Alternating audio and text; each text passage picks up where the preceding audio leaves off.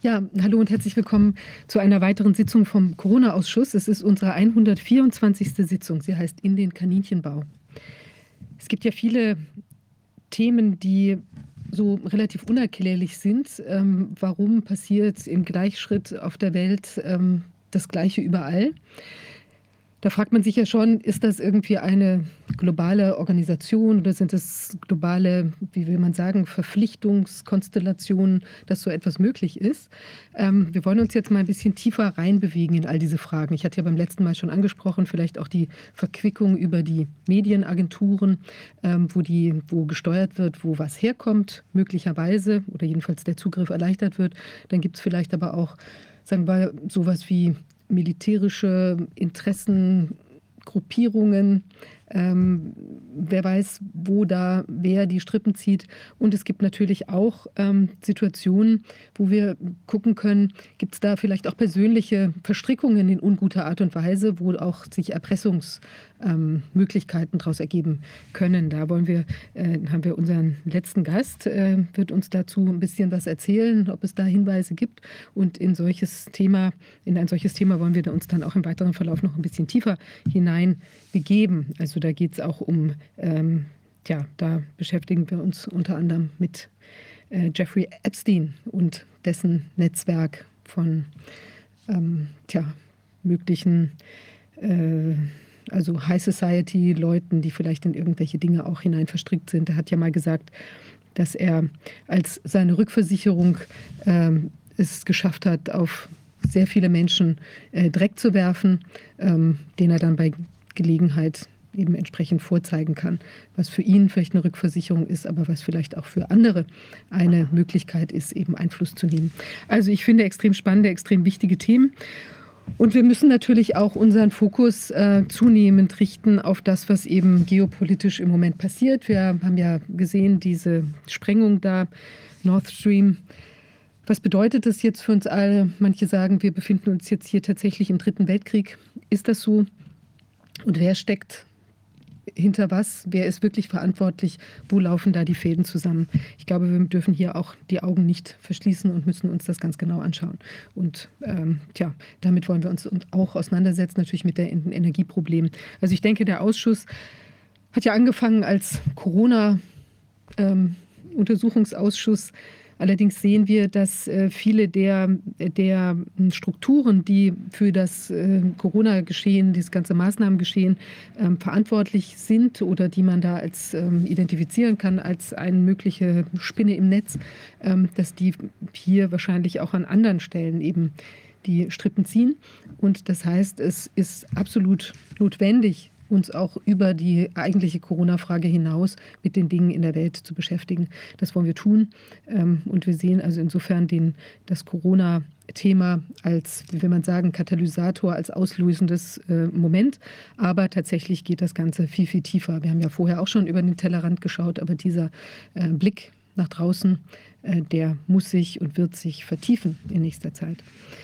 Wir fangen damit heute noch mal intensiver an, als wir es vorab gemacht haben. Jetzt wollen wir uns aber erstmal ähm, die, gleich dem ersten Gast zuwenden. Ich begrüße aber vorab noch mal Dr. Wolfgang Wodak in der, im Zoom. Wolfgang. Hallo. Hallo, Hallo. Moin. Schön, dass du da bist, ja, ähm, in alter Frische. Und äh, jetzt haben wir unseren ersten Gast. Das ist äh, Dr. Christian Fiala. Ich wende mich nach Wien. Hallo zusammen. Hallo. Äh, vielen Dank für die Einladung ja, es äh, ist spannend und es bleibt spannend und es freut mich, da ein paar medizinische Schlussfolgerungen beitragen zu können, auch äh, durchaus äh, zu dieser gesamtgeopolitischen Situation. Ja, fantastisch. Wir hatten ja gerade schon ein klein bisschen äh, darüber gesprochen. Es gibt ja zwei Themen, die, ähm, die sehr, sehr relevant sind. Wir hatten uns in den letzten, der letzten Sitzung auch schon mit dem Thema der, der möglichen Unfruchtbarkeit. Das ist ja eines, was immer wieder eine Rolle spielt. Das hat ja vorab, also speziell äh, Professor Bakti hatte da ja schon sehr früh darauf hingewiesen, auch du, Wolfgang, dass wir da eben doch einiges möglicherweise zu erwarten haben von diesen tja, ungetesteten ähm, äh, Präparaten, die da den Menschen äh, verabreicht wurden. Und Jetzt zeigt sich ja auch, dass die Prognosen äh, nicht unzutreffend waren und dass es da eben zunehmende Probleme gibt. Ich denke, es ist sehr wichtig, dass wir uns das vor Augen führen, auch für Menschen, die jetzt vielleicht vor der Entscheidung stehen, sich noch in irgendwelchen Drucksituationen äh, die Spritze verpassen zu lassen oder eben auch Menschen, die vielleicht sich entscheiden sollten, jetzt von, von weiteren Sachen Abstand zu nehmen, beziehungsweise eben vielleicht auch besser verstehen, was hier eigentlich äh, Sache ist. Ja, ähm, du hattest dich näher auseinandergesetzt mit zwei Aspekten dieser Thematik. Oder beziehungsweise mit ja, diesem Thema und einem weiteren Thema, das dazu passt. Stell, stellst dich noch mal kurz vor, das wäre ganz gut, damit alle Leute wissen, was du so machst.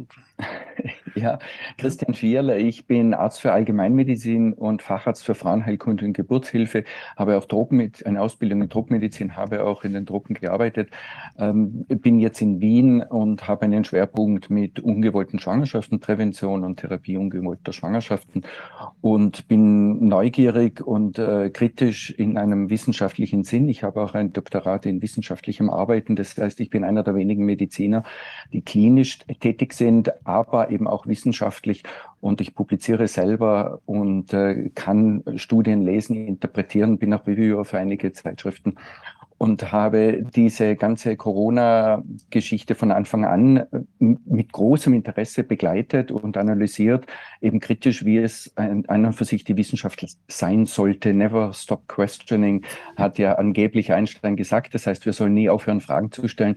Und ich finde, das ist eigentlich einer der spannendsten Aspekte im Leben überhaupt. Und ähm, außer jetzt eben bei Corona, wenn man da Fragen stellt, dann wird man da teilweise unflätig behandelt, äh, bekommt keine guten Antworten. Und das ist aber eher für mich eine Bestätigung dessen, was ich tue oder was man tun sollte äh, und äh, hält mich keiner, in keiner Weise davon ab, sondern äh, motiviert, motiviert mich eher dazu, noch mehr Fragen zu stellen, um der Sache auf den Grund zu gehen. Und ich glaube, die Situation ist mehr als ernst. Und es freut mich, wenn wir da ein paar Dinge heute darstellen können. Eben du hast, äh, wie wir haben schon angesprochen, die Geburten da hat sich jetzt, äh, war es so, dass die Fruchtbarkeit festzustellen sehr statistisch sehr schwierig ist, weil es ja große Schwankungen gibt in der Häufigkeit von Spontanaborten und auch Zyklusunregelmäßigkeiten sind ja durchaus normal und äh, da ist es schwierig, statistisch präzise Aussagen zu machen. Und deshalb haben wir praktisch warten müssen, jetzt in Anführungsstriche, bis wir statistisch klare Aussagen bekommen. Und das ist eine davon, ist eben, sind die Geburten, weil äh, da gibt es ähm, sehr zuverlässige Daten, die man interpretieren kann. Und da ist, äh, hat ähm, der Raimund Hagemann aus, aus Deutschland, ein Statistiker, die Geburten äh, analysiert und ist zu dieser extrem ähm, besorgniserregenden, erschreckenden Analyse gekommen, dass die Geburten in fast allen europäischen Ländern in den ersten Monaten dieses Jahres dramatisch zurückgegangen sind, also Schweiz, Deutschland, Österreich, aber eben auch andere Länder.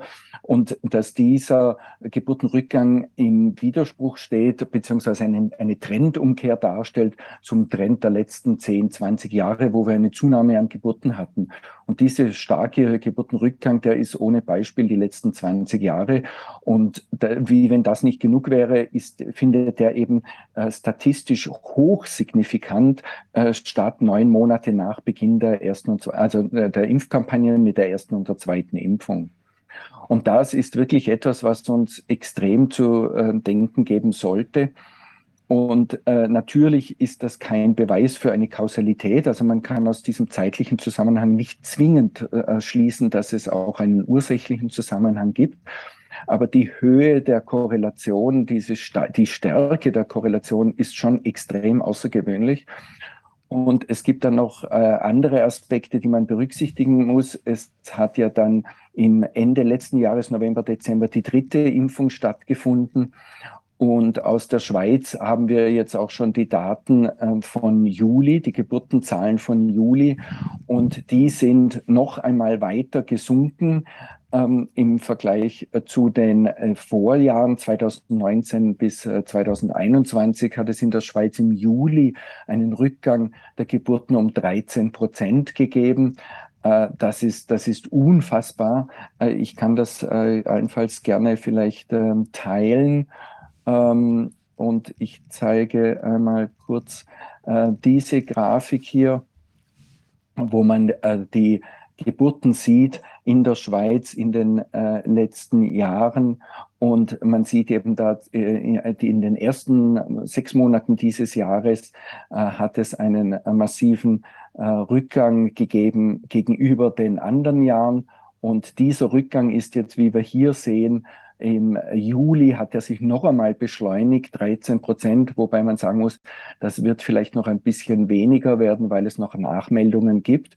Aber diese Juli-Zahl ist ein erster Hinweis ähm, darauf, dass es möglicherweise uns dann noch, noch äh, schlimmere Daten bevorstehen, wenn wir die Ergebnisse äh, neun Monate nach der dritten Impfung haben. Das wäre eben Juli, August, September.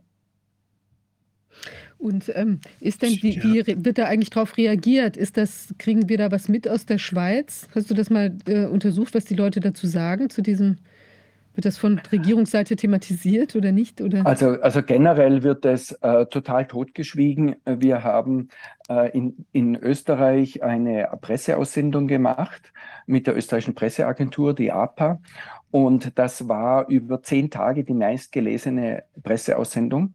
Mhm. Also das, normalerweise ist so, wenn man eine Presseaussendung macht und das ist einen Tag die meistgelesene Presseaussendung, dann hängt man sich das an die Wand, weil das ist ein Lebensereignis.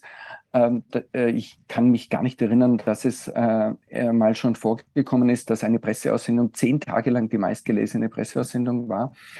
Und äh, aber das vollkommen Absurde war, dass keine von den Hauptmedien da irgendetwas gebracht hat. Also gar nichts. Vollkommenes Schweigen im Walde. Ich habe dann äh, diese Analyse auch der äh, gynäkologischen Gesellschaft geschickt, wo alle äh, Frauenärzte Mitglieder sind und habe gebeten eben, dass diese ja doch essentiell für, vor allem für die Gynäkologen wichtige Information ähm, unter den Mitgliedern verteilt wird. Ich habe nicht einmal eine Antwort bekommen. Also, nee, das, ist, das ist ja fürchterlich. Also diese Ignoranz ist wirklich und dieses Weggucken, diese Scheuklappen, die man aufsetzt, um nichts sehen zu müssen, das begegnet, dem begegnen wir ja überall. Und wie ist das eigentlich an der Klinik, an der Klinik selbst? Da, wo du arbeitest, merkst du da was, dass da einer irgendwie, dass da jemandem was auffällt? Ist da überhaupt, wird darüber gesprochen, dass da möglicherweise Nebenwirkungen dieser Injektionen dann zu beobachten sind? Nein, nein überhaupt nicht. Also das ist ein totales Tabu. Es ist ja auch so, ähm, dass die Nebenwirkung von äh, der Impfung oder man muss fast sagen die Hauptwirkung von der Impfung, nämlich körperliche Schäden von dem Medizinsystem, von den Kollegen äh, großteils ignoriert werden, geleugnet werden. Ähm, und dann heißt es ja, der hat schon wieder äh, Corona das zweite Mal, obwohl er dreimal geimpft ist, wo man dann sagen muss, ja, aber Entschuldigung, vielleicht ist ja. das kein Corona. Vielleicht ist es einfach ein Zeichen einer, einer massiven Immunschwäche ausgelöst mhm. durch die mhm. Corona-Impfung. Ähm, dann ähm, äh, das will, das will fast niemand äh, wissen. Also das ist wirklich eine Mauer des Schweigens, eine Mauer der Verdrängung. Ähm, ich möchte da jetzt keine historischen Beispiele ähm, bemühen, aber es ist extrem äh, auffällend und extrem besorgniserregend, dass äh, gerade im Gesundheitswesen, wo es ja unsere Aufgabe wäre, ja. bestmöglich für die Gesundheit zu sorgen, dass da nicht einmal eine Diskussion über Ursachen stattfindet. Ich finde es auch so ich weiß nicht, ob du das auch gesehen hast, aber in den Publikationen, die ja jetzt über immunologische Themen, über Tumorthemen oder über andere Themen in der Medizin jetzt ja weiter produziert werden, man ist ja immer dabei. Ich denke auch zum Beispiel an die, an die, die Children, die Kinderhepatitis jetzt, die da so rätselhaft aufgetreten ist. Äh, wenn man, wenn man da guckt, dann die Fragestellung, ob da vielleicht eine eine Injektion von mRNA bei den Betroffenen eine Rolle gespielt haben kann, ob das als Bias eventuell in Frage kommt, als ein, ein wirklich, als wesentlicher Faktor, der die Ergebnisse auch beeinflusst. Ich sehe das nirgends, es wird immer ausgeblendet. Es, es wäre schön, wenn man jemand hätte, der mal diese, die wissenschaftlichen Veröffentlichungen darauf durchsieht, ob das wirklich berücksichtigt. Das ist ja ein massiver Eingriff in die körperliche Funktion der, fast der gesamten Bevölkerung. Und äh, wenn das nicht von medizinischen Studien berücksichtigt wird und da nicht dran gedacht wird, dann kann man die doch alle in den Müll schmeißen. Ja, also ich finde es äh, extrem besorgniserregend. Die, die, Aufgabe der Wissenschaft wäre ja jetzt im, eben im, im, genau im Gegenteil, äh, Gegensatz zur Religion, ist es ja Aufgabe der Wissenschaft zu hinterfragen und äh, das nie, nie zu beenden. Der Wissenschaft per Definition wäre ja das Hinterfragen und das ist ja auch das Spannende an der Religion, äh, an der Wissenschaft und das Langweilige an der Religion. Das, das war schöner freudscher ja, Das Langweilige an der Religion, dass wir da einem Führer folgen und einer, eine, eine, eine Glaubensrichtung, ja. und dann haben wir vielleicht ein paar Diskussionen, ob wir mehr Maria oder mehr Jesus in den Vordergrund mhm. stellen sollen.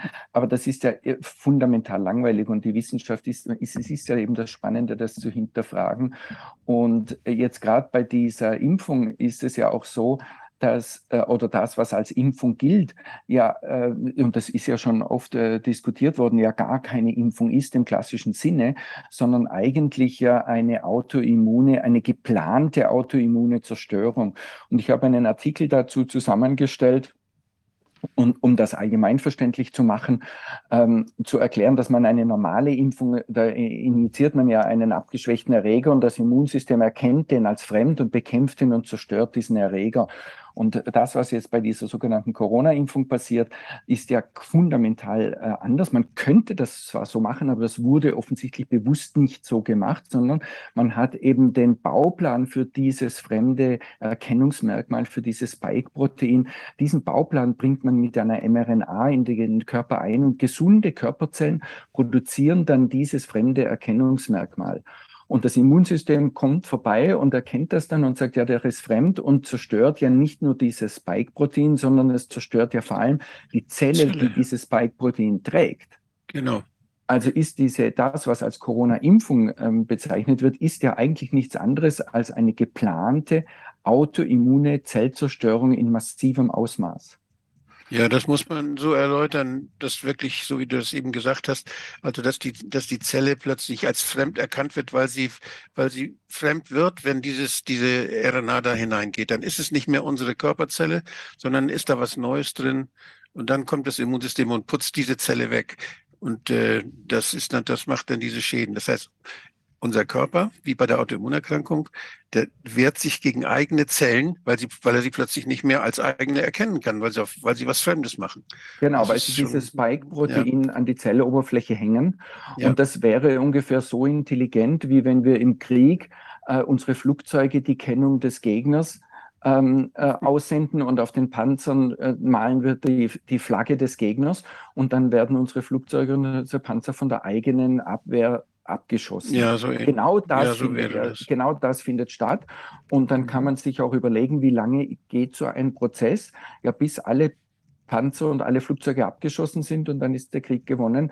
In dem Fall äh, geht das so lange, bis die lebens alle lebenswichtigen Zellen zerstört sind und dann ist der Mensch, dann stirbt ja. der Mensch als Folge dieser gezielten autoimmunen äh, Zellzerstörung. Ja.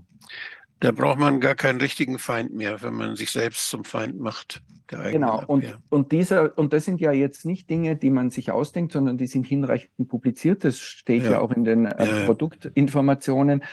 Und ich habe das eben publiziert und dann hat die Ärztekammer in Österreich, unsere Berufsvertretung, hat mich dann angezeigt, ein Disziplinarverfahren und hat gesagt, nein, das ist falsch.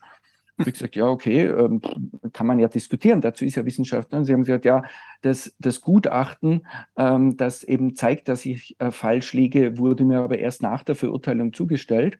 Und die äh, Ärztekammer hat mich mit einer Strafe von 10.000 Euro belegt, Wahnsinn. weil ich etwas Falsches behaupten würde. Das ist ja wie vor Galilei. Naja, also damals, also man, muss sagen, ich darf zumindest noch leben. Ich bin jetzt in Berufen gegangen, das heißt, das ist nicht rechtskräftig, dieses Urteil. Aber man muss sich schon fragen, äh, in welche Gefahr eigentlich die, die Standesvertretung, die äh, Interessensvertretung der Ärzte auch die Gesundheit der Menschen bringt, wenn sie Ärzte daran hindert, selbstständig zu denken und logische Gedanken zu äußern und das ja. eben verbietet mit einer Strafe, die ja schon existenzgefährdend ist. Also ähm, mit 10.000 Euro pro gemachter angeblicher Falschaussage, da kann man dann nicht mehr von Demokratie und freier Meinungsäußerung reden. Stimmt. Und das ist eigentlich, da geht es jetzt gar nicht so sehr um mich, es ist ja nicht äh, rechtskräftig, äh, sondern äh, was mich eben beunruhigt, ist eher die, die Bedrohung der Gesundheit der Bevölkerung, die damit einhergeht. Ja. Also erstens einmal sehe ich das als eindrucksvolle Bestätigung, dass diese Überlegungen äh, richtig sind, weil wenn sie falsch wären, würde man sie erstens gar nicht darauf eingehen und wenn dann allenfalls die zwei, drei, vier Argumente bringen, warum es falsch ist und zum nächsten Tagesordnungspunkt äh, übergehen. Also die Tatsache, dass man das einfach bestraft, in der Hoffnung, das Mund so zu machen, ist ja eine inhärente, ähm, äh, bemerkenswerte Bestätigung. Aber vor allem dieses Vorgehen, wenn derartiges Vorgehen eben um sich greift, dann zeigt das ja, in welcher Schwäche das System ist und wie eben, wir haben ja auch da in der Historie der Medizin äh, zahlreiche Beispiele. Das ist ja nicht so, dass äh, wir da nicht wüssten, was passiert. Also Contagan ist ja eines ja. Der, der, der besten Beispiele dafür. Und auch damals hat es einen Kinderarzt gegeben, der, der schon relativ frühzeitig die Alarmglocken geläutet hat und gesagt hat, ja, da kommen Kinder mit Fehlbildungen auf die Welt und es könnte mit diesem Schlafmittel, Beruhigungsmittel Contagan zusammenhängen, das schwangeren Frauen verschrieben wurde. Mhm. Eben auch ganz ähnlich wie jetzt diese Corona-Impfung ohne ausreichende Prüfung. Und der wurde, aber dann hat man nicht gesagt, ah, das ist interessant, lass uns das diskutieren, sondern der wurde von der Herstellerfirma mit Klagen eingedeckt und man hat versucht, ihn zum Schweigen zu bringen. Und dadurch hat man ja nicht die Sache an sich verändert, weil die ist so, wie sie ist, sondern man hat nur das Ausmaß der Schäden massiv und unnötig verlängert. Ja. Und das, diese Gefahr sehe ich jetzt auch eben dadurch, dass diese kritische Diskussion behindert wird, ändert man ja, ja nichts daran. Das sind äh, sondern es werden nur mehr Menschen noch zu dieser Impfung äh, möglicherweise verleitet und die Schäden werden dann umso größer. Da laden die Ärztekammern große Schuld auf sich, die da nicht wachsam bleiben und die das nicht erlauben, diese Diskussion. Die müssten sie sogar fördern, die müssten sie selbst organisieren, diese Diskussion, um die Wahrheit rauszufinden. Das wäre die Pflicht der Ärztekammern.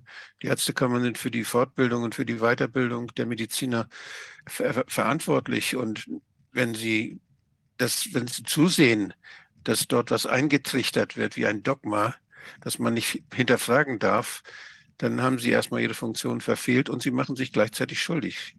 Ja, und es ist natürlich auch aus der Sicht der Patienten, für die wir ja eigentlich da sind, ist das ja eine Katastrophe, weil die Patienten vertrauen den Ärzten und vertrauen der Selbstorganisation durch die Ärztekammer. Ja.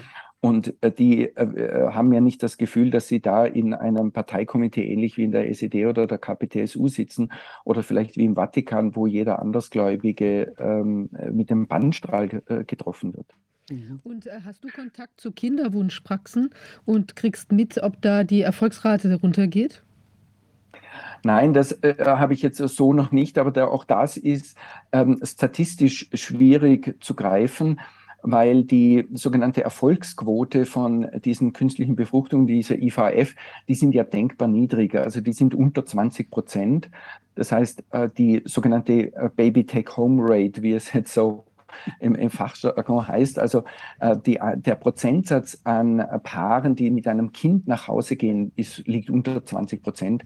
Und das ist natürlich vernichtend schlecht und deshalb wird es auch nachvollziehbar von den meisten Zentren anders dargestellt und dann wird die Schwangerschaftsrate dargestellt, die höher ist.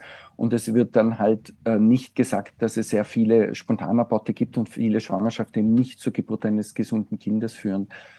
Ähm, das heißt, Aber das könnte das ja ist, trotzdem äh, ein interessanter Indikator sein, ob wir sehen, dass vielleicht die jetzt nochmal einen mhm. zusätzlichen Boom erleben, dass da Leute vermehrt hinrennen oder und äh, dass die eben bemerken, bemerken, dass diese Schwangerschaftsrate dann trotz dieser, die Leute sind ja quasi, kommen ja schon wegen Problemen dahin, das ist klar aber dass mhm. es eben vielleicht da trotzdem sich nochmal steigert. Wobei, wenn man es jetzt so überlegt, dadurch, dass es ja ein relativ kurzer Zeitraum ist, kann es natürlich sein, dass die jetzt dann plötzlich neu betroffenen Frauen eben nicht sofort bei so einer Praxis anlanden, sondern es dann eben auf anderem Wege, also normalem Wege nochmal weiter versuchen. Weil ja, und die meisten Kliniken sind Privatkliniken, die ja auch gar nicht verpflichtet sind, ihre Daten zu veröffentlichen und ja a priori jetzt aus Geschäftsinteresse auch kein, kein Interesse daran haben. Ja. Mhm. Ähm, aber was äh, natürlich überlege ich dauernd, wie können wir da weitergehen? Und äh, eben, wie, äh, wie schon gesagt ist, also der, der weibliche Zyklus da nur aus statistischen Gründen schwer fassbar, weil es da so eine große Schwankungsbreite gibt, auch von Spontanaborten, die liegt zwischen 4% und 20% in verschiedenen Studien. Das heißt, da sind Veränderungen schwer fassbar. Aber was fassbarer ist und auch leicht durchführbar, sie ist die Spermienqualität. Und mhm. da, gibt, da ist jetzt im Sommer die erste Studie, skandalöserweise anderthalb Jahre nachdem diese Impfung jetzt massenhaft äh, angewendet wird, gibt es jetzt die erste Studie äh, über Spermienqualität bei Männern. Und da muss man schon einmal anhalten und sagen, Moment einmal, also äh, Spermien untersuchen ist nicht, also wissenschaftlich nicht schwierig, das ist leicht zu gewinnen und das kann man re äh, relativ oft wiederholen. Also eigentlich, wenn wir ein Zulassungssystem haben, wäre das ja eigentlich die Mindestanforderung an ein Zulassungssystem, dass ja. es da ein, äh, eine Spermienuntersuchung in ausreichender Qualität gegeben hat, bevor da überhaupt eine Zulassung und selbst wenn es nur eine bedingte Zulassung, weil das so eine einfache Untersuchung ist. Und das hat also anderthalb Jahre gedauert, bis in Israel jetzt die erste Studie publiziert wurde. Und die hatte eben gefunden, äh, die hat äh, Spermiendonors untersucht, sechs Monate, also vor der Impfung und dann bis zu sechs Monate nach der zweiten Impfung. Und die hat gefunden, dass die Zahl der Spermien und die Beweglichkeit der Spermien signifikant schlechter geworden ist, in der Größenordnung von etwa 30 Prozent. Wahnsinn. Und und äh, die, das ist auch interessant, die sagen dann, ja, ja, das ist äh, nur vorübergehend, weil nach sechs Monaten hätte sich das wieder verbessert. Äh, es ist aber so, dass wenn man die Zahlen anschaut, äh, das nach sechs Monaten kaum besser äh, geworden ist. Und die Studie wurde dann nach sechs Monaten beendet. Und es liegen noch keine längeren Daten vor. Auch da muss man sagen, also Entschuldigung, die Impfung gibt es jetzt seit anderthalb Jahren massenhaft. Und die längsten Daten, die wir wissenschaftlich haben über Spermienqualität, sind sechs Monate. Also auch das ist ja schon wieder ein unfassbarer Skandal. Und möglicherweise haben die das nur deshalb publizieren können, aber das ist jetzt meine eigene Unterstellung, weil sie im Titel halt geschrieben haben, das, das bagatellisiert haben und gesagt haben, ja, for temporary, nur vorübergehende Verschlechterung der Spermienqualität. Aber das könnte jetzt möglicherweise die Ursache für diesen Rückgang in den Geburten sein oder einer der, einer der Ursachen. Möglicherweise gibt es auch bei den Frauen, in der Fruchtbarkeit der Frauen, auch Faktoren, die schlechter geworden sind, aber die sind eben schwerer fassbar.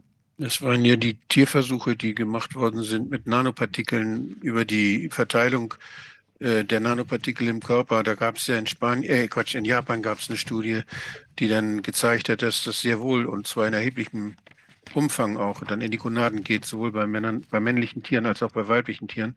Weshalb soll das bei bei Menschen anders sein. Und dieses Märchen, das man uns erzählt hat, dass man den Leuten erzählt, das, das gibt ja nur eine Reaktion hier im Oberarm. Die ist natürlich, das ist eine reine Lüge, eine totale Lüge. Und die kommt vom Paul-Ehrlich-Institut auf Anfrage. Das ist die Antwort gewesen zu Anfang, die ersten Monate. Nein, das bleibt eine lokale Reaktion. Es geht gar nicht in den Körper. Das ist unverantwortlich. Ja, wir hatten auch in Österreich einen Gesundheitsminister, der selber Arzt ist immer noch ist. Äh, meines Wissens hat er keine Disziplinaranzeige bekommen. Er hatte mich im Fernsehen die öffentliche Aussage gemacht, dass die äh, intramuskuläre Injektion ja im Muskel bleibt und nicht in den Blutkreislauf ja, ja. übergeht. Das ist dokumentiert und er ist immer noch Arzt, als Arzt tätig, ich weiß nicht wie vertrauensvoll. Äh, aber ja, das ist ja, natürlich ist das ähm, äh, nachgewiesen und ist, äh, dass das nicht der Fall ist ähm, und im ganzen Körper sich verteilt und äh, aber sich rein zufällig verteilt. Ich meine, das ist ja auch ein Aspekt, der für mich so extrem, extrem besorgniserregend ist, die fehlende Organspezifität an den Nebenwirkungen. Also normalerweise jede, jedes Medikament oder jede Therapie, die wir üben, äh, ausüben, hat Nebenwirkungen und die sind dann meistens klar oder fast immer klar beschrieben auf ein Organ. Dann gibt es eben jetzt die, die sonstigen Impfungen sind meistens nur, wenn sie Nebenwirkungen haben, neurologisch oder wenn man mhm. Aspirin nimmt, dann kriegt man vielleicht Magenbeschwerden. Also das sind ganz klare organspezifische Nebenwirkungen. Und ähm, die, sind, die, die sind bedingt im Wirkmechanismus. Und hier bei dieser Impfung gibt es keine Organspezifität in diesen Nebenwirkungen. Ja. Das heißt, die Nebenwirkungen finden sich im ganzen Körper verteilt. Kapillaren sind überall. Und das ist eigentlich fürchterlich als, ja. äh, in der Bedeutung, weil das heißt, dass die Schädigung, die wir sehen, eben nicht auf ein Organ begrenzt ist, sondern rein zufällig, je nach der Verteilung dieser mRNA und dieser Lipid-Nanopartikel, rein zufällig irgendwo im Körper greift. Und äh, das, also was das, das bedeutet mittelfristig, das wage ich ja noch gar nicht äh, wirklich äh, mir vorzustellen. Das kann man nur so abschätzen, stochastisch, wo geht das Blut hin, wo, wo fließt die Lymphe hin und was geht über die Lymphe, was geht übers Blut.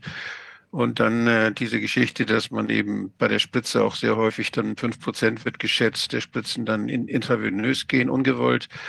dadurch wieder völlig andere Krankheitsbilder auftreten. Das heißt, die Vielfalt dieser Erscheinungen, auch dass die Blut-Hirn-Schranke durch äh, nicht, nicht, das nicht zurückhält, das sind also alles Dinge, die die Vielfalt der verschiedenen, meistens dann immer schwierigen Symptome und schweren Symptome erklären kann. Und das äh, wird überhaupt nicht gewürdigt. Und diese Verteilungsmodelle beim Menschen, soweit ich weiß, wurden die auch nicht nachgeholt. Das hätte man ja inzwischen schon alle mal machen können. Ja, ja, das hat ja diese, die äh, Pfizer BioNTech hat es in Japan, den japanischen Gesundheitsbehörden äh, eingereicht, diese Studie.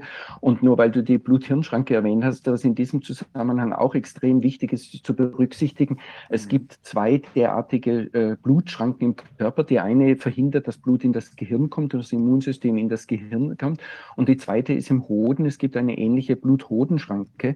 Und das mhm. Besorgniserregende ist, dass eben auch äh, diese Nanopartikel, auch die Blut-Hoden-Schranke überschreiten und dann eben auch die Spermien ähm, mhm. dort äh, anregen, äh, tendenziell äh, Spike-Protein zu produzieren. Mhm. Und wenn man sich jetzt so diese äh, versucht, ein bisschen eine, eine Ebene höher zu gehen oder einen Schritt zurück und die verschiedenen Dinge zusammenfügt, wie so ein Puzzle, ähm, dann wird eigentlich das ganze Ausmaß des Schreckens erst so langsam erfassbar. Also wir haben diesen Wirkmechanismus, wir haben eine Impfung, die primär gar nicht notwendig ist, da haben wir jetzt noch gar nicht drüber geredet, aber dass die, die Corona-Infektion ist ja nicht, ist, ist vergleichbar mit einer äh, Grippeimpfung, äh, mit einer Grippeerkrankung, Entschuldigung. Auch da ist eine Aussage, die mich die Ärztekammer in Österreich äh, 5000 Euro äh, bestraft hat. Äh, aber das ist ja die. Da habe ich ja, hab ich ja Glück gehabt, dass ich, ich habe das schon so oft gesagt. Ja, du hättest das ja jedes Mal bekommen. Aber das ist ja hinreichend dokumentiert, dass die Corona-Infektion vergleichbar ist mit einer Grippeinfektion. Das heißt, die Angst, die geschürt wurde, war gar nicht notwendig. Dann wurde aufgrund dieser Angst wurden viele Menschen zu dieser Impfung gedrängt, die dann eine autoimmune Zerstörung von gesunden Körperzellen in einem unglaublich hohen Ausmaß im ganzen Körper äh, führt. Und jetzt sehen wir eine Übersterblichkeit. Das heißt, von oben sterben immer mehr Menschen. Die Übersterblichkeit ist ja auch hinreichend dokumentiert, vor allem bei Alten und Kranken. Ja, die ist sehr deutlich überall, ja. Und, wir, und die ist im Zusammenhang, äh, der Psychologe Kubantner hat das ja auch gezeigt und in, in Österreich sehen wir auch eine ganz klare Korrelation zwischen einer Zunahme der Sterblichkeit und den, äh, diesen Impfungen. Je öfter, umso mehr Sterblichkeit. Mhm. Also von oben sterben die Menschen weg, von unten ja. kommen immer weniger Geburten nach. Und was ich auch noch äh, vergessen habe zu sagen, ist, es gibt jetzt eine erste Studie aus England, die die Neugeborenen untersucht hat in diesen Maßnahmejahren 2020 und die die Entwicklungsfähigkeit und den Entwicklungszustand dieser Neugeborenen verglichen hat mit Kindern, die vor den Maßnahmen auf die Welt gekommen sind. Mhm. Und Welche die haben einen Entwicklungsrückstand von 27 bis 33 Prozent. Was waren das für, ja. Was waren das für Parameter? Ich kann das gerne hineinstellen äh, nachher in die, die, die Studie. Ja. Äh, wir haben das auch äh, in, äh, in, in dieser Publikation äh, drinnen. Und, und äh, dieser Entwicklungsrückgang war sowohl Motor, also auf allen Ebenen hat sich der gezeigt. Und das ist schon auch etwas, was extrem besorgniserregend ist. Und vor allem, die Autoren schreiben das auch, man weiß ja nicht, ob dieser Entwicklungsrückstand bei den Neugeborenen wieder aufgeholt werden kann oder ob der bleibt. Und, und jetzt sind wir ja aber erst sozusagen, sehen wir erst den Beginn der Auswirkungen äh, dieser, äh, dieser äh, Corona-Impfungen, weil ja dann im Ende letzten Jahres die dritte Impfung erfolgt ist und dann dieses Jahr dann die, teilweise die vierte. Das heißt, es ist zu befürchten, dass diese Effekte, die wir sehen auf die Sterblichkeit und auf die Geburten und auf die Entwicklungsstörungen, sich noch mehr ausweiten, beziehungsweise mit zunehmender Zeit sich noch deutlicher zeigen. Mhm. Und was wird da das als wird Begründung auch, so. gesagt für diese, ähm, für diese Entwicklungsstörung? Geht das jetzt eher auf, sagen wir mal, Masken, Maskenthema oder auch auf ähm, Impfnebenwirkungen? Was wird da thematisiert? Also das ist zunächst einmal einfach eine Beobachtung und die Interpretation, äh, die ich habe das äh, mit der Maske ausgewertet. Auch das ist ja extrem interessant. Mhm. Es wurden ja nicht nur alle Erwachsenen und die Kinder zu Maskentragen äh, gezwungen und bei den Kindern wurde das ja zumindest auch schon hinreichend untersucht. Bei schwangeren Frauen ist mir das gar nicht bekannt, dass das jemals jemand untersucht hat und ich bin dem nachgegangen und da ist eigentlich die Schlussfolgerung wiederum unfassbar erschreckend, weil der Fötus kann ja nicht selber atmen, bekanntlich, sondern er bezieht den Sauerstoff nur indirekt über die Plazenta und das CO2, das Kohlendioxid, äh, gibt er über die Plazenta in das Blut der schwangeren Frau ab. Das heißt, im, der Fötus hat immer weniger CO2, äh, immer weniger Sauerstoff wie die schwangere Frau im Blut und hat definitionsgemäß immer mehr CO2 im Blut wie die schwangere Frau. Und wenn das, äh, wenn die schwangere Frau normale erwachsene Spiegel von CO2 hätte, dann wären alle Kinder ähm, äh, fehlgebildet oder Entwicklungs, hätten eine Entwicklungsverzögerung, weil CO2 eine sehr äh, toxische Substanz ist. Und zwar schon mit geringen Erhöhungen.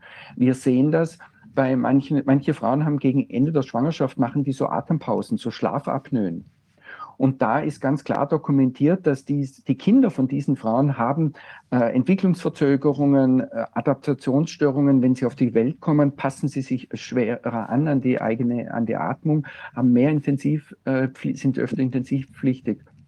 Und äh, jetzt ist zu befürchten, dass Frauen, die in der Schwangerschaft die Maske tragen, genau das, die gleichen Symptome haben wie mhm, diese mhm. Schlafapnoen, diese Atempausen ähm, äh, bei schwangeren Frauen, weil das genau der gleiche Mechanismus ist. Ja. Die haben andere, CO2 ja. im Blut und haben dann diese Vergiftung. Hm. Der andere Mechanismus ist ja der, dass sowas ähnliches findet man ja auch bei Raucherinnen, die während der Schwangerschaft stark weiter rauchen. Da, da ist es dann mehr das Kohlenmonoxid, was dann den, die Sauerstoffkapazität äh, der Erythrozyten, die, die Sättigungskapazität des Blutes dort ganz stark beeinträchtigt. Aber das wird wahrscheinlich vergleichbar sein, diese Schädigungen. Also das, das ist ganz vergleichbar und ich kann das äh, mal kurz äh, zeigen, ähm, die, äh, wie, wie das aussieht, weil die ähm, schwangeren Frauen eben nur indirekt dann äh, das, äh, den, den Sauerstoff beziehen bzw. das CO2 abgeben können. Und ähm, das, äh, hier ist das, äh, die Folie. Äh, hier sieht man das eben gut, dass äh, indirekt ist das und jetzt, ähm, damit der Fötus mehr Sauerstoff bekommt und den, das CO2 schneller abatmen kann. Gibt es einen natürlichen Schutzmechanismus. Das Schwangerschaftshormon, das Progesteron, führt dazu, dass Frauen in der Schwangerschaft öfter atmen und tiefere Atemzüge machen. Und damit haben sie ein niedrigeres CO2 im Blut im Vergleich zur ja. sonstigen erwachsenen äh, Bevölkerung. Und äh, wenn man das eben dann so sieht, dass ist hier so wird, findet dieser Austausch statt. Und wenn jetzt eine schwangere Frau eine Maske trägt, das ist ja hinreichend dokumentiert, dass Mas das Tragen der Maske unter anderem neben vielen anderen äh, negativen Auswirkungen auch zu einer Erhöhung des CO2 führt. Das heißt, im Blut der schwangeren Frau ist dann mehr CO2 drinnen und dann kann der Fötus aber das CO2 eben nicht wie gewohnt abatmen, sondern es, auch der Fötus hat einen deutlich erhöhten äh, CO2-Gehalt während dem Tragen der Maske. Und dieser Effekt ist natürlich besonders ausgeprägt während der Geburt. Und es gibt ja genügend Berichte, dass Frauen sogar teilweise während der Geburt gezwungen wurden, eine Maske zu tragen. Und da muss man ja verstehen, dass äh, in der Wehe kann der Fötus ja gar nicht atmen, weil der Druck in der Gebärmutter so groß ist, dass äh, dass kein Blutaustausch stattfindet. Ja, der kann ja sowieso noch, der kriegt ja sowieso noch keine Luft, nicht, wenn der Kopf noch nicht raus ist. Nein, naja, aber ja. äh, da kommt kein Blut in die Plazenta, in die Gebärmutter. Ja, ja. Und äh, dann ähm, nur in der Venenpause kann der Fötus äh, äh, Sauerstoff nehmen und CO2 abgeben. Mhm. Und wenn, der, wenn die schwangere Frau dann während der Geburt eine Maske trägt, dann ist eben auch dieser essentiell wichtige Austausch unterbunden. Wahnsinn, ja, das, ist ja ein Wahnsinn. Der, Gibt es denn jetzt... Diffusions, Entschuldigung, ja. sag du. Der, der Diffusionsgradient, der mhm. ist ja auch wichtig. Wie ist die Konzentrationsunterschied von Sauerstoff und CO2? Denn das fließt ja immer bergab alles. Das geht ja immer dahin, wo weniger ist. Das, wo mehr ist, verteilt sich dahin, wo weniger ist. Und wenn das, wenn es gleich, wenn es sich angleicht beides, dann passiert da nicht mehr viel. Dann ist der Austausch auch ganz stark vermindert, ja. Genau, das ist das, was man eben, im Normalfall ist es eben so, dass CO2 kann nur in das vom Fötus in die schwangere Frau abgegeben werden, äh, wenn die schwangere Frau ein niedriges CO2 hat, weil Richtig. wenn das CO2 im äh, Blut der schwangeren Frau erhöht ist, dann erhöht, also es geht immer nur über Ja. einen Druckgradient. Das muss Ja, Dann ist da ja schon was und dann fließt da nichts mehr. Ja, genau. genau. Und, Ja. und das, das Drama ist jetzt, dass der Fötus natürlich nicht schreien kann und dass man das nicht sieht. Und äh, dass man das bei der Geburt, diese Entwicklungsstörungen auch schwer routinemäßig feststellen kann. Mhm. Und äh, die Befürchtung ist, dass da wie- ähnlich wie bei Kontergan uns da eine Lawine an entwicklungsgestörten Kindern äh, aus diesen Jahrgängen droht. Zumindest von den schwangeren Frauen, die eine Maske getragen haben. Und das wird überhaupt nicht thematisiert. Null. Ähm, Ja, hier steht ja jetzt, dass es also diese circa 30 Prozent der Kinder mit Entwicklungsstörungen. Was ist denn das Normalmaß von Entwicklungsstörungen? Das ist jetzt eine gute Frage. Das ist äh, deutlich weniger. Ähm, ich, äh, da kann ich jetzt äh, das, das ad hoc jetzt nicht, leider nicht beantworten, aber es ist eine, eine ähm, Vergleich, diese 27 bis 33 Prozent war der Vergleich mit Frauen, mit Kindern, die vor den Maßnahmen auf die Welt gekommen sind. Also das war Ja. Also das ist- Zuwachs oder war das die? Genau, das war die, der Zuwachs, das, was man eben mehr gesehen hat äh, gegenüber Kindern, die, in, die vor diesen Mhm. Maßnahmen äh, auf die Welt gekommen sind. Ist, ist das so ein Monitoring gewesen, was man routinemäßig anwendet, Entwicklungsstand und dass man es also vor den Maßnahmen schon, vor den, vor den Spritzen Genau, schon gemacht genau, hat, sodass man die, die gleichen, die gleichen Messparameter, die gleiche Genau. Methodik anwenden konnte vor der Intervention Spritze und nach der Intervention Spritze und dann auch vergleichen konnte, weil es eben mit den gleichen oder den gleichen Bedingungen gemessen wurde. Das Genau. würde man ja fordern in solchem Fall. Genau, weil das war jetzt also quasi jetzt Zufall in Anführungsstriche, eine, eine Studie, die schon lange läuft, die auch ein, ein ganz anderes Ziel hatte, äh, wo Ja. man eben äh, Kind die Entwicklungs, äh, äh, von, Entwicklung von Neugeborenen begleitet und beziehungsweise dann eben von Kindern. Und das ist eine Langzeitstudie. Und da ist jetzt sozusagen diese Maßnahmen hineingefallen und jetzt haben die da eine, eine separate Auswertung gemacht von dieser Studie. Mhm. Mhm. Mhm. Also im Prinzip so eine Also Art die- U1 oder U2-Untersuchung, sowas, äh, was wir standardmäßig nach ein paar Monaten oder kurz nach der Geburt und dann nochmal ein paar Monate später oder sowas, diese klassischen Untersuchungen wahrscheinlich. Oder vielleicht ein bisschen weitergehend. Wäre interessant, da nochmal zu sehen, was genau die, ab, ab, das kriegen wir ja dann, denke ich, diese Studie, dass wir nochmal sehen können, welche Parameter tatsächlich abgefragt worden sind. Ja, auf jeden Fall, auf jeden Fall. Und gibt es Man denn da eine, heute eine sowas ja auch machen.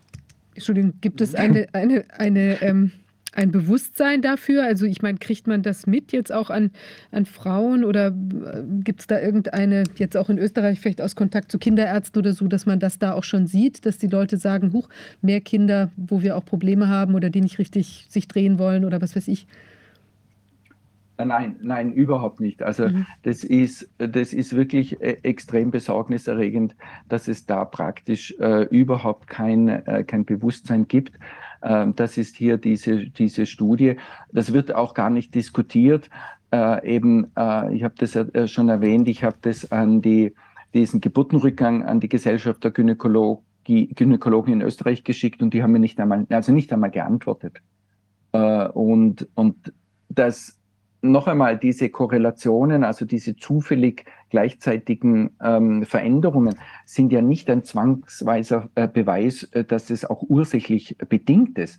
Aber es ist einmal hinreichend notwendig, dass man, dass man das diskutiert, ob es da einen inhaltlichen Zusammenhang geben könnte. Und äh, wenn das, äh, da, es gibt eine hohe Wahrscheinlichkeit, dass dem so ist. Und das muss auf jeden Fall diskutiert werden. Und die Tatsache, dass das eben nicht diskutiert wird, äh, ist, ist, ist wirklich äh, äh, hochskandalös. Hm. Ich stelle den Link mal in den, in den Zoom hinein. Ja, das ist schön, danke. Diese Monitoruntersuchungen, die dauernd laufen, also dieses Monitoring von bestimmten Gesundheitsparametern bei Kindern, bei Neugeborenen, aber auch bei Erwachsenen, dass man immer bestimmte Dinge beobachtet und guckt, ob Umwelteinflüsse eine Rolle, Rolle spielen oder da, dass man da auch erkennt, wenn zum Beispiel Therapieschemata wechseln, die sich nur langfristig aus, auswirken. Das heißt, wenn, wenn da Nebenwirkungen kommen, die erst nach zwei, drei Jahren auftreten, die kann man ja eigentlich gar nicht erkennen. Das wird man, ist ganz schwer, dann die Ursache noch zu finden. Mhm. Und deshalb sind solche Studien so wichtig, mhm. die dauernd laufen, dass man immer guckt, geht es den Leuten gut und an bestimmten Parametern das festmacht. Ich habe das ja auch mit der, mit der Überwachung der, der Grippe, der, der Grippesaison jeweils. Welche Erreger sind da? Wie viele Leute werden krank? Wie viele Leute kommen ins Krankenhaus? Das war ja für mich immer die Orientierung, weshalb ich so sicher war, auch zu Anfang, dass da nichts, keine, keine Pandemie oder Epidemie, kein neuer Ausbruch, sondern dass das wieder eine neue Grippe war und dass da nur über was anderes geredet wurde und anders getestet wurde als bisher. Also das ist nur möglich, sowas, wenn man Monitoring macht. Und ich denke, das ist sehr wichtig, dass wir immer darauf achten, dass unsere Gesundheitssysteme diese Gesundheit so beobachten. Aber das ist nicht keine Sache, die man macht in, im, durch privat, private Institute, sondern das muss der staatliche Gesundheitsdienst organisieren. Das muss transparent sein und es dürfen keine Daten sein, die dann irgendjemand irgendwie wegschließt, weil sie ihm nicht gefallen. Ja, und ich meinte, am Anfang, ähm, die, also vor, vor zwei Jahren, äh, hatten, man, hatten wir noch relativ wenig Daten für die äh, Kritik. Es gab damals schon ausreichend Daten, um, so wie du sagst, äh, zu sagen, es gibt keine, keine Pandemie, nicht einmal eine Epidemie, weil die, die Sterblichkeit auch nicht zugenommen hat. Äh, aber vieles von dem, was wir damals befürchtet hatten, das waren nur so Indikatoren. Und äh, jetzt, was wir sehen, ist, dass diese Befürchtungen sich bewahr zunehmend bewahrheiten, beziehungsweise dass eigentlich, man muss das noch schärfer formulieren, die schlimmsten Befürchtungen, die wir vor zwei Jahren noch nicht einmal gewagt haben, an, anzudenken, die scheinen sich jetzt zunehmend zu bewahrheiten. Ja. Und deshalb ist es eben so wichtig, dass wir nicht den gleichen Fehler wie damals beim Kontergan machen und wegschauen und versuchen, das zu verdrängen, dass wir, sondern dass wir so früh wie möglich äh, mhm. hinschauen und so früh wie möglich irgendwelche kon mögliche Konsequenzen ziehen. Ja. Und also ich, darf, ich, darf dann noch einmal auch hinweisen auf ein Zitat von einem Kollegen aus Wien, der, eine, der Leiter einer Gesundheitsagentur ähm, war und äh, in, dann in äh, Pension gegangen ist, der, der das eben sehr äh, treffend äh, formuliert ja. hat wenn äh, äh, wir haben nur, und du, ich glaube, du hast das auch schon hinreichend oft gesagt, wir haben eine Testepidemie, aber wir ja. haben keine Infektionsepidemie. Was wir messen oder was wir auch von Anfang an gemessen haben, ist die Aktivität der Testenden und nicht die Aktivität von Viren. Genau. Ja, stimmt. Ich war, das war in Tamsweg, hat er das gesagt, das weiß ich, da war ich dabei. Ja, ja, wir hatten uns damals gesehen in Tamsweg auch. Mhm. Kann man denn jetzt aus der Entwicklung ja. dieser Kurven ähm, auch was ablesen, äh, dahingehend, ob da in, äh, sagen wir mal, ob die Erstimpfung diese diese besondere Wirkung hat auf die, die Fruchtbarkeit möglicherweise? Also wenn wir jetzt davon ausgehen, dass da eben diese Korrelation mit der Impfung ist, oder können wir auch schon bereits sehen, dass es ein Wiederholungs-, also die, die nächste Impfung, die Boosterimpfung, ob die nochmal die Effekte verstärken oder ob das sich dann, ob der Erstschlag quasi mit der ersten Impfung ist und dann äh, nivelliert es sich und hat, das hat dann nicht mehr so einen Effekt bei der zweiten oder dritten Impfung. Gibt es da schon nein, irgendwas an Erkenntnissen? Also das ist, man muss sich immer wieder diesen Wirkmechanismus vor Augen halten. Und ich glaube, aus diesem Wirkmechanismus können wir sehr viel ableiten und zwar sehr schwerwiegende äh, äh, Aussagen ableiten. Das eine ist, es werden mit jeder Impfung potenziell äh, zweimal 10 hoch 12 Zellen zerstört. Zu, zu, zur Orientierung, ein Körper hat 35 mal 10 hoch 12 Körperzellen.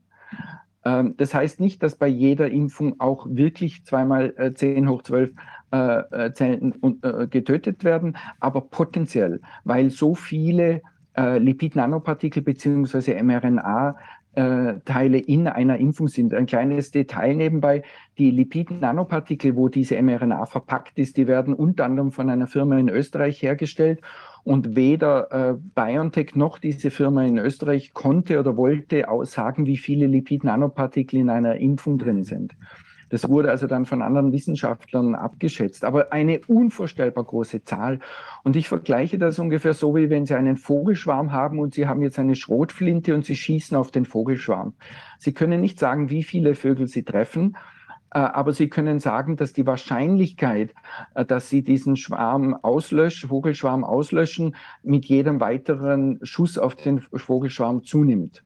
Mhm. Mit jedem Schuss werden Sie einen, einen Teil dieses Vogelschwarms töten und irgendwann einmal wird nichts mehr übrig bleiben. Also das ist eine ganz äh, klare Forderung, die auch der positive Aspekt ist, Leute, die sich haben impfen lassen und ähm, die, die, wenn die aufhören, dann haben sie eine große Chance, dass es zumindest nicht schlechter wird.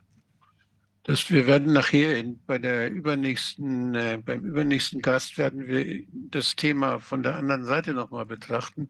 Das finde ich sehr spannend. Die Menschen haben ja, viele Menschen haben ja Glück, dass sie eine Spritze gekriegt haben, wo nichts drin war oder etwas drin war, was nicht wirkt. Und denn sonst wäre das gar nicht zu erklären. Wenn man diese Spritze kriegt und da ist das drin, was drin sein soll, dann passiert es immer, dann ist sie immer toxisch. Ja. Und Aber wenn, da, wenn man Glück hat, ja, wenn man Glück hat, dass die Spritze längere Zeit nicht im Kühlschrank war, dass sie längere Zeit zu warm gelagert wurde, wenn man Glück hat, dass diese Nanopartikel überhaupt keine RNA enthalten, weil das nicht immer klappt, das zusammenzubringen. Ich habe da mal Bilder gesehen von, das sind ja, wird uns immer gestellt, so eine schöne Nanopartikelkugel und da ist die, RNA drin und dann das wie so ein Paket wird das, geht es dann in die Zelle rein. Das ist völliger Quatsch. Das sind manchmal Nanotrümmer und dann ist da die RNA so ein Teil davon. Das ist ein fürchterliches Durcheinander. Es kann sein, dass da manchmal diese schöne Kugel dann zustande kommt, aber der Produktionsprozess, der ist ja völlig, das ist ja noch ein völlig neuer, eine neue Technologie. Und in dieser Masse, in dieser Menge Menge von, die da hergestellt wird, von zig Firmen, die dann zusammenarbeiten müssen und die Logistik, die dazu gehört. Da haben viele Leute Glück. Und das wird uns ja häufig als Gegenargument auch genannt. Das passiert doch gar nicht. Guck guck doch mal, es sind noch ganz wenig nur. Nee, das, die haben Glück, dass sie da was kriegen, wo nichts drin ist. Und äh, ich weiß nicht, was, wie man das bewerten soll, ob das absichtlich so ist. Denn wenn wir alle krank würden, dann würde, da, glaube ich, dann, dann hätte es schon längst eine Revolution gegeben. Stellen Sie sich vor, jeder kennt ja viele, die geimpft sind. Und wenn bei jeder Impfung jemand krank würde, dann wäre das nicht lange gegangen, dann wäre das sofort aufgefallen. Und dadurch, dass das so schön verdünnt ist, kann es auch leicht vertuscht werden. Und das ist etwas, was, was man im Hinterkopf haben muss. Ich habe da den Verdacht, dass das durchaus eine Rolle spielt, solche Gedanken. Ja, möglicherweise. Ähm, und, und, und das würde auch erklären, dass äh, noch so viele Impfungen bestellt wurden. Also der frühere Gesundheitsminister in Österreich hat einmal gesagt, vier, viermal im Jahr wird es einen Stichtag geben. Äh, und die sind ja, die Dosen sind ja bestellt und das würde dann möglicherweise das eben kompensieren, dass äh, das nicht quasi bei jedem wirkt. Aber nur noch zurück zu den Schlussfolgerungen. Also die eine Schlussfolgerung ist, dass das auf jeden Fall toxisch ist und je öfter, umso mehr. Und die zweite mhm. Schlussfolgerung, die fast für mich noch ähm, bedrohlicher ist, ist, dass die, der Wirkmechanismus ganz klar zeigt, dass die Absicht hinter der Entwicklung dieser Impfung und die Absicht hinter der Verabreichung ja. dieser Impfung ausschließlich, ausschließlich, zwingend ja. und ausschließlich die Tötung von möglichst vielen Zellen und damit die Tötung von Menschen beabsichtigt. Es gibt, wenn man den Wirkmechanismus sich ansieht, keine, leider keine andere Schlussfolgerung. Ja. Und das äh, bedeutet aber ja auch, ähm, dass wir uns wirklich da einem kriminellen äh, Geschehen gegenüber sehen und dann möglicherweise auch einen Zusammenhang sehen können mit anderen geopolitischen Ereignissen.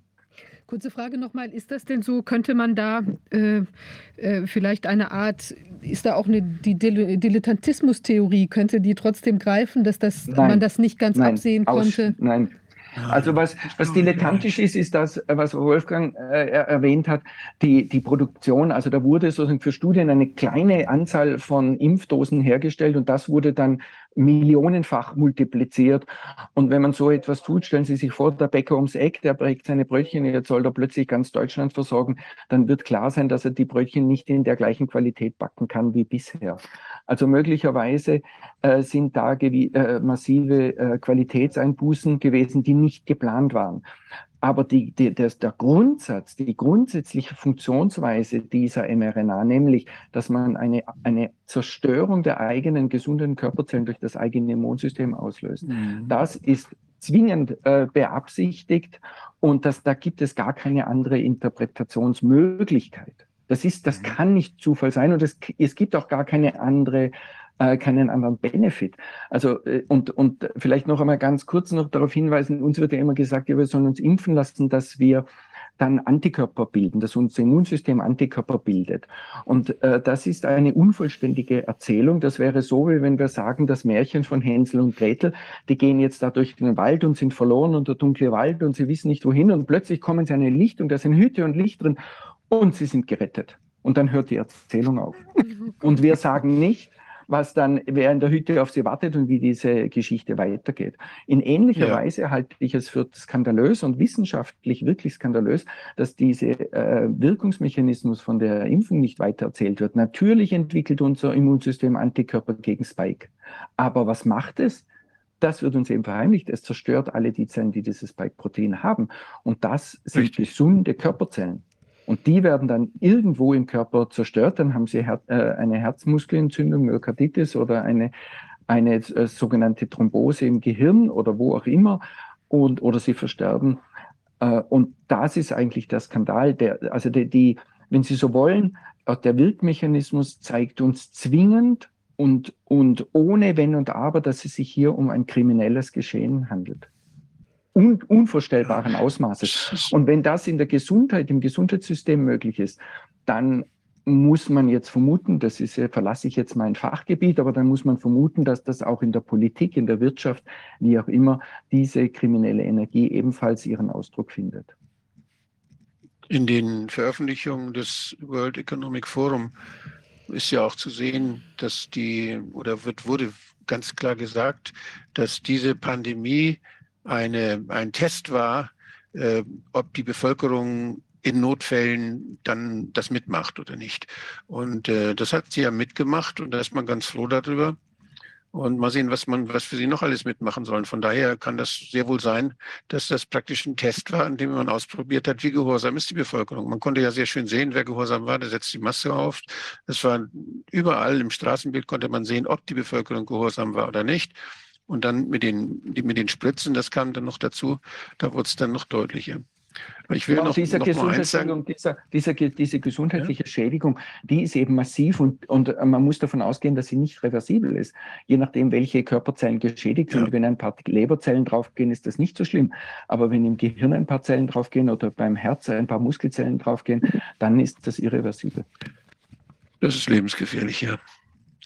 Ja, dass die damals diese in Wuhan, diese, dieser Erreger, der dort diesem Labor dann irgendwann gekommen ist, der so zusammengebastelt ist, wie die Natur das gar nicht machen würde, ähm, der und den man dann im, im Computer hatte, der ist ja das Modell für diese sogenannten mRNA-Impfstoffe.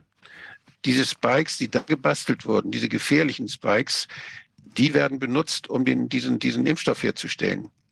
Und ähm, die, die wirklichen Coronaviren, die haben ja diese lästigen, komischen Kunstkonstrukte längst abgeschüttelt und sind wieder ganz normale Coronaviren.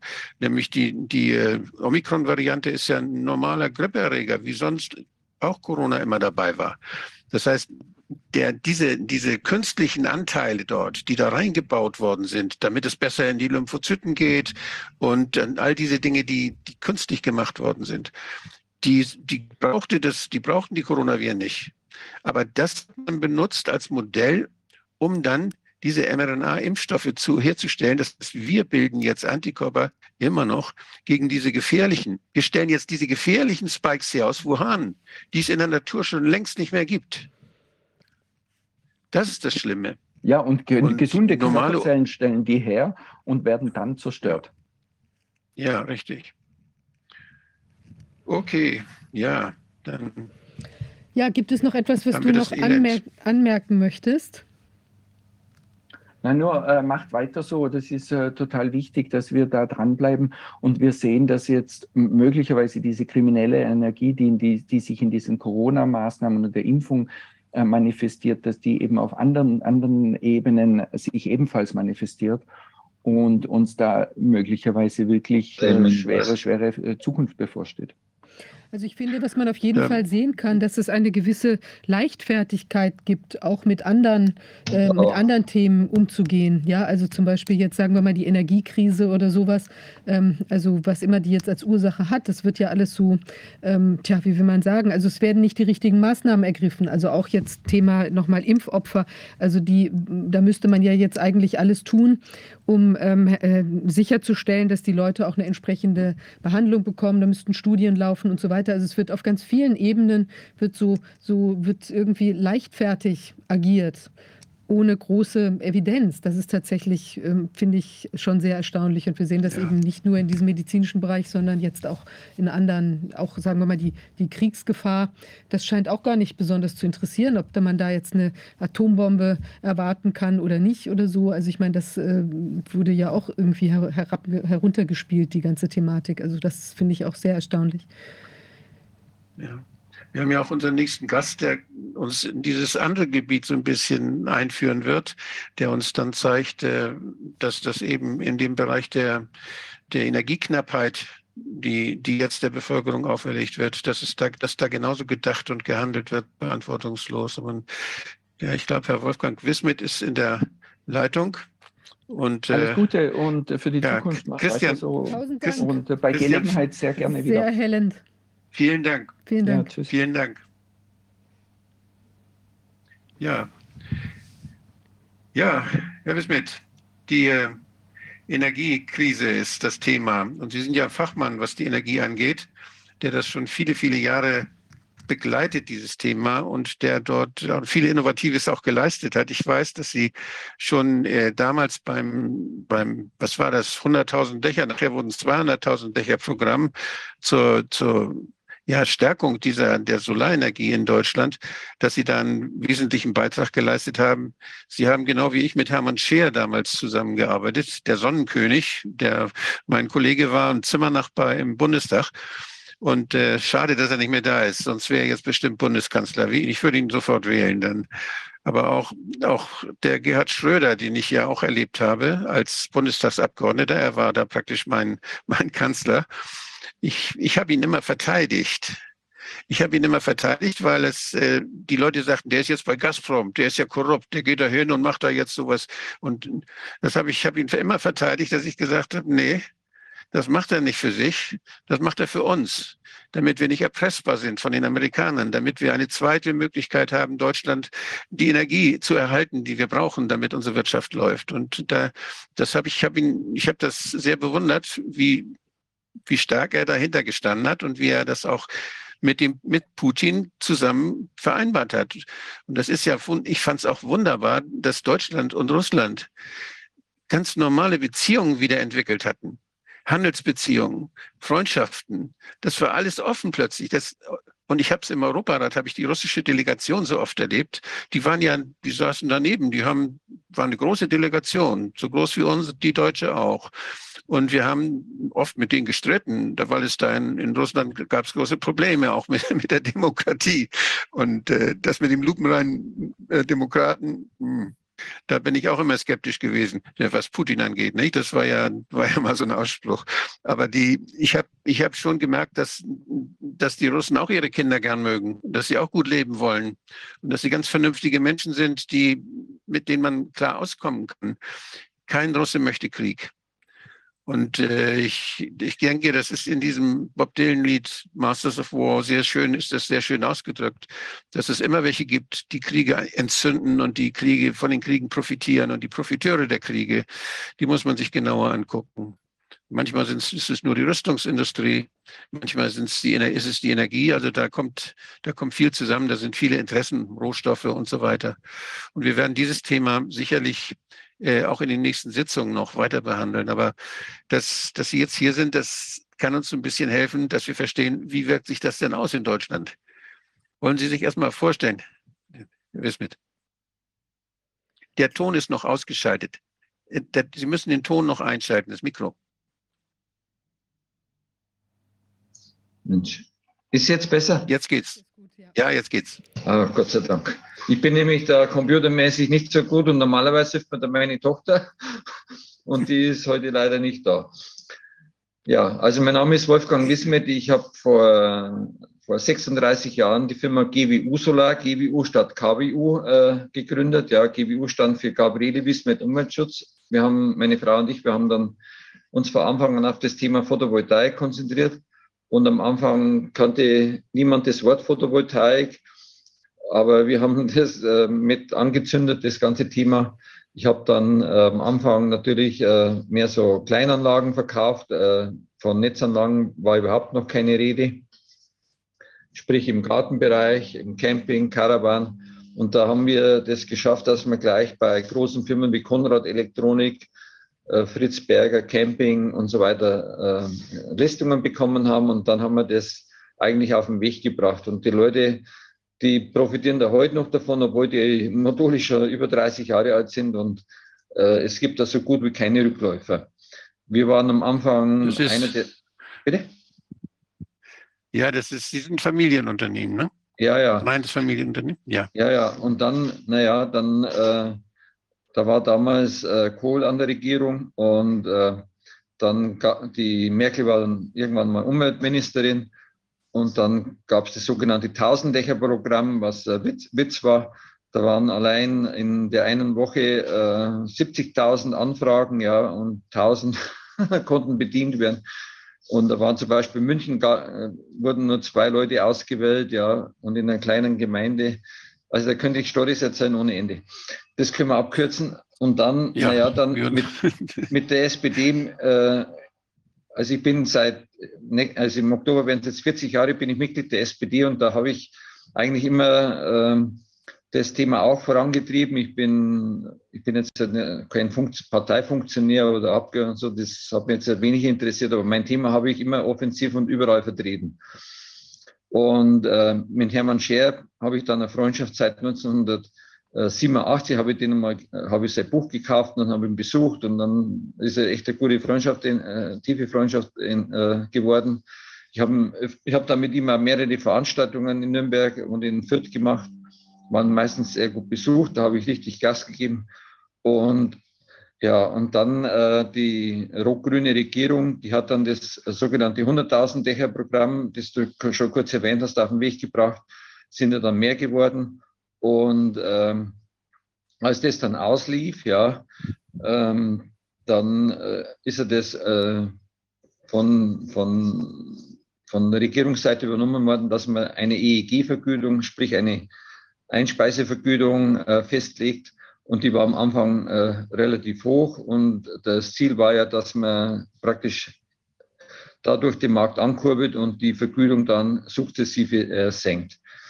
Ähm, damals war Schröder an der Regierung und ich weiß von Hermann, der hat mir das persönlich erzählt, der war am Anfang auch äh, ein bisschen skeptisch, aber er konnte die in der Partei viele überzeugen und der Ludwig Stieger hat mir gesagt, wie er leider viel zu, viel, viel zu früh verstorben ist, der wird uns gewaltig fehlen. Und so war es dann letztendlich auch. Aber ich muss auch äh, sagen, der Gerd Schröder, der hat das Thema dann aufgegriffen und vor allem in dem Wahlkampf, wo er dann knapp verloren hat, da hat er ganz massiv äh, für Photovoltaik oder für Solar äh, generell geworben und ist da bei der Bevölkerung gut angekommen. Genauso wie unser Bürgermeister hier in Fürth, äh, Dr. Thomas Jung, der hat das Thema auch äh, sehr früh erkannt und seine Ergebnisse sprechen für sich. Der hat alle Schulen mit Photovoltaikanlagen belegt, da konnten wir äh, viele davon machen. Der hat ein Müllberg zu einem Solarberg umgewandelt und so weiter. Da gibt es also viele Projekte. Und der fährt immer Ergebnisse ein zwischen 70 und 80 Prozent. Und die SPD, die das äh, im Stadtrat da sehr gut begleitet, hat auch immer fast 50 Prozent. Oder, also haben wir einmal sogar das- das- Das sind die schönen alten, das sind die schönen alten Zeiten, aber was ist jetzt? Ja, aber äh, ja, und jetzt ist so, ähm, durch, seit den Merkel-Regierungen, muss man sagen, und da war unsere Partei leider auch dabei, ähm, wurde das EEG wirklich auf Deutsch gesagt verhunzt. Ja? Also äh, man hat da ein Bürokratiemonstrum gebaut und es gab fast alle halb, halbes Jahr eine Änderung und es hat immer noch nicht aufgehört und ähm, die Grünen waren da teilweise auch beteiligt, vor allem bei ein gewisser Herr Rainer Barke, der Staatssekretär bei Gabriel war, den hat er geholt, der war früher bei Tridin Staatssekretär und vorher beim Fischer in Hessen und so weiter. Und der spielt eine ganz, aus meiner Sicht eine ganz miese Rolle, ja. Und äh, der hat, den habe ich mehrfach äh, bei Veranstaltungen konfrontiert, zweimal in Berlin, einmal in München. Und dann sagt Ja. er, ein Zubau von sieben Gigawatt, was ja in den guten Zeiten der Fall war, ja, das geht gar nicht. Also äh, wenn wir das ohne Wachstum beibehalten hätten, dann hätten wir jetzt 100 Gigawatt mehr Photo, allein Photovoltaik im Netz, geschweige denn von den anderen Energieträgern. Also wir haben das uns wirklich in Deutschland selbst kaputt gemacht. Und das ist extrem traurig. Und, äh, und darum habe ich auch die, kritisiere ich auch die, die Grünen, ja. Den Herrn Habeck habe ich äh, vor kurzem äh, gesagt mit Russland, ja. Also ähm, da haben wir uns, da hab, das bin ich auf Sie aufmerksam geworden. Das war so der, der Auslöser. Ja. Da waren Sie sehr mutig und sehr, war sehr ja, deutlich. Da ja. war in, in Bayreuth auf seiner Sommertour und da habe ich zu ihm gesagt, also Willy Brandt hat gesagt, äh, nicht der Krieg ist der Vater aller Dinge, aller Dinge, sondern der Frieden. Und dann hat Brandt ja weiter gesagt, das habe ich zitiert, ähm, wir müssen ein Land der guten Nachbarn sein, nach innen und nach außen. Da habe ich äh, ergänzt, und das gilt sowohl für die Ukraine wie, genauso wie für Russland. Und da habe ich ihn aufgefordert, der muss unbedingt, äh, und zwar sofort, äh, mit Russland Verhandlungen aufnehmen, um einen Frieden und einen Waffenstillstand herzukriegen, weil wir ansonsten einen wirtschaftspolitischen Selbstmord äh, begehen. Ja? Und das Handwerk, die Industrie, die, auch die Verbraucher, wenn wir unser Land so schwächen, ja, äh, dann, dann, dann machen wir uns alles selber kaputt. Dann können, können wir auch keine Ukraine mehr unterstützen. Das nur nebenbei. Aber wir müssen ja mit Russland, äh, hat ja nicht nur Öl und Gas, ja, sondern die haben ja auch alle anderen Rohstoffe, die für Wirtschaftsland wie Deutschland unabdingbar sind. Und das ist das, für mich ist das ein Wahnsinn, was da im Moment abläuft. Und dann sagte, ja, Putin ist ein Mörder und Verbrecher, mit dem kann man nicht verhandeln. Ich sage, so, man, mit jedem Menschen kann man und muss man verhandeln, vor allem wenn es um Krieg und um Frieden geht. Und äh, wer mich auch maßlos geärgert hat, war die, die, äh, die Claudia Roth, die, die ist ja im Kanzleramt jetzt für Kultur zuständig und die sagt ja in die russischen Kameras rein, aber in die ukrainischen Kameras, Fax Russians bei ihrem Besuch da in Kiew oder wo es war, ja. Das ist ein, das ist ein Unding, ja. Und wir, wir müssen doch jede Ebene nutzen, die Städtepartnerschaften zwischen Russland und Deutschland, alles muss man da in Bewegung setzen. Es geht um Krieg und Frieden, ja. Und vor allem, es geht auch um unser Überleben. Und, und jetzt haben sie natürlich mit dem, mit dem Paket versuchen sie jetzt, ich hoffe, dass sie Erfolg haben damit. Ich wünsche jedem Menschen Erfolg und ich will, dass alle Menschen gut geht, ja. Und Solar könnte ein, ein wunderbarer äh, Hebel dafür sein. Aber wir haben natürlich die letzten zehn Jahre, wie gesagt, das Thema total runtergebrochen. Statt äh, sieben oder zehn Gigawatt pro Jahr haben die das runter, äh, runter wie soll ich sagen, runtergeprügelt auf unter ein Gigawatt pro Jahr. Ja. Das heißt, Was und da sind drei über, äh, Entschuldigung, da sind über 3000 Firmen in die Pleite getrieben worden. Ich habe auch äh, das durchleben müssen und das ist unangenehm. Da kriegen sie ewig kein Geld von der Bank. Ich, mach, ich kann nur im, im positiven Saldo arbeiten. Ich habe keinen Konkurrent. Das ist ein Wahnsinn. Und, äh, und viele haben ja so komplett aufgegeben. Ich habe das jetzt Gott sei Dank gehalten. Und jetzt, jetzt meinen die Leute, ich bin ein Kriegsgewinner. Ich, ich will keinen Krieg. Wir, wir machen so auch ein gutes Geschäft, weil mittlerweile die, haben sie die Leute begriffen. Photovoltaik ist einer der billigsten Energieträger und Wind, also die ganzen Erneuerbaren, nicht nur Photovoltaik. Mhm. Aber wir müssen der, der Realität ins Auge sehen. Und wir, Deutschland, durch das, dass wir das einfach zehn Jahre versemmelt oder 15 Jahre versemmelt und verbummelt haben, nach Rot-Grün, gab es nur noch einen Berg ab. Ja. Und, äh, und da brauchen wir jetzt auch Zeit. Ja. Das heißt, wenn wir jetzt, es gibt zurzeit Materialknappheit, es gibt Personalknappheit. Und das heißt, wenn wir das nicht hätten, diese Knappheiten, dann hätten wir das äh, dann hätten wir nicht äh, ne, und das Personal da wäre und so weiter, dann die Photovoltaik ist so ein Bürokratiemonstrum, zu einem Bürokratiemonstrum verkommen. Sie können keine Anlage normal und schnell bauen. Das ist utopisch. Und dann habe ich dem habe ich auch vorgeworfen, er macht eine Augenwischerei und die Grünen auch den schnellen Umbau. Das, das geht technisch überhaupt nicht, weil jedes äh, Stadtwerk hat bestimmte Anschlussbedingungen und die müssen die ganzen Anschlusskästen müssen freigegeben werden, etc. etc. Es ist ein Unding, ja. Und darum, wir brauchen das, das Russengas oder nicht. Und im Winter scheint eh wenig Sonne, ja. Wir haben da nur 20 äh, Prozent vom Jahres, also von, von dem Ertrag. Also im, zum Beispiel weniger sogar im November, Dezember und Januar haben wir insgesamt maximal 10 Prozent vom Jahresertrag. Das heißt, wir brauchen da andere Energieträger, zumindest in der Übergangszeit, solange es keinen Wasserstoff und solange es das andere alles nicht gibt. Und das haben wir, ist ja kaputt gemacht worden. Und, und ausgebremst worden. Und das ist das, was ich so verurteile und was mich echt aufregt, auf Deutsch gesagt. Und die Wir ja Bevölkerung wäre eigentlich die- bereit zu investieren, die Unternehmen wären bereit. Aber wir brauchen natürlich äh, diese sogenannten Rahmenbedingungen. Und bei uns, äh, da gibt es so viele verschiedene äh, Abstufungen von äh, Bedingungen. Ja, das geht los 10 kW Liebhabereigrenze, dann 25 kW, dann 30 kW. Es, es glaub, ich habe für unseren Oberberger, ich weiß das mal zusammengeschrieben, es gibt zehn verschiedene, äh, wie soll ich sagen, Leistungsstufen, ja, wo, wo verschiedene Regeln Ja. zu beachten sind. Das ist, das versteht kein Mensch. Ist das nicht, ist das nicht Absicht? Ich Ja, da weiß, ich erinnere mich an diese Diskussion mit, Da, da ja, stecken mit die, Hermann der, ja, die der ganz großen gesagt hat, die wollen- Energiekonzerne, die ganz großen Richtig. Energiekonzerne stecken da dahinter.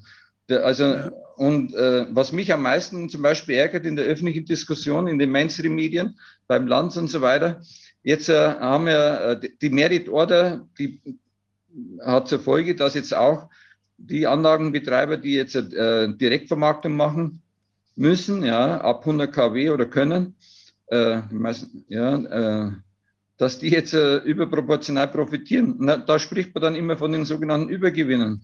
Aber das sind Marginalien, ja, das, das kann man vergessen. Im Vergleich jetzt, wenn ich jetzt zum Beispiel so Ölkonzern anschaue, der, der hat im Quartal äh, äh, statt drei Milliarden zehn Milliarden Gewinn.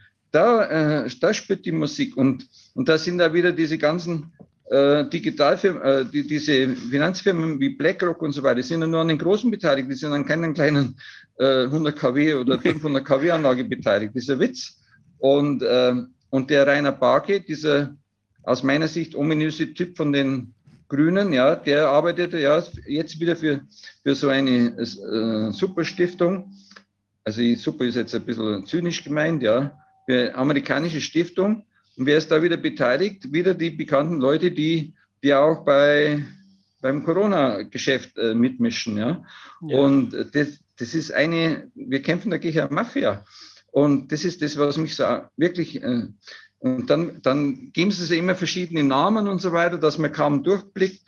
Und die wollen sich auch den, das Geschäft mit den erneuerbaren äh, Energien unter den Nagel reißen. Das ist das Ziel und Zweck, aber die erneuerbaren Energien sind eine Friedensenergie und die, das kann jeder selber machen und die Leute haben das begriffen und die machen das auch immer mehr. Und äh, das ist auch eine Chance für Deutschland, ja.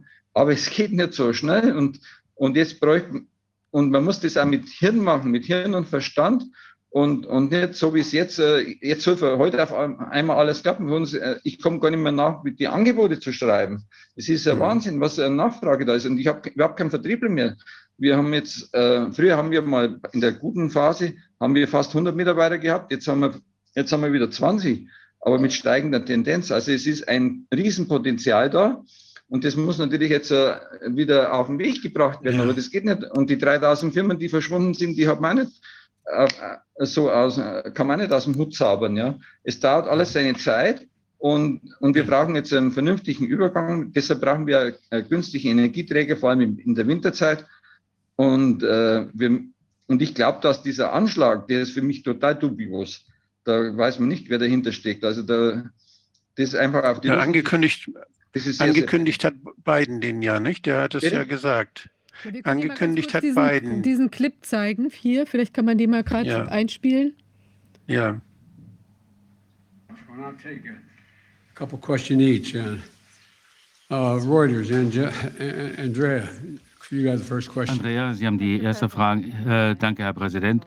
Und danke, äh, Kanzler Kohl, äh, Scholz. Äh, Herr Präsident, ich wollte Sie äh, mal zum Nord Stream-Projekt befragen, das Sie ja schon so lange äh, bekämpfen.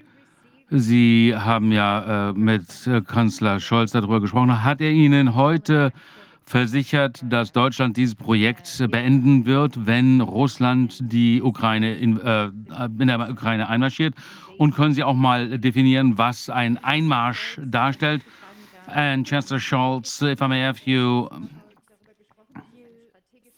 äh, Sie haben ja gesagt, dass es eine strategische Zweideutigkeit gab hinsichtlich der Sanktionen. Ich wollte Sie einfach fragen, welche Sanktionen sich da vorstellen und woran Sie da arbeiten, zusammen mit den USA. Sind die bereits äh, fertig? Äh, sind die äh, oder ist das noch ähm, in Arbeit? Sie sagen ja nicht wirklich, was die Details da sind. Ist das nur ein Vorwand, äh, damit Deutschland die SWIFT-Maßnahmen nicht unterstützen muss? Darf ich die erste Frage zunächst beantworten? Wenn, Russ wenn, Deutschland, wenn Russland ähm, einmarschiert, das heißt, wenn äh, Panzer oder Truppen nochmal die Grenzen der Ukraine überschreiten, dann wird es kein Nord Stream 2 mehr geben. Das werden wir beenden. Aber wie würden Sie das machen? Genau. Da das Projekt ja äh, unter deutscher Leitung steht, die, die, haben ja die Kontrolle darüber. Ähm, ich kann Ihnen versprechen, das können wir machen. Schönen Dank für Ihre Frage. Well, dank, schönen Dank für Ihre Frage. Ich möchte ganz klarstellen, wir haben alles äh, sehr genau vorbereitet, um die notwendigen Sanktionen in der Schublade zu haben, wenn es eine militärische äh, Aggression Russlands gegenüber der Ukraine gibt. Äh, und das ist notwendig, dass wir das im Vorfeld machen, damit Russland genau versteht, dass dies weitreichende, ernste Maßnahmen sind. Das ist Teil dieses Prozesses, dass wir nicht alles öffentlich breittreten, denn äh, Russland könnte äh, sehen, dass da noch äh, mehr kommen könnte. Gleichzeitig ist auch klar, dass wir sehr gut vorbereitet sind mit weitreichenden Maß Maßnahmen. Wir werden diese Maßnahmen mit unseren Alliierten, unseren Partnern in den USA ergreifen und wir werden alle notwendigen Schritte ergreifen. Sie können äh, sicher sein, dass es keine Maßnahmen gibt, äh, wo wir unterschiedlichen Ansatz verfolgen. Wir werden gemeinsam handeln. Wir werden zusammenstehen, wir werden gemeinsam äh, handeln und wir werden alle notwendigen Schritte ergreifen und von all, uns allen gemeinsam ergriffen werden. Also äh, gut, äh, Sie können also Nord, äh, Nord Stream 2 beenden. Das haben Sie aber heute nicht gesagt. Sind Sie bereit dazu? Ich habe ja schon gesagt, wir werden zusammenstehen. Wir sind äh, vor allem, äh, wir sind völlig vereint. Wir werden alle die gemeinsamen äh, Schritte gemeinsam ergreifen. Möchten Sie jemanden auswählen? Okay, ja. Es ist unfassbar, dass da die kündigen das an, egal, es ist nicht in wir können das machen. Wir werden das machen. Und Scholz sagt, ja, ja, wir werden Deutschland den Hahn abdrehen um Russland zu bestrafen. Wir bringen uns um, um Russland zu bestrafen. Der, es ist Wahnsinn. Es ist Wahnsinn, wenn man das hört. Das wirtschaftspolitischer Selbstmord. Ja. Und ähm, der Feind, der wird dadurch richtig geschädigt. das ist, das die, ist verrückt. Die verdienen mehr als je zuvor. Ja. Naja, jetzt, äh, jetzt, ich weiß jetzt nicht, jetzt sind ja beide Leitungen kaputt, oder? Es fließt nichts mehr, nicht? Kann nichts mehr fließen. Die sagen, berichten ja immer, dass die Tanks noch voll sind, aber ich weiß nicht, ob, wie lange, wie lange das halten wird. Da gehen eben die Preise nach oben und von daher wird den, den Leuten, den einzelnen Haushalten der Hahn abgedreht, weil sie es nicht mehr bezahlen können. Das ist ja das Schlimme, was da überall passiert. Und äh, das, deshalb kommt es ja auch, dass sie jetzt so gute Nachfrage haben. Die Leute wissen, dass ihnen der Hahn abgedreht werden soll. Und die gucken sich, die gucken zur Sonne und sagen, wie kann ich die Energie von da oben kriegen? Ja. Und dann, dann kriegen sie Aufträge. Das ist schön. Das ist eine gute Sache. Aber andererseits wird es ja ihnen schwer gemacht. Im, Im, Winter hilft das nichts, weil im Winter einfach die Sonne zu wenig scheint. Deshalb gibt es ja im Winter. Das, ja. Man muss die banalsten Sachen muss man verkaufen. Das ist sowieso was, was ich nicht begreife. Ich frage mich immer, von welchen Leuten werden wir äh, regiert? Begreifen die gar nichts? Das ist, da, da muss ich, da, da, da muss ich nicht einmal in die Volksschule gehen, ja. Wenn die Sonne scheint, dann, aber im Winter, wir haben im Winter, weil da die Sonne wenig scheint. So einfach ist das. Wie ist denn das mit Speicher? Ja, die, im Prinzip müsste man doch jetzt die ganzen Bedingungen für die Zulassung und für den Anschluss dieser Photovoltaik äh, oder sonstigen ja. ähm, alternativen Energie-, Selbstversorgungsenergiesystemen müsste man doch jetzt sofort als Gegenmaßnahme deutlich äh, vereinfachen, sodass die Leute dann eine Möglichkeit haben, Aussetzen, sich zu versorgen. Ja. ja. also auf jeden so, Fall. Und ich, ich, ich habe schon x-fach äh, das öffentlich kritisiert. Äh, der Gabriel war in Nürnberg mal bei der IHK und dann, dann habe ich äh, zu ihm gesagt, äh, dass er die, für mich die größte Enttäuschung ist, seitdem ich in der SPD bin. Und dann hat er hinterher hat er zu mir gesagt, ich verfolge ihn, weil ich habe ihn mehrfach konfrontiert mit dem Thema Bürokratiemonster, Monstrum, also das, aus dem EEG. Das war früher unter Hermann Scher waren das zwei Seiten, ja, und das könnte man auch wieder auf, lassen es äh, vier oder zehn Seiten sein, aber jetzt sind es ein paar tausend, ja, oder 14.000. Das ist alles verrückt nur noch. Und äh, also das hat mir die Frau wie heißt es nochmal? Ines Zenke, die ist im SPD-Wirtschaftsforum Präsidentin und die arbeitet bei Becker, Büttner und Held in so einer große Kanzlei in Berlin und die sind spezialisiert auf Energierecht. Die hat das einmal ausgearbeitet, wie viele Paragraphen und Vorschriften das gibt. Das so angeblich, also ist jetzt auch schon wieder bei, waren 14.000 waren da im Gespräch. Das ist alles verrückt. Naja, auf jeden Fall, äh, ich bin trotzdem zuversichtlich, weil die Menschen das immer mehr begreifen. Und eine Anlage wird für die nächste Anlage und es wird sehr, sehr viel zugebaut.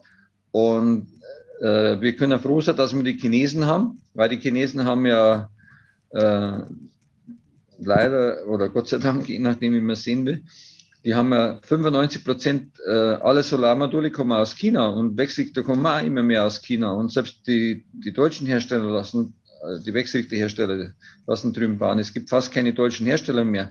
Also man, von der Systemrelevanz her hätte man zumindest den Solarwerte halten müssen. Ja.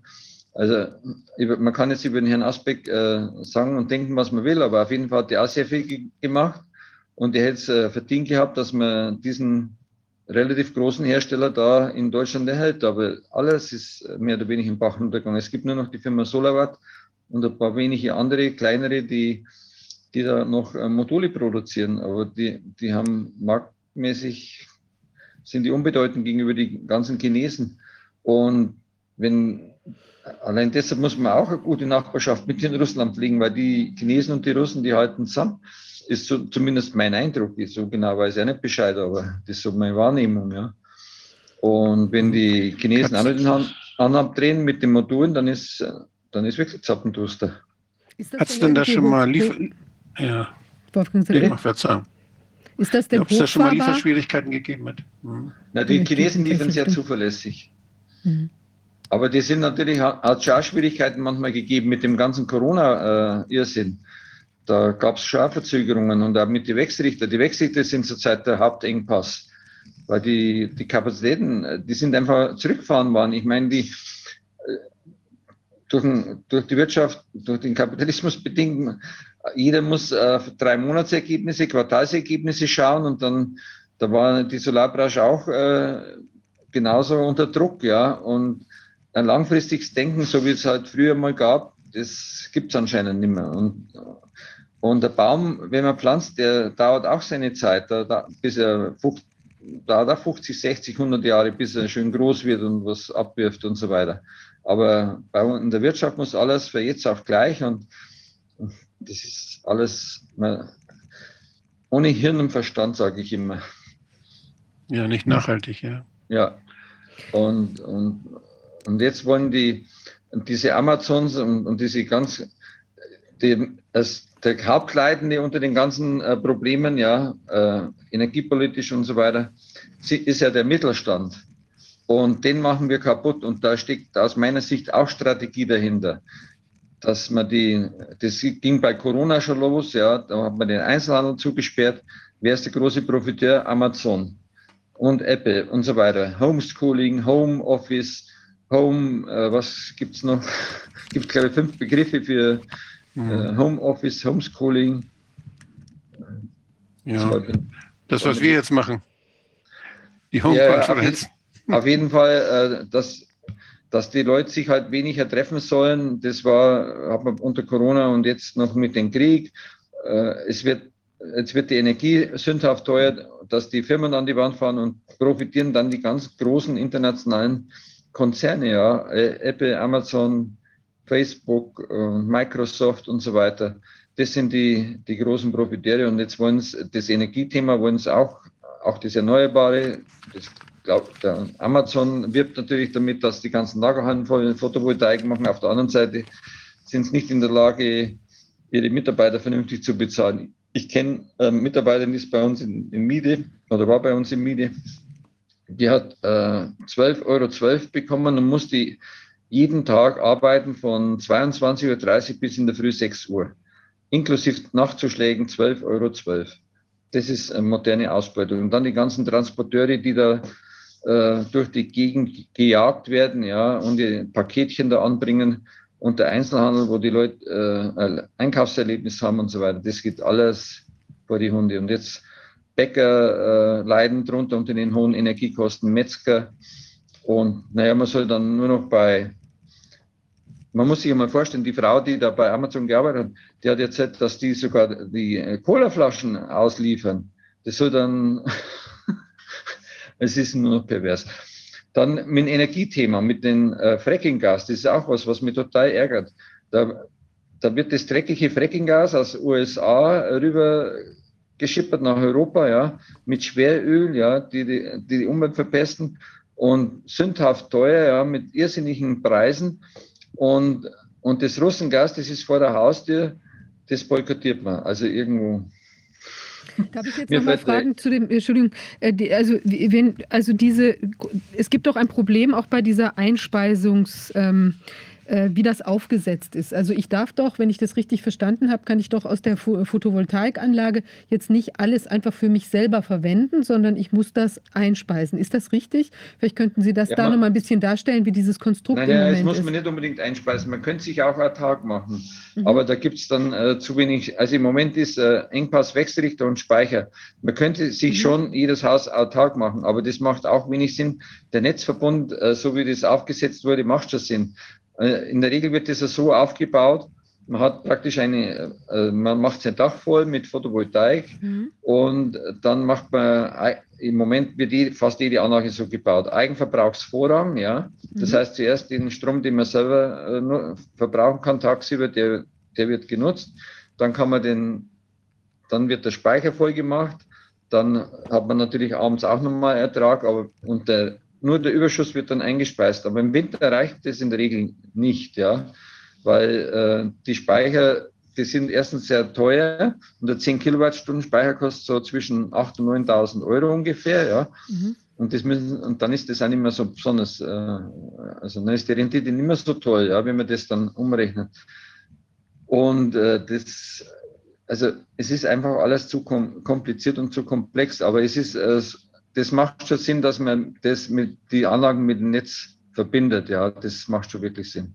Und dieser also, Speicher, wie lange reicht denn der, wenn ich jetzt, sagen wir mal, gerade. Ja, 10 Kilowattstunden, das, ist, äh, das kommt auf den Verbraucher drauf an. Wenn, ich kann halt mit 10 Kilowattstunden äh, eine Kilowatt, ein kW, 10 Stunden lang äh, rausnehmen. Aber, aber 10 Kilowattstunden ist schon ein ordentlicher Speicher, der reicht schon. Also ich würde mal sagen, zwischen drei und zehn Tagen kann man da schon überbrücken, ja. Aber das ist auch nicht die Welt. Also man kann jetzt da nicht sagen, äh, damit löse ich die Probleme.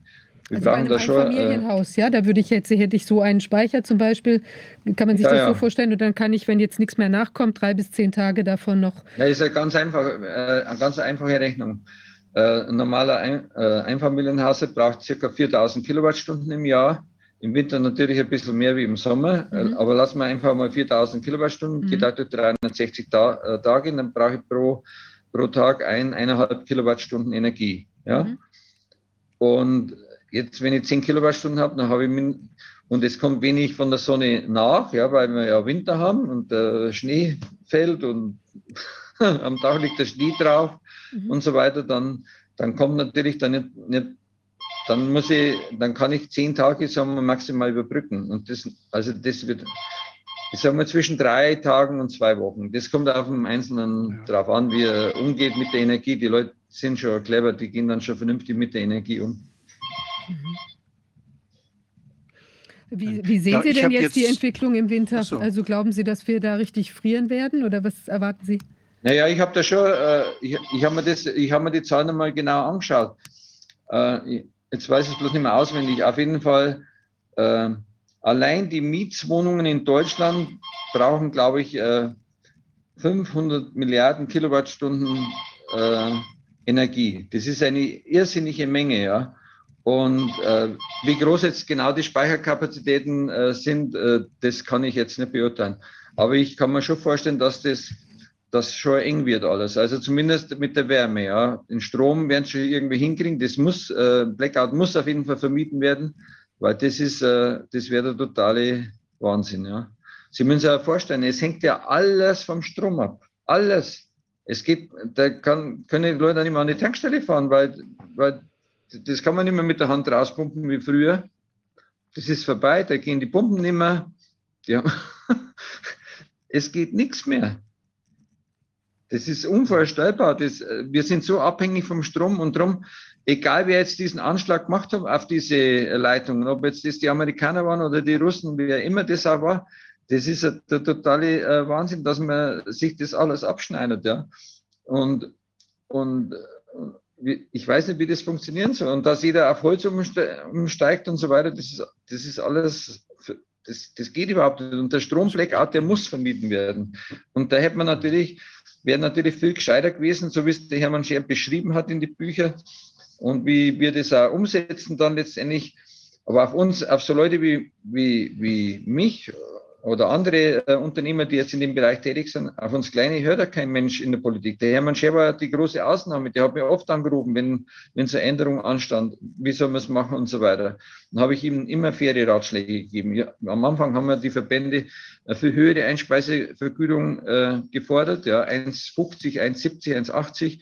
Dann habe ich zu ihm gesagt, mach ein Mackel, ja, eine Mark und, und der ist und dann passt es. Und genauso war es. Das war beim 100.000er Programm.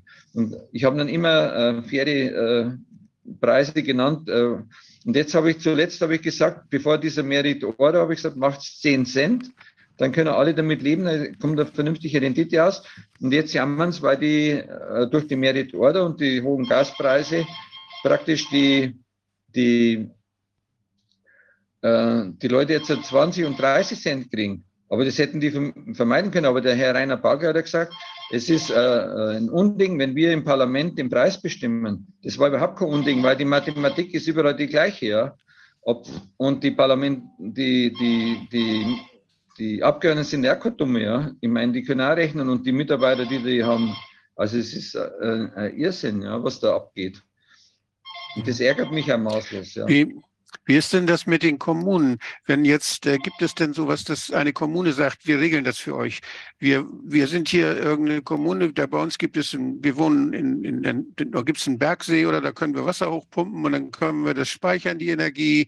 Und dann haben wir, naja. also dass die Kommune sich versorgt selber und dass es so Überlegungen gibt, äh, dass, dass Kommunen dafür sorgen, dass nicht jeder die ganze Infrastruktur bauen muss, sondern dass man lieber gemeinsam was Größeres baut, was dann natürlich für die Einzelnen viel wirtschaftlicher wird. Gibt es solche Kommunen schon oder ja, wie könnte schon, das aussehen? Ja, da gibt es sehr viele schon. Äh, die, Anzahl, die Zahl weiß ich jetzt nicht genau, aber da gibt es viele. Also vor allem kleinere Gemeinden, die gibt es in ganz Deutschland. Also da sind äh, viele sehr aktiv unterwegs mit Hackschnitzelheizung und so weiter und so fort. Ja. Hm. Ja. Haben wir das nicht drüber gesprochen, über diese Sache in Sachsen, dass es da so, äh, so tiefe Gruben gibt und so hohe Hügel? Dass es ja, ja, da haben wir mal drüber geredet. Ja, da habe ich zum das Beispiel. hat mich sehr beeindruckt. Ja, da gibt es, also es, es gibt ja die, so, den Begriff Lageenergie. Jetzt, ich habe da so einen, einen, Quellgeist im Telefon, ich muss das ja. immer abheben und einfach, wenn der jetzt aufhört, dann lege ich das runter, weil das geht nicht. Aber der gibt dann noch, Entschuldigung. Auf jeden Fall äh, Lageenergie. Äh, Speichersee mhm. ist ja nichts anderes wie Lageenergie. Ich habe den Walchensee, ja. der liegt 100 äh, oder 200 Meter höher wie, wie unten der Kochelsee. Und äh, wenn, einen kleinen Moment einmal.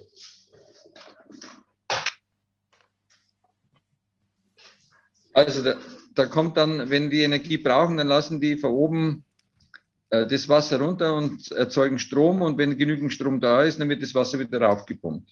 Ja. Und, und wenn man jetzt Sand zum Beispiel nimmt oder Steine, dann die haben ein anderes äh, spezifisches Gewicht, sagen wir mindestens das Dreifache ungefähr, ja. Bei, bei Granitstein ist sogar noch mehr und so weiter. Und das könnte man ja auch rauf und runter heben. Und äh, ich war mal, wir haben in der Nähe von von Cottbus haben wir äh, PV nachher gebaut und habe das gesehen, wie, was da für Aufschüttungen sind für den Abraum von Abbau von der, von der Braunkohle, irrsinnige Mengen, ja. Und es gibt ja große, äh, große äh, Betontanks, sage ich mal. Und da könnte man ja das reinschütten und hydraulisch dann hochheben, wenn, wenn genug äh, Energie da ist und abends runter. Und das habe ich ja mal dem Herrn äh, Schmitz, jetzt weiß ich nicht mehr, ob der noch Vorstand ist bei der RWE, und er sagte, ja, das bringt energetisch äh, viel zu wenig und so. Also man kann ja alles abreden. Das hat man ja früher ja. bei der Photovoltaik auch gesagt. Die Module, das, die das, haben keine Leistung, die haben keine Energiedichte und so ja. weiter. Und jetzt ist, jetzt ist äh, Photovoltaik soll jetzt der, der Rettungsanker sein, ja.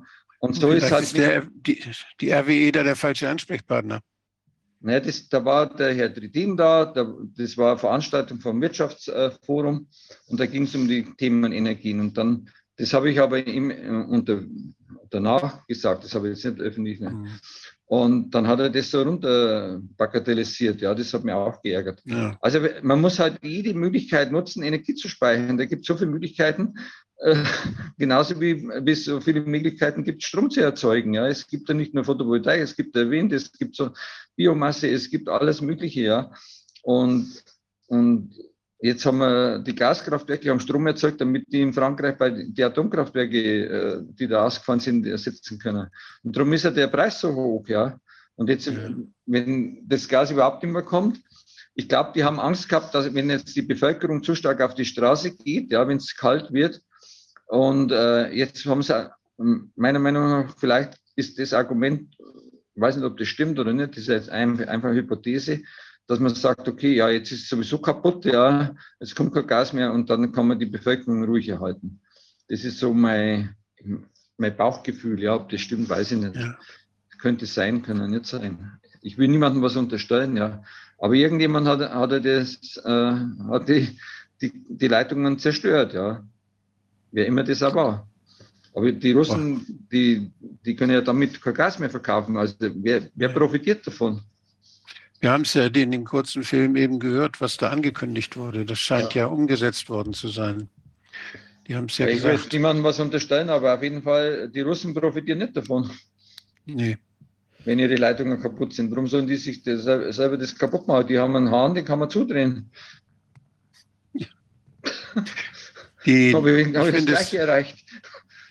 Ich finde es, ich finde es wunderbar, diese die ganze energiepolitische Geschichte mal so aus von jemand zu hören, dessen tägliche Arbeit es ist, der das, der das immer macht und der das schon Jahrzehnte mit umgeht. Das finde ich sehr schön.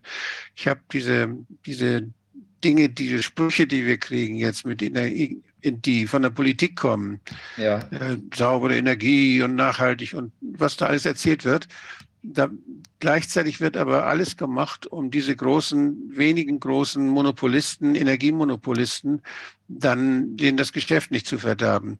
Ja. Wenn man mal sieht, wer Veranstaltungen macht in, im Parlament und so, das sind selten die kleinen Unternehmen. Ja. Das sind selten, manchmal passiert es, dass sie sich zusammentun und dass sie dann auch mal, ja. auch mal eine Tagung machen und auch mal genau. als Lobby auftreten in der Politik. Aber immer vorhanden sind die Großen und die machen es ja sogar so, dass sie dann so einen Herrn wie Clement dann zu sich holen oder dass sie ja. dann Leute, dass sie sich Politiker aus, die, aus der politischen Drehtür holen, um ihren Einfluss immer und ja. jederzeit dann ja, äh, geltend zu machen. Der Hermann, Scher war einer, der Hermann Scher war einer der wenigen, der zum Beispiel äh, die Kleinen auch immer eingeladen hat. Ja. Der wollte Dezentralisierung, das war sein Hauptthema. Ja. Dezentralisierung, Unabhängigkeit von diesen dass wir nicht erpressbar sind durch diese großen Konzerne. Und die großen Konzerne sind es jetzt genau, die uns bei Nahrungsmitteln, bei Energie, ja. bei allen, beim Gesundheitswesen, die vielen kleinen Krankenhäuser werden dicht gemacht, das wird monopolisiert, ja. überall genau. wird monopolisiert, der kleine, der Einzelhandel wird kaputt gemacht. Das ist eine riesige Kralle, die da jetzt uns in Panik versetzt hat und die die ganzen Sachen einfach absahnt und einfach, ja, zusammenführt bei sich und uns abhängig macht für die Zukunft. Und das ist schrecklich. Und dann gibt es auch keine Demokratie in einem solchen Land. Genau da haben so wir ja gar nichts mehr zu, haben wir gar nichts mehr zu entscheiden. Wir, ja. können über, wir, sind, wir sind erpressbar. Und das was ist fürchterlich zu sehen. Was mich auch sehr ärgert, diese, äh, diese Gewerbegebiete, ja, da werden die, die, die Gemeinderäte, die Stadträte, die Bürgermeister werden da immer eingefangen, ja, äh, und dann sind immer die gleichen Investoren, ja, und äh, das geht durch die ganze Welt, ja. Da ist immer also ich hab, bin jetzt so heute zum Beispiel, das ist, ich bin jetzt vorhin von Frankfurt runtergefahren, ja, und ähm, dann, ich habe einen Tesla und ich bin auch sehr zufrieden mit dem, habe ich nie bereut, dass ich den habe. Und dann musste ich äh, da äh, tanken. Und das sind die Ausfahrten, die Teslas haben ihre Ladestation immer dort, wo der McDonalds ist. Also die Amerikaner, die halten richtig zusammen, ja. Da ist dann äh, McDonalds da, da ist äh, Burger King da.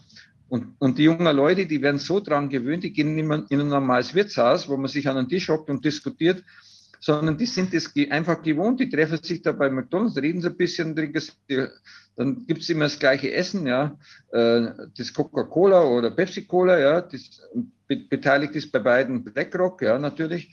Und äh, dann äh, dann wird das, ähm, diese Hamburger und das Zeug, was da gibt, also seitdem ich war, ich habe das einmal nachverfolgt, äh, wo kommt, äh, wo kauft der Aldi und wo kaufen die äh, ihr Fleisch ein, ja?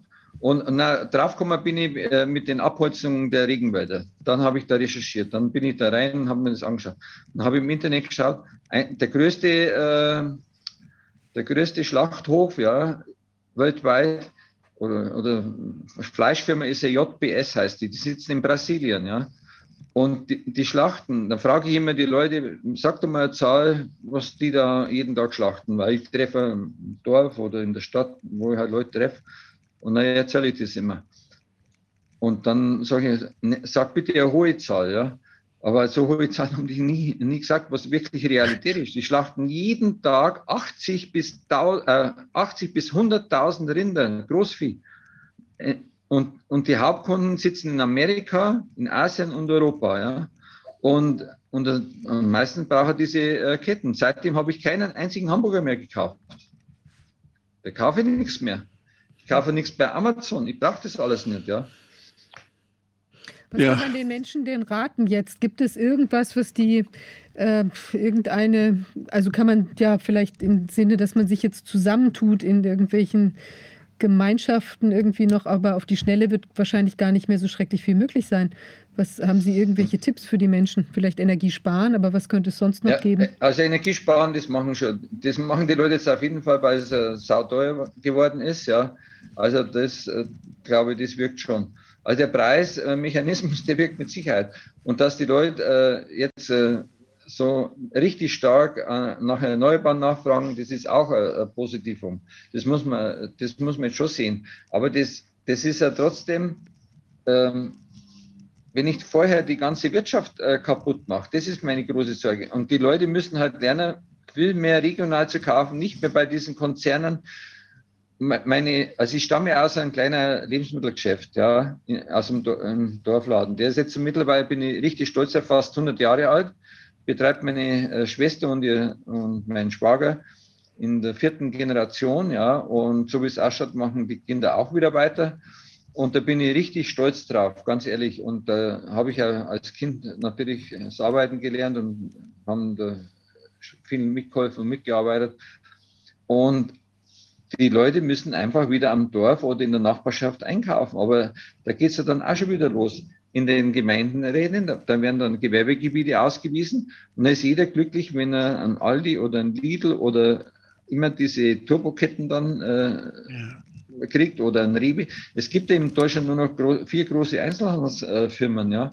Und die beherrschen alles. Und, und da ist, und dort ist die ganze Industrienahrung von Nestle, Nestle kauft ja. Maggi und was weiß ich. Ich, ich kenne mir da wirklich mittlerweile aus.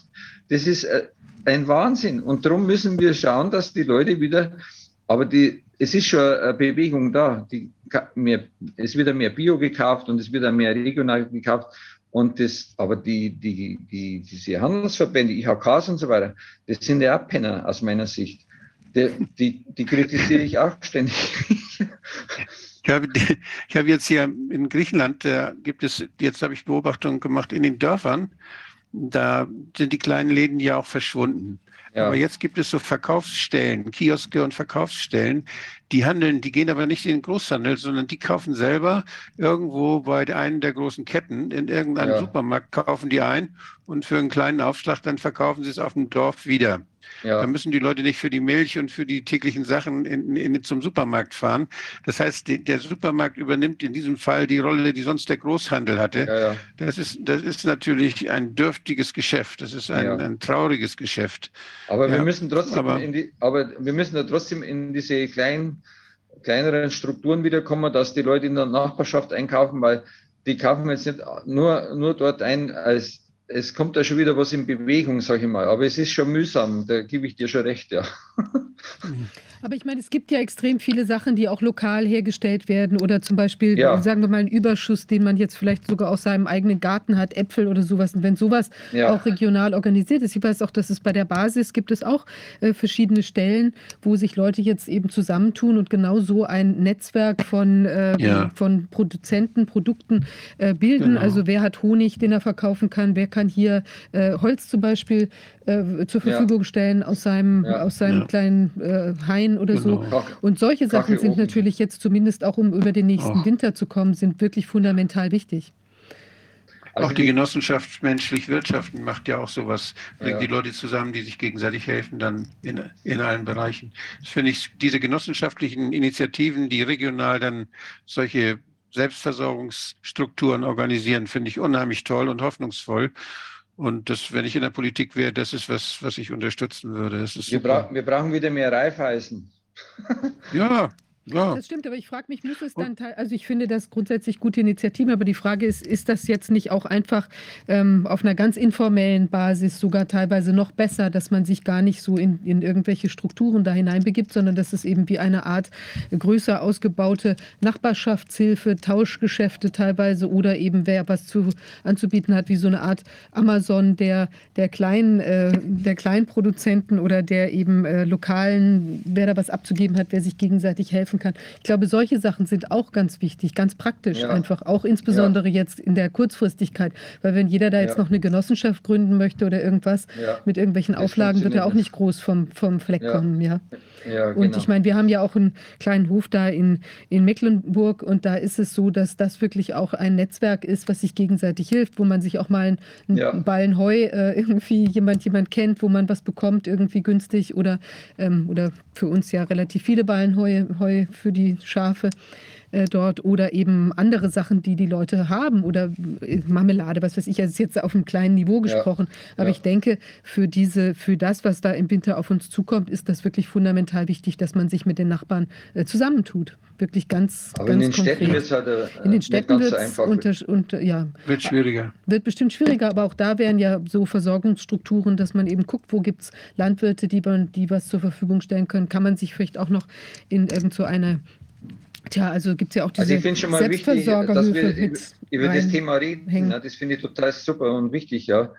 Weil, weil das ist einfach, diese Informationen müssen jetzt unter das Volk, ja. Ja, auch diese solidarische Landwirtschaft gibt es ja auch. Gibt es da vielleicht noch Möglichkeiten, dass man sich da auch noch äh, ranhängen kann, auch dort, wo Leute eben vielleicht auch noch Lager vorhalten? Also es muss ja gar nicht die aktuelle Ernte sein, aber die Ja. ähm, eben, wo es auch noch was gibt. Ja, also ich glaube, das wird wichtig werden. Und da sollten wir die Leute auch, ich denke, wir werden auch, auch hier und ähm, tja, auch vielleicht in anderen Formaten noch vorstellen, wo es eben solche Sachen gibt, wo man was bekommen kann, sodass die Leute sich auch gegenseitig helfen können. Wenn eine Regierung die, den, das Halten von zwei Hühnern oder mehr verbietet, wenn man nicht bestimmte Hygienebedingungen einhält oder solche Sachen, solche, das fangen sie ja an. Die machen den Menschen das Leben schwer, sich selbst zu versorgen, indem Genau. sie mit solchen, mit solchen Hygieneregeln. Ja, also ich habe das gehört, da sind schlimme Dinge im Gange. Da habe ich Und, ja äh, einen Gedanken dazu. Entschuldigung, das ist äh, kurz Ja, transferieren. Und zwar, das habe ich einmal nachstudiert. Äh, früher gab es ja diese sogenannten Hausschlachtungen. Ja, da, da hat man im Winter hat, hat man äh, Sau geschlachtet und die sind verboten durch Brüssel. ja, ja. Weil Weil da muss man einen extra Schlachthof haben und was weiß ich. Da kann ich ganz viele Geschichten erzählen. Ja, wie das, ich war ja Europaberichterstatter und alle diese Regeln, die aus Brüssel kamen, das war immer völlig klar. Das dient immer nur den großen Monopolen. ja, Ob das der Krümmungsradius der Gurke ist Ja. oder das Geflügelfleischhygienegesetz oder was Ja. auch immer. Und die, das muss zwei Meter hoch gekachelt sein. Die Firma muss einen eigenen Tierarzt haben und sonst darf das alles nicht. Und das können immer nur die Großen. Das sind die, die, die großen Konzerne, die dann die Massentierhaltung machen. Das, was die, was die Grünen ja immer so anprangern, aber das sind letztlich die Profiteure davon. Und die werden, das, das ist die Lobby, die sich durchsetzt.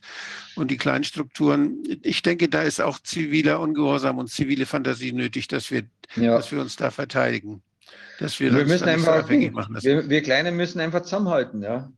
Äh, aber Genau ich habe so. einen guten, ich habe, ich habe einen guten Spruch noch.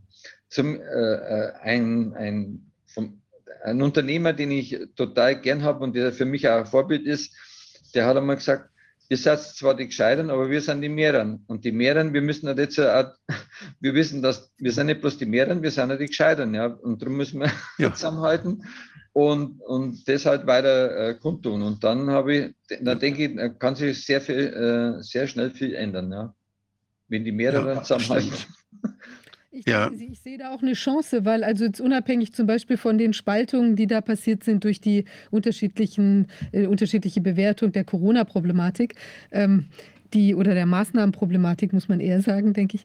Aber die, ähm, ich- glaube, wenn die Menschen jetzt einfach in einer schwierigen, wirklich existenziell schwierigen Situation im, im Winter möglicherweise sein werden, dann wird es ja auch so sein, dass man einfach wieder miteinander reden muss und äh, Ja. sich dann auch über diese, dass sich da auch äh, Spaltungen wieder schließen kann und die Leute zusammenhalten und man eben sieht, so blöd ist der andere doch auch nicht, der will mir ja auch helfen und der will Genau. äh, Dinge Ja. beitragen, dass wir alle überleben können. Ich glaube, das ist auch eine große Chance, dass daraus eine, eine Energie, ja, ein, ein Voranstreben Ein in diese neues, Richtung neues passiert. Selbstbewusstsein Ja. auch. Ein neues Selbstbewusstsein Ja. gegenüber diesen Menschen, die uns das alles einbrocken.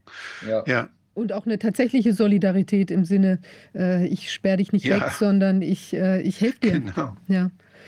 Die Naja, haben ja uns eingeredet, eingeredet, dass Solidarität ist, wenn man möglichst weit weg ist von den anderen. Das ist Ja, ja. so absurd. Ja, ja. ja, ja, genau. Okay. Ja, Ja, das vielen war Dank toll. für Vielen, diese vielen Dank. Einblicke.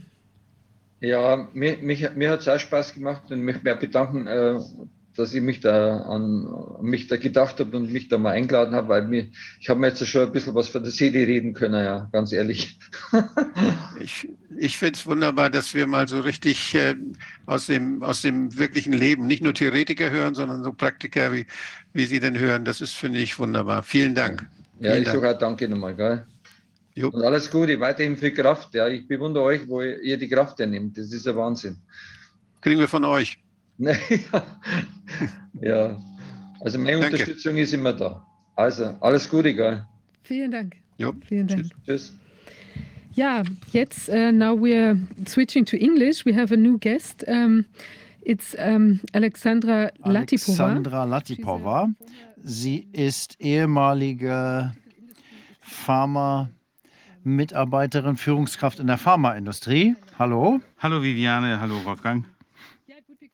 Es wäre schön, wenn Sie sich kurz vorstellen könnten, was sind die wichtigsten Dinge, die Sie mit uns teilen möchten.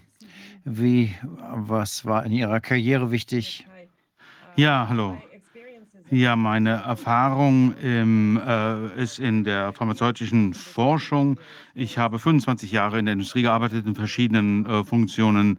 Erst als Datenanalystin, dann später habe ich äh, bei klinischen Studien mitgemacht, äh, bei äh, Technologien, die in klinischen Studien eingesetzt werden, zum Beispiel äh, bildgebende Verfahren und unterschiedliche Technologien. Ich habe äh, zur Gründung unterschiedlicher ähm, Unternehmen ähm, beigetragen, die Organisationen beigetragen, die äh, klinische Studien durchführen. Ich habe insgesamt für 60 unterschiedliche pharmazeutische Unternehmen weltweit gearbeitet, vor allem in Europa in den USA, aber auch in, äh, Ös, in äh, Asien. Und Pfizer haben auch äh, bei mir investiert. Wir haben auch äh, zusammengearbeitet, um Technologien zu entwickeln, die bei klinischen Studien eingesetzt werden können. Und ich habe direkt mit der FDA zusammenge zusammengearbeitet bei der äh, Sicherheit, bei der Untersuchung der kardiovaskulären Sicherheit. Und äh, da eben Studien oder Technologien entwickelt, um solche Studien durchführen zu können. Ich habe mich vor einigen Jahren äh, von dieser Industrie äh, getrennt. Äh, ich war also nicht bei diesem Covid-Unsinn äh, beteiligt. Ich habe mir da wirklich gleich äh, Sorgen gemacht, dass die Praktiken, die hier umgesetzt wurden, überhaupt keinen Sinn ergeben haben. Und ich habe mir mal angeschaut, wie die Situation im Detail aussieht. Und ursprünglich habe ich dann äh, unterschiedliche äh, Datensätze von CD, CDC und VERS untersucht, weil die halt öffentlich zugänglich waren. Und jetzt arbeite ich an unterschiedlichen Dokumenten, die äh, durch die äh, Informationsfreiheitsklagen ähm, verfügbar geworden sind. Und ich versuche jetzt zu analysieren und entsprechend zu interpretieren, damit entsprechende Maßnahmen ergriffen werden können von der äh, Öffentlichkeit, aber auch durch äh, ähm, Kanzleien, Anwaltskanzleien. Gut. Sie haben viel Erfahrung in diesem Bereich, ganz offensichtlich. Sie, was sind Ihre Ergebnisse aus der Betrachtung, äh, dass alle Sicherheitsvorkehrungen, die auf die sich die Öffentlichkeit seit Jahren verlassen hat und äh, von denen sie ausgegangen ist, dass sie immer noch gelten, abgeschafft worden sind. Vielleicht können Sie das ein bisschen ausführen? Ja, es ist die größte Lüge im Zusammenhang mit den äh, sogenannten äh, Impfstoffen. Das sind ja keine Impfstoffe, das sind noch nicht mal äh, pharmazeutische Produkte. Darüber möchte ich sprechen mit meiner äh, Präsentation, um allen klarzumachen, dass es keine Medizin ist, äh, dass es ein Impfstoff ist. Das war ja wirklich die Erwartung von allen, dass die äh, üblichen Sicherheitschecks durchgeführt wurden, die wir normalerweise erwarten bei Medikamenten. Äh, das ist aber nicht der Fall und die sind auch rechtlich überhaupt nicht anwendbar auf diese ähm, äh, Stoffe. Und Sie sagen, dass das überhaupt keine Rechtsverletzung ist. Das sehen wir aber anders. Dienen das äh, als äh, legal? Das sehe ich anders. Kann ich natürlich erklären in meiner Präsentation. Ich habe hier ein paar Folien, die ich vielleicht äh, mit euch teilen kann. Ja, vielleicht teilen Sie einfach Ihren Bildschirm. Ja, gut.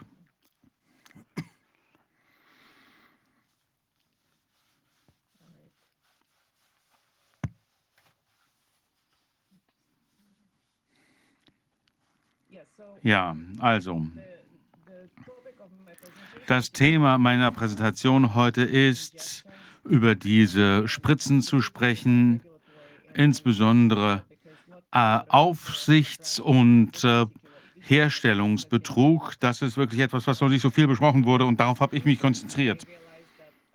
Bei meiner äh, Recherche habe ich äh, festgestellt, dass es äh, eine ähm, Zusammenarbeit gibt zwischen den Herstellern und den Aufsichtsbehörden, nicht nur FDA, sondern alle, insbesondere aber auch mit dem amerikanischen ähm, Außenministerium.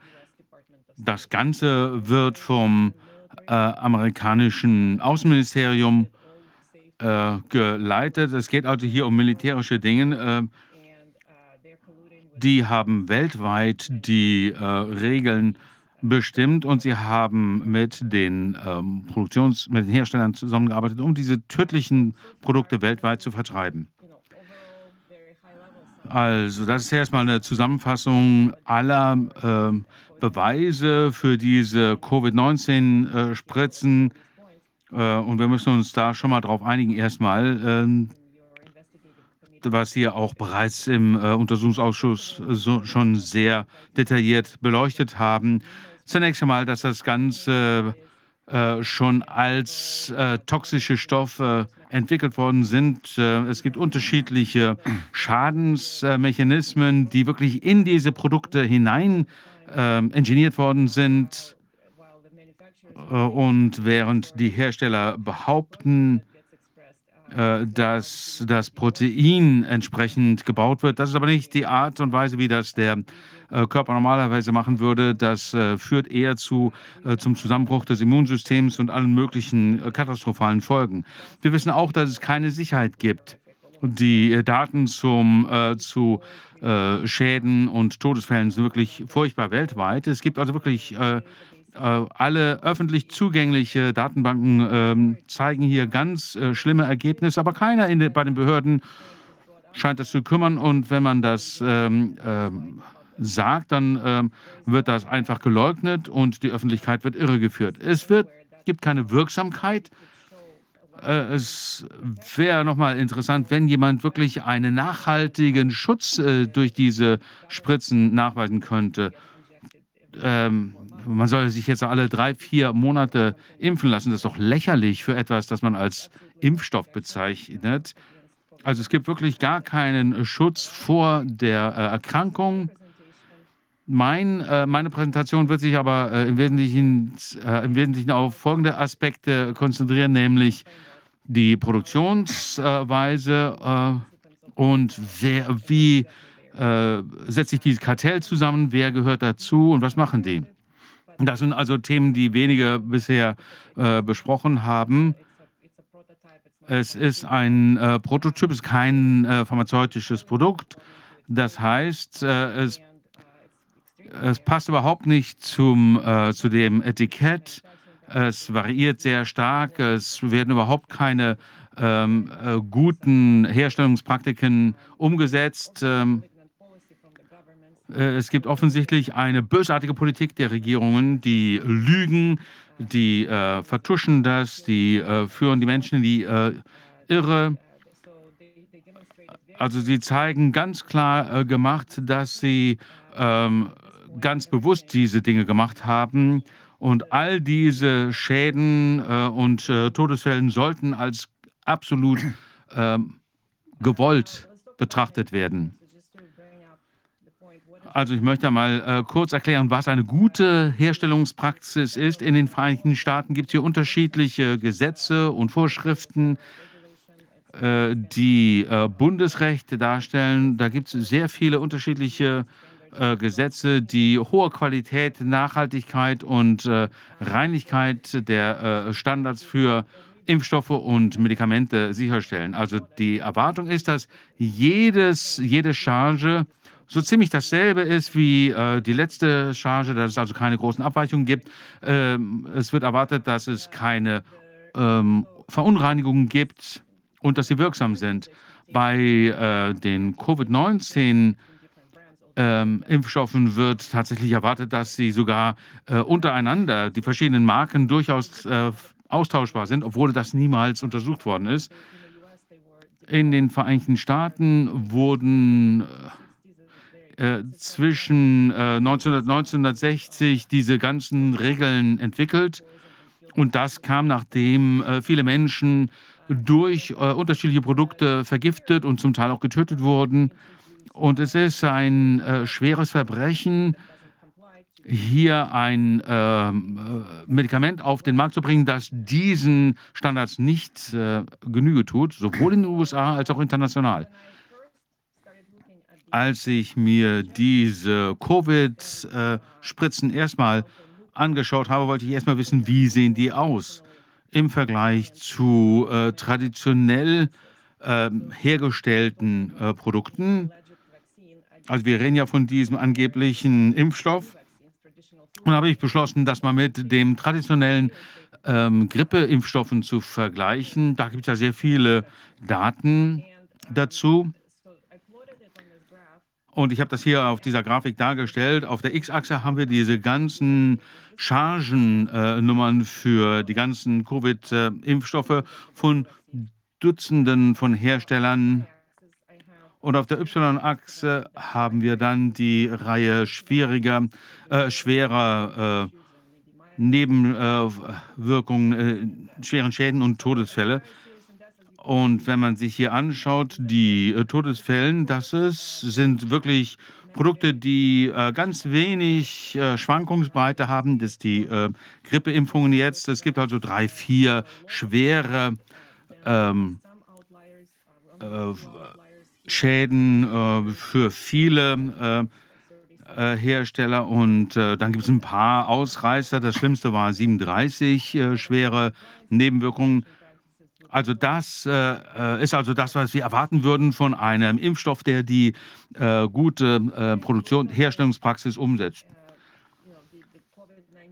Und wenn ich mir mal, äh, wenn wir uns mal Covid-19 hier anschauen, die äh, Spritzen hier, da ist das ein ganz anderes Bild und wirklich alarmierend. Das ist so schlimm, dass das sofort für jeden ähm, äh, jede Aufsichtsbehörde sofort ein äh, Warnsignal hätte sein müssen. Also ähm, Aufsichtsbehörden auf allen Ebenen hätten äh, sofort hier Probleme sehen müssen, bei, äh, dass es hier Abnormalitäten gibt.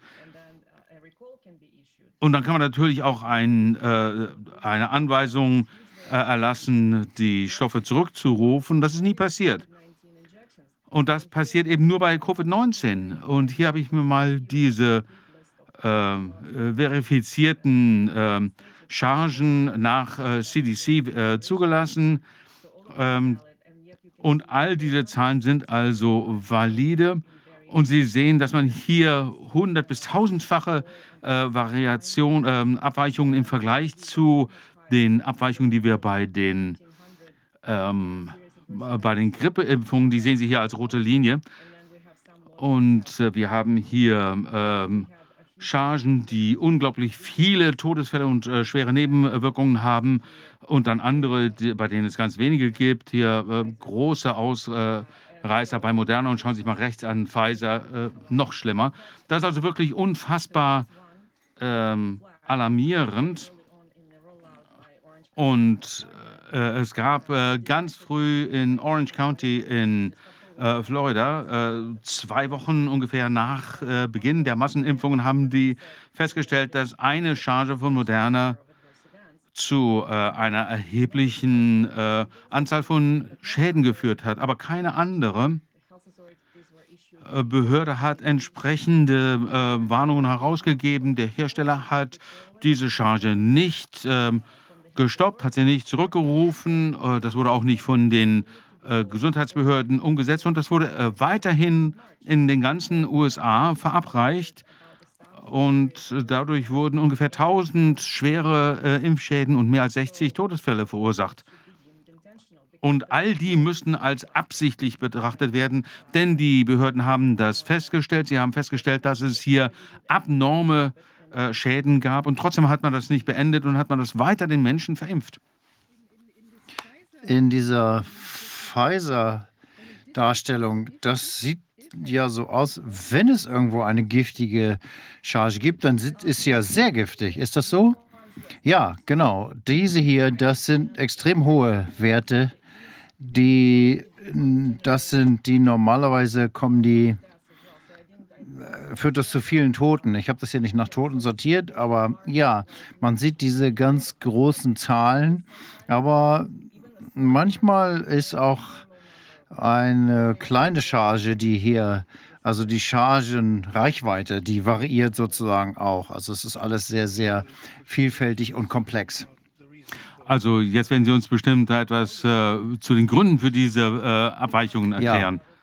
Ja. ja, wir haben da eine ganze Reihe von Gründen für gefunden. Hier geht gerade die Sonne auf bei mir.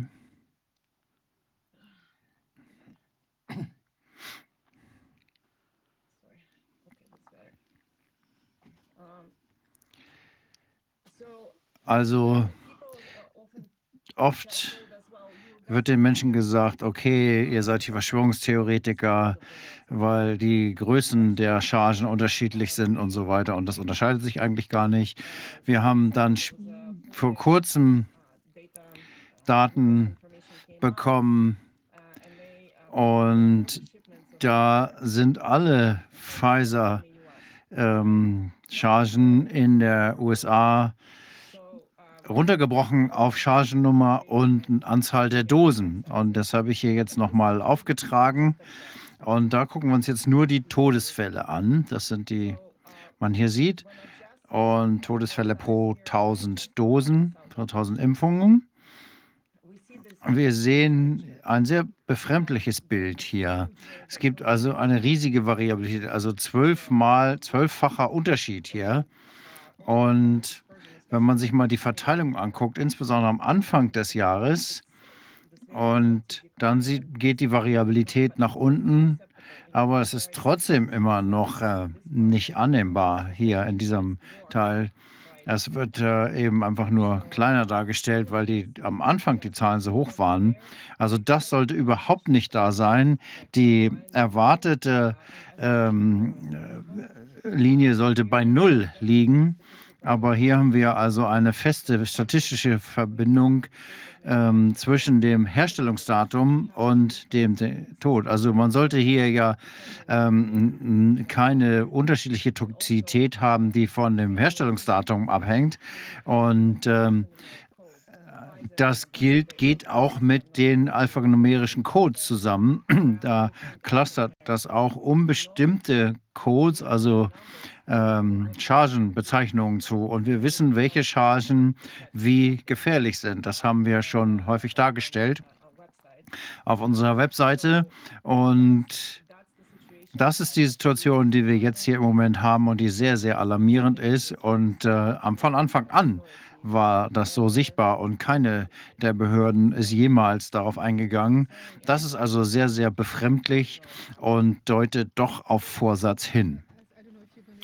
Ich weiß jetzt nicht, ob Sie da noch drauf äh, zu sprechen kommen. Ich habe eine Frage, äh, bevor ich es vergesse, würde ich die gerne stellen. Am Anfang äh, waren ja auch die äh, Älteren oder äh, Vorerkrankten, die ähm, geimpft wurden und danach dann die Jüngeren äh, später. Und wenn wir uns das mal anschauen, bis etwa April 21 könnte das auch damit zu tun haben, diese ähm, starke Variabilität, ähm, dass es intensivere Reaktionen hier drauf gab, aufgrund der Altersgruppe und so weiter, die da geimpft wurden. Wenn Sie darauf noch an, äh, eingehen später oder? Ja, ich habe dazu auch eine, ähm, eine Folie. Ähm, das ist eine Frage, die oft gestellt wird. Oh. Das ist die äh, Antwort eines äh, deutschen Kollegen. Ähm, und ähm, seine Antwort zeigt, dass es keinen so großen Einfluss des Alters gibt. Wir haben also eine zwölffache Abweichung zwischen den älteren und den neueren äh, Chargen. Und ähm, äh, es gibt natürlich auch äh, viele äh, Mitarbeiter im Gesundheitswesen, die ganz früh geimpft wurden. Es waren nicht nur immer die äh, Älteren. Ähm, das ist also eine relativ äh, äh, große Abweichung. Mein Kollege aus Deutschland hat äh, sich den Einfluss des Alters äh, angeschaut auf ähm, diese Todesfälle und die schweren Nebenwirkungen. Also das Alter hat da nur einen relativ geringen Einfluss. Hier sehen wir 18, 13 Prozent, die durch das Alter erklärt werden können, der Rest nicht. Und wenn man sich mal anschaut, die unterschiedlichen Chargen, die nach Deutschland äh, geliefert wurden und die äh, schweren Nebenwirkungen hier. Und dann sieht man zum Beispiel hier ganz deutlich, hier ist das Alter unter 60 Jahre, also vielleicht 58-Jährige. Können Sie diese vertikale Verteilung sehen der Ergebnisse der äh, Nebenschäden, der Nebenwirkungen? Wir sehen, dass im gleichen äh, Alter hatten wir Chargen, die äh, deutlich weniger oder äh, mehr äh, toxisch waren. das sieht man natürlich in allen Altersgruppen. Hier sieht man es bei 60 und 70. Da hat man also das hier sehr wenig äh, toxisch bei 80-Jährigen und hier sehr toxisch. Das ist also völlig äh, weit verbreitet. Also wenn die Daten so eine Wolke bilden, dann zeigt das, dass das Alter hier nicht viel erklärt, nur einen kleinen Teil. Ja, danke, danke.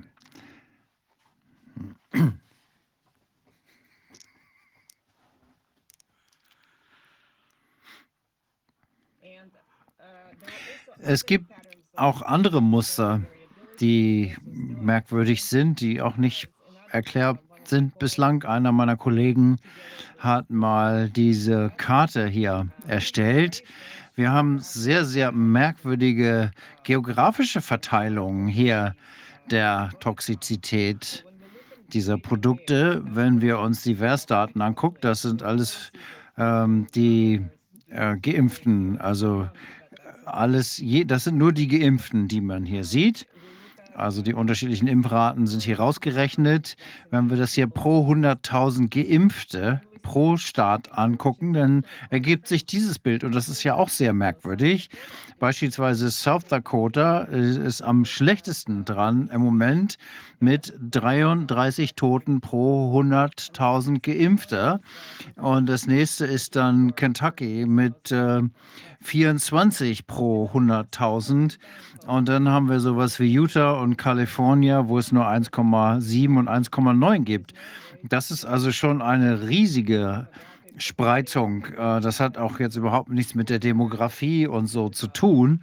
Ähm, äh, oder äh, Leute, die drogenabhängig sind oder obdachlos. Also das ist auch nicht erklärbar bislang. Und niemand scheint sich darüber Gedanken zu machen. Für mich heißt es eigentlich nur, dass das Produkt selber sehr, sehr variabel ist und ähm, ja. Also, wenn man sich jetzt mal diese Variabilität in der Herstellung anguckt, das heißt, die äh, Produzenten stellen sehr, sehr unterschiedliche Chargen her. Und nachdem ich das festgestellt hatte, habe ich mir angeguckt, wie die Regelungen dazu sind und habe dort auch einige ähm, nicht klinische Zusammenfassungen bekommen, die verfügbar gemacht worden sind für, über Pfizer und Moderna. Und ähm, das hat die eigenen Tierversuche dargestellt, die durchgeführt worden sind und die die FDA dann für die Zulassung verwendet hat. Äh, von Pfizers Impfmittel und äh, Moderna. Und ich werde mich jetzt hauptsächlich auf Moderna beziehen, aus Zeitgründen. Aber das ist bei den anderen Herstellern ganz, ganz ähnlich. Das erste, was ich mir angeguckt habe, war sehr merkwürdig zu Moderna. Moderna hat scheinbar zwei ähm, Zulassungszahlen, denn normalerweise darf es nur eine Zahl geben für diese eine Nummer für jede neue Molekularkombination. Und diese Zahl ähm, bezieht sich auf den Antrag äh, in Europa und man bekommt diese Zahl und äh, bekommt dann eben darauf das Zulassungsverfahren und alle ähm, Studien und Untersuchungen, die werden eben dieser Nummer zugeordnet. Das wird dann am Ende das Dossier, was man bei der Zulassungsbehörde einreicht, um seine Zulassung zu bekommen. So funktioniert das weltweit und das ist im Grunde überall gleich. Das ist weltweit so festgelegt. In diesem Fall von Moderna gab es zwei Zahlen. Ich weiß nicht, wie das sein kann. Das ist eine Frage, die aber auch niemand gestellt hat. Die erste Zahl wurde äh, erst genannt und dann die zweite von modern. Die erste bezieht sich auf MHA. MAH, das sind die Eigentümer. Das ist eine ähm, Abteilung äh, von Mikrobiologie, DIMD. Und die ähm, arbeiten für Fauci. Den, die haben diese Zahl, diesen ähm, Antrag eingereicht vor Moderna. Und das haben sie dann im Februar 22 ist das eingereicht worden, im Februar 20 und äh, aufgrund dieser zwei Zulassungszahlen heißt es, dass sie Mitbesitzer sind und äh, entsprechende Profitrechte haben. Das ist also schon sehr, sehr ungewöhnlich und auch zeigt natürlich einen Interessenskonflikt, denn ähm, als privater Hersteller kann man natürlich ähm, Lizenzen ausgeben über ein äh, Patent und ähm, eben dann Gebühren erheben, wenn das Produkt ausgerollt wird. Aber das NIA, die ähm, amerikanische Gesundheitsbehörde hat hier eben eine Beteiligung dran. Und natürlich müssen wir wissen, dass insbesondere Anthony Fauci ähm, für diese drakonischen Maßnahmen äh, verantwortlich waren, die die Leute zur Impfung gezwungen haben. Also wie kann es sein, dass sie direkt dann gleichzeitig davon profitieren? Ich habe diese Frage oft gestellt, die ist sonst nirgends gestellt worden, aber ich glaube, darüber muss man noch mehr reden. Dann habe ich mir die ähm, Zulassung angeguckt, äh, war, um zu sehen, was das Standardtesten war in den präklinischen Studien, in den Tierversuchen. Und das hier ist sehr, sehr um, oben. Jedes von diesen Boxen sind verschiedene Studien zu machen. Also erstmal, egal was es ist, an äh, Pharma Industrie. Man muss man erstmal in Tierversuchen feststellen, ähm, was damit passiert, bevor man das im, am Menschen probiert. Und das tut man natürlich, um die großen Risiken auszuschließen und äh, sicherzustellen, dass das Produkt so sicher ist, dass es experimentell an Menschen eingesetzt werden kann. Es gibt verschiedene Kategorien der Sicherheitsprüfungen. Das sind drei Hauptbereiche: Pharmakologie, äh, toxologische Sicherheit und Pharmakologie. Ökologie. Und äh, das erste ist einmal das Primäre. Da muss man zumindest versuchen zu zeigen, wie der Wirkmechanismus ist, den man entwickelt hat. Beispielsweise ein Hersteller sagt, dieses Produkt sorgt für ein, die Produktion eines Spike-Proteins äh, Spike und das macht dann einen Antikörper. Das muss in Studien geprüft werden und da muss man sehen, ob es dabei Nebenwirkungen gibt. Und wenn das während des Wirkens etwas anderes macht, muss man auch darauf hinweisen und gucken, welche Seiteneffekte das eben auch haben kann. Und dann ist auch die äh, Interaktion mit anderen ähm, Arzneimitteln wichtig. Viele Leute bekommen ja viele verschiedene Medikamente, die in Wechselwirkung treten können mit diesem neuen. Also ist auch da eine Untersuchung durchzuführen, mit welchen Medikamenten Wechselwirkungen zu erwarten sind. Und die nächste Kategorie ist dann eben festzustellen, wie das äh, Produkt sich im Körper verteilt, wenn man es impft. Das nennt man Pharmakokinetik.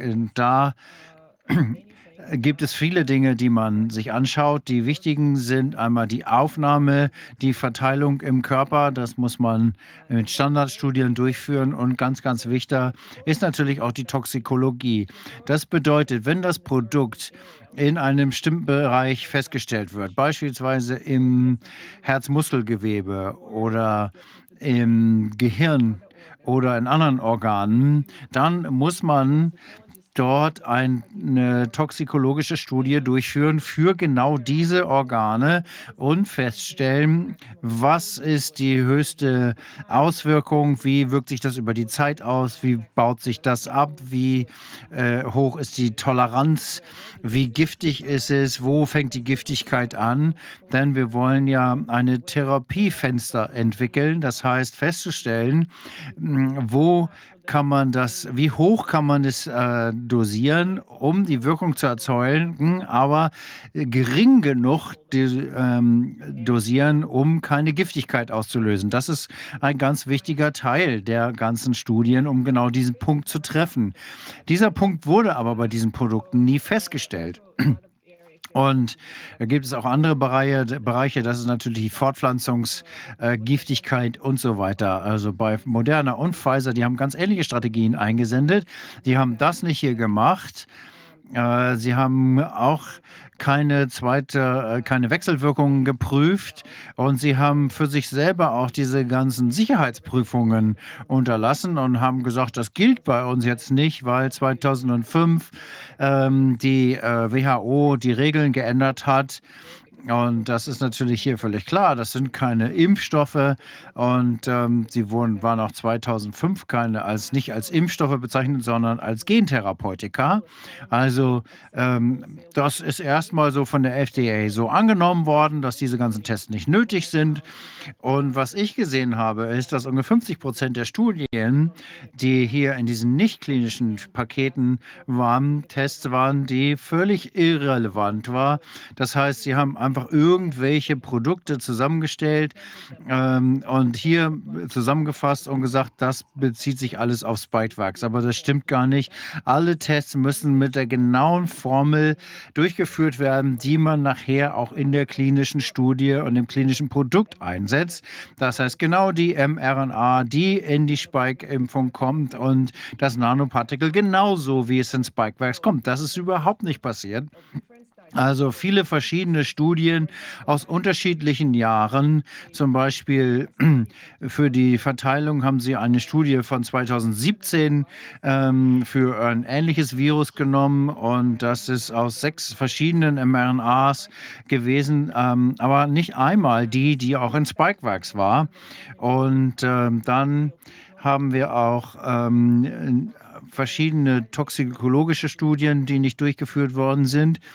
Ähm, das war erst nachdem äh, das äh, Produkt fertig war und eine einzige Studie geht darauf ein, das sage ich gleich noch was zu. Und äh, die Pharmakologie wurde nur für eine Chemikalie SM102 äh, durchgeführt. Also das ist auch völlig, ähm, die, die Krebserregung äh, wurde da nur unzureichend durchgeführt. Und das gilt für Pfizer und Moderna. Also für mich heißt es hier, dass es eine Zusammenarbeit zwischen Hersteller und Aufsichtsbehörde gab. Und das heißt, die FDA hat ihnen gesagt, wie sie diese Dokumente einreichen müssen, weil das eigentlich komplett ähm, sämtliche Regularien verletzt. Und das ist einfach so falsch und schlimm, dass wenn ein Hersteller versuchen würde und die FDA ihren eigenen Regeln befolgen würde, dann würde das alles komplett ähm, in der Luft zerrissen werden. Aber jetzt wird ihnen hier der rote Teppich ausgerollt werden und sie kommen mit diesem Müll durch. Das ist schon sehr erstaunlich. Jetzt Moderna hat auch diesen äh, merkwürdige Forderung oder Aussage gemacht, die inzwischen auch äh, in die reguläre Praxis umgesetzt wird. Das ist ein Chart von der JP Morgan Konferenz 2018 von Moderna, wo gesagt wurde, dass das Produkt eine Plattform ist. Übrigens, jedes Startup in allen Industrien, die sagen alle immer, dass es eine Plattform ist. Das bedeutet eigentlich überhaupt nichts. Und sie sagen, dass sie eine Plattform haben, auf der sie diese Lipid-Nanopartikel machen können und dort jede mögliche mRNA einpflanzen können. Und äh, als wäre es eine Modulbauweise. Das ähm, beschreiben Sie nicht näher, aber das ist natürlich eine sehr weitreichende Aussage, die gefährlich ist. Die sagen also, das Produkt muss nicht äh, getestet werden, sondern nur das Auslieferungsvehikel. Also beispielsweise ein LKW es ist so, als würde man einen LKW, der Milch fährt und einen LKW, der äh, explosive Materialien oder Öl fährt, genau gleich behandeln. Also das würde unter einer normalen Regulierung überhaupt nicht durchkommen, äh, wenn die Regeln so angewendet werden würden, wie sie geschrieben worden sind. Also brauchte man diese Krise, um diese Notfallzulassung durchzudrücken und äh, das auf den Markt zu bekommen. Und so ist es ja am Ende auch passiert. Also die haben weder Spikevax getestet noch Moderna. Ähm, Pfizer hat seinen äh, BNT 126 auch nicht getestet. Sie haben im Grunde genommen nur das Trägermaterial getestet und äh, eben alles versucht, nicht die Kombination dieser beiden zu testen. Und jetzt sagen sie beide, dass sie eine Plattform haben und jetzt erlaubt die FDA ihnen ähm, ein Produkt kurz auf, an Mäusen, Mäusen zu testen und das dann direkt auf den Markt zu bringen. Da gibt es natürlich verschiedene Probleme. Erstmal, wer möchte schon ein Produkt haben, was lediglich an acht Mäusen ausgetestet wurde? Und äh, Pfizer und Moderna sind ein Kartell. Sie haben ein, Kastell, ein Kartell aufgebaut, wo sie ähm, acht Studien an acht Mäusen machen und dann war es das. Jeder, der irgendwie mit mRNA arbeiten möchte, jedes Startup, die alle sagen, oh, das mRNA äh, ist jetzt das, die, das neue Boom, das neue Gold. Äh, sie müssen jetzt da die neuen, die anderen, die müssen übrigens alle Regeln einhalten, außer Pfizer und Moderna. Die sind durch und die brauchen jetzt nur noch ein paar Mäuse testen. Also sie haben im Grunde die komplette Pharmaindustrie in den Ruin getrieben damit und haben ein, Regier ein Kartell aus Regierung und Pharma aufgebaut. Als nächstes würde ich nochmal äh, direkt auf die Reproduktionstoxizitätsstudie durch äh, besprechen, die äh, Moderna durchgeführt hat. Da wurden ungefähr 40 Ratten ähm, mit einbezogen und die Hälfte davon wurde geimpft, die anderen nicht. Die männlichen Ratten wurden übrigens nie äh, geimpft. Wir wissen also gar nicht, welche Auswirkungen das auf die männliche Reproduktion hat. Das hat auch keiner mehr angesprochen.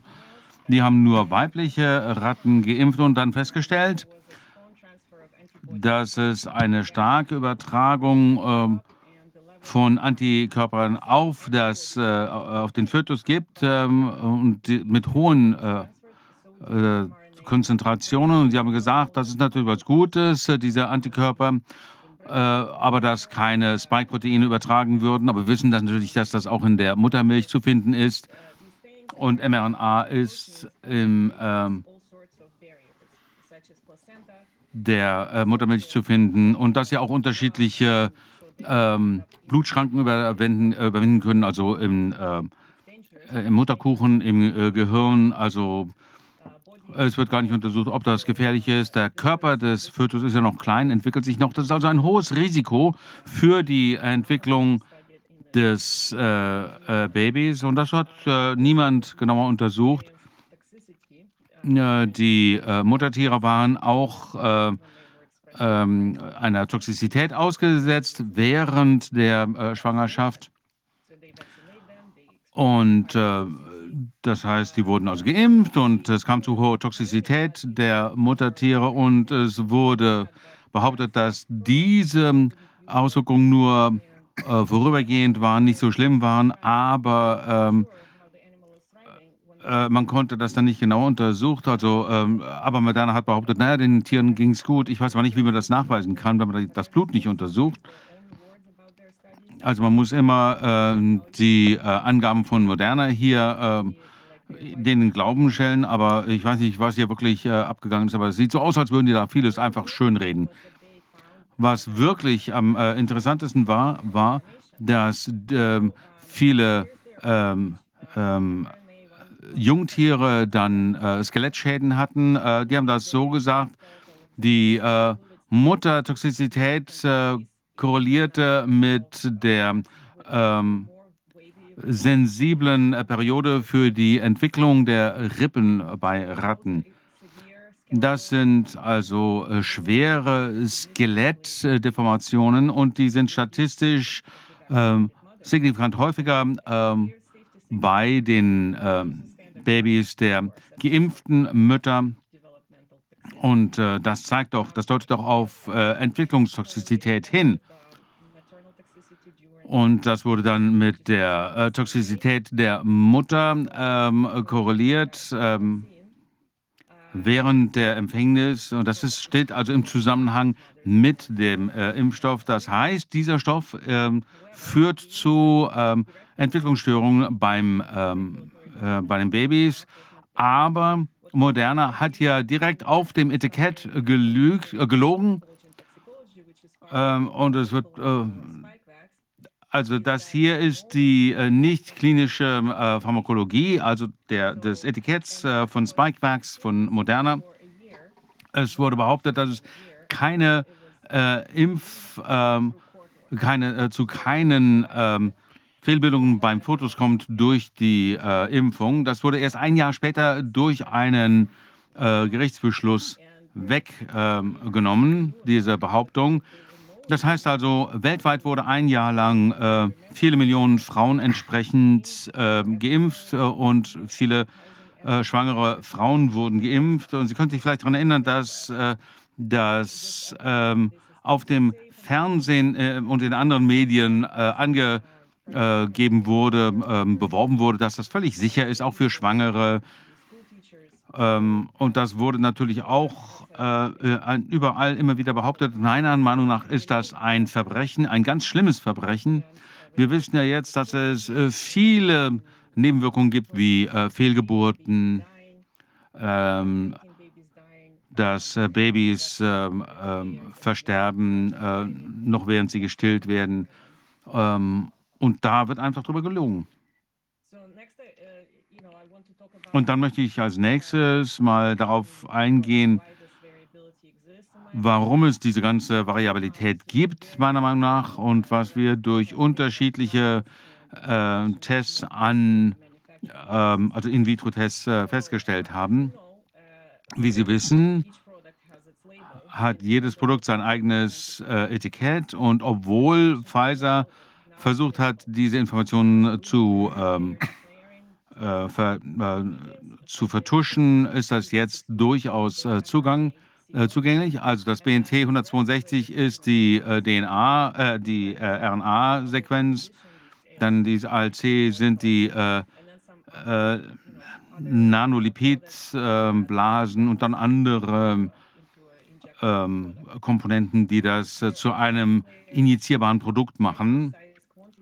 Und sie haben auch wirklich ganz genaue Mengen angegeben für jedes ähm, ähm, äh, Komponente, denn also pro äh, Dosis und pro ähm, ähm, Flakon. Äh, Sie wissen ja, dass das in unterschiedlichen Fläschchen mit mehreren Dosen ähm, verschifft wurde, ausgeliefert wurde und dann kann der Arzt das natürlich in einzelne Dosen äh, herunterbrechen. Aber zum Beispiel heißt es hier, dass da 30 Mikrogramm äh, mRNA pro Dosis äh, sich befinden. Aber was ich ähm, äh, festgestellt habe, indem ich die äh, Herstellerdokumente für Pfizer gelesen habe. Äh, das wurde der EMA vorgelegt. Es gab hier keine Tests, die ähm, die äh, Inhaltsstoffe, die Menge der Inhaltsstoffe pro Dosis nachweisen sollten. Sie haben also einfach die, das Gewicht ähm, der, äh, des Inhaltes ähm, gemessen und dann äh, das heruntergerechnet. Aber die haben das nie getestet, dass sie mal äh, von jeder äh, Produktionslinie oder von jeder Charge da eine be bestimmte äh, Anzahl von Proben entnommen hätten, um zu sehen, ob die dann wirklich entsprechende äh, Mengen enthalten. Das ist überhaupt nicht passiert. Und die ähm, Inhaltsstofftests werden immer nur auf Chargenebene gemacht. Und nach ähm, Regierungsvorschriften muss das auf Dosisebene durchgeführt werden, so wie sie den Patienten verabreicht werden. Und das machen die nicht. Ich werde noch ein bisschen mehr darauf eingehen. Bislang haben wir damit feststellen äh, können, ähm, dass es wirklich durch zufällige äh, Tests von ähm, Proben auf der ganzen Welt keine einzige Probe äh, erfüllt diese Anforderungen.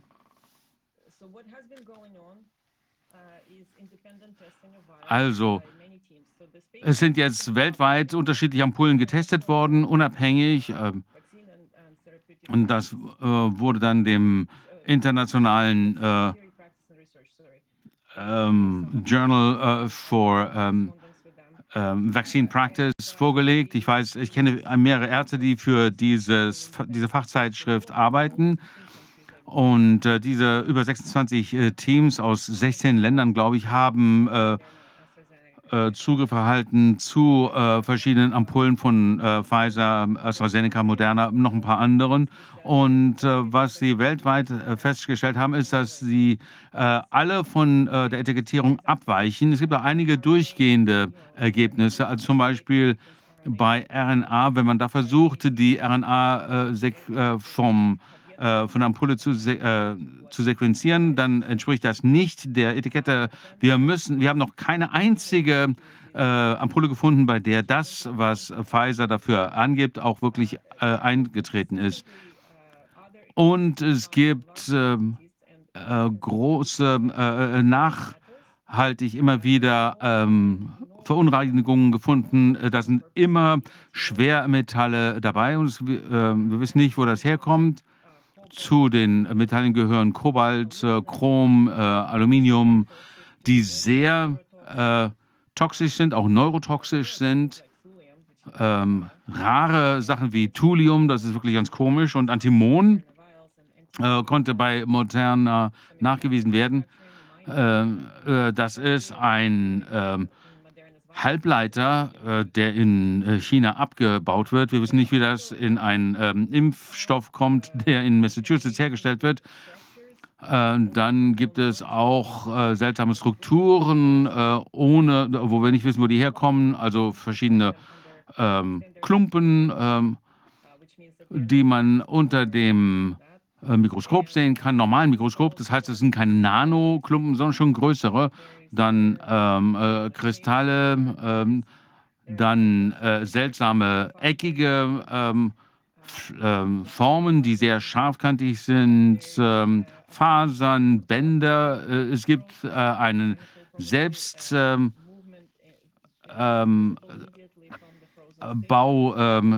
ähm, das wir hier, äh, das haben wir wirklich schon gesehen, gute Videos, die es dazu gibt. Und äh, die äh, Forscher haben auch wirklich sichergestellt, dass sie Verunreinigungen äh, ausschließen können. Nicht all diese Studien sind wirklich äh, von hoher Qualität, aber auch die äh, der höchsten Qualität haben all diese Dinge bestätigt. dann gibt es unterschiedliche Formen von Graphen in diesen Ampullen und dann ähm, magnetische ähm, äh, Tropfen ähm, können sich die Leute, die nach den Impfungen sich und äh, ähm, ähm, Kühlschrankmagnete an den Arm hängen konnten, ähm, das kommt daher. Hier ein Beispiel für die RNA-Sequenzierung einer äh, Pfizer-Ampulle. Hier sehen Sie die erste äh, grüne äh, Linie, das ist äh, BNT 162b äh, nach Pfizer, was die behaupten. Die erste äh, Sequenz ist also hier dieses BNT, das ist Pfizer, äh, gibt das an und äh, soll so aussehen. Und die nächsten drei, das sind mögliche äh, Matches, aber keins davon passt. Einige Teile passen, andere passen nicht. Äh, und dann ähm, hier gibt es was am Ende, einem anderen fehlt was am Anfang. Und dann gibt es auch noch äh, etwas ganz äh, Beunruhigendes, diese zusätzlichen kleinen RNA-Fragmente, die wurden sogar als prozessbedingte Verunreinigungen ähm, erwähnt in den Zulassungsdokumenten äh, der EMA. Ähm, ich bezeichne sie als Schrapnell.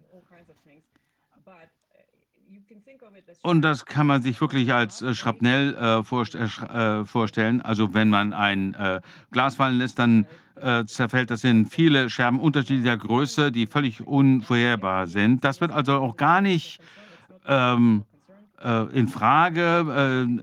FDA hat das als unwichtig ähm, abgemacht. Ähm, und äh, es gilt aber als eine mögliche Biowaffe, die also wirklich äh, für solche Zwecke eingesetzt werden kann.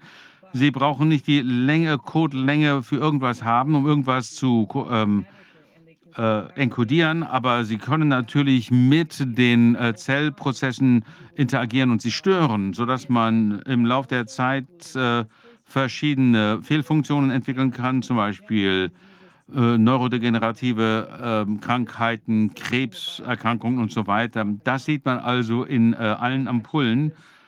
Und Sie sehen, äh, man sieht, äh, dass es äh, größere RNA-Teile gibt dann diese Schrapnellstücke. Dann haben sich die Forscher unterschiedliche Ampullen von Pfizer und Moderna angeschaut und die haben große äh, Teile äh, äh, DNA gefunden. Äh, das ist äh, etwas, was äh, durch die Transkription aus einer DNA-Matrix kommt. Das ist, diese Matrix ist immer nur teilweise, wird immer nur teilweise transkribiert. Es gibt da hier eine entsprechende äh, Verunreinigungen und die Verunreinigungen müssen entfernt werden. Und hier ist das offensichtlich nicht passiert. Also bei drei BioNTech ähm, bei zwei äh, moderner Ampullen äh, wurde das gefunden. Sie sehen hier eine Kalibrierungsskala auf der linken Seite für unterschiedliche DNA-Größen, die möglich sind und die äh, pass, äh, werden dem gegenübergestellt, was sich in den Ampullen findet. Und Sie sehen diese Striche hier, ähm, was in Ampullen gefunden wurde und das hier ein bisschen ver, äh, verteilt. Das hat man also gefunden, DNA in äh, unterschiedlichen Größen in diesen Ampullen. Und dann hat man das Gewicht berechnet und es zeigt sich, dass es hier eine riesige Menge gibt in jeder Ampulle. Selbst Pfizer äh, sagt, äh, welches die Akzeptanzkriterien äh, für die Ampullen sind, dass nur bis zu äh, knapp 10 Nanogramm pro Dosis äh, aufkommen, äh, vorkommen dürfen. Was wir hier finden in der Analyse sind bis zu 2000 Mal so viel. Und das ist wirklich äh, sehr äh, beunruhigend. Und ich habe diese Chargen wirklich bei VERS gefunden, aber das ist natürlich Zahlen aus Europa. VERS ist da nicht so vollständig, natürlich, wenn es äh, um ähm, Europa geht, aber das ist eben in VERS diese äh, Zahlen zu finden. Ein weiteres Bild äh, kam von meinem Kollegen hier, Shimon Janowitz aus Israel. Hier wurde mit einem normalen Mikroskop einiges untersucht. Sie haben sich die Ampullen, äh, die gefrorenen Ampullen angeschaut und dann beobachtet, wie, äh, was sich tut, wenn sie äh, auftauen. Und hier oben sehen wir äh, direkt ähm, im äh, gefrorenen Zustand, da passiert, Sie sehen, wie viele unterschiedliche äh, Einschlüsse und ähm, Klumpen es da gibt. Das sind keine Nanopartikel, das sind einfach äh, unter dem normalen äh, Mikroskop viel größere Strukturen, die man hier sehen kann. Sondern nicht klar, was das ist. Und nach 20, 30 Minuten des Auftauens haben sich das nochmal angeschaut und so hat sich das dann äh, verändert. Also das entwickelt sich hier und äh, Bild baut sich selbst zusammen, da agglomeriert einiges. Äh, das ist also eine Chemie, die sich ähm, ständig verändert und in neue Strukturen hervorbringt. Diese Fasern zum Beispiel, die man oben äh, im gefrorenen Zustand gar nicht sehen kann. Schon sehr seltsam, unerklärt. Das sollte einfach nicht in so einem Produkt vorhanden sein. Das ist also eine Frage, warum wir sowas beobachten. Und diese Strukturen sind nicht etwa selten, sondern ein weiterer Kollege hat mir dieses äh, Bild gezeigt. Er sagt, das ist aus einem einzigen Tropfen Pfizer-Produkt, nachdem es 72 Stunden ähm, gestanden hat. Und Sie sehen, wie viel äh, hier vorhanden ist. Das ganze Bild ist hier voll dieser äh, seltsamen Strukturen. Manche sehen aus wie Partikel aus, manche sind eher rechteckige äh, Teile. Ist nicht klar, was das ist. Das ist also wirklich, äh, wirklich voll.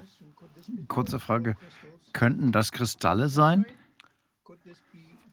Können das Cholesterol, Cholesterolkrysterine sein? K Kristalle? Einige äh, vielleicht ja könnten Cholesterin sein, aber diese eckigen Dinger, die sehen gar nicht nach Kristallen aus. Wir haben uns auch angeschaut, ob es hier Kristalle geben könnte. Wir haben uns mal ähm, die Bilder von normalen Kristallen angeschaut. Die sehen nicht so aus. Die passen da nicht dazu. Die sehen anders aus. Die sehen wie was anderes aus. Und äh, es gibt noch verrücktere Strukturen, viel größere Strukturen, die irgendwie äh, Karren mit äh, Rädern aussehen.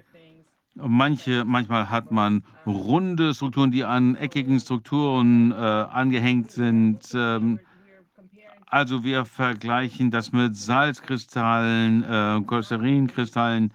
Manche äh, könnten das schon sein, aber die meisten sind das nicht. Das muss noch immer äh, erläutert werden, muss noch erklärt werden von den Herstellern, was das ist.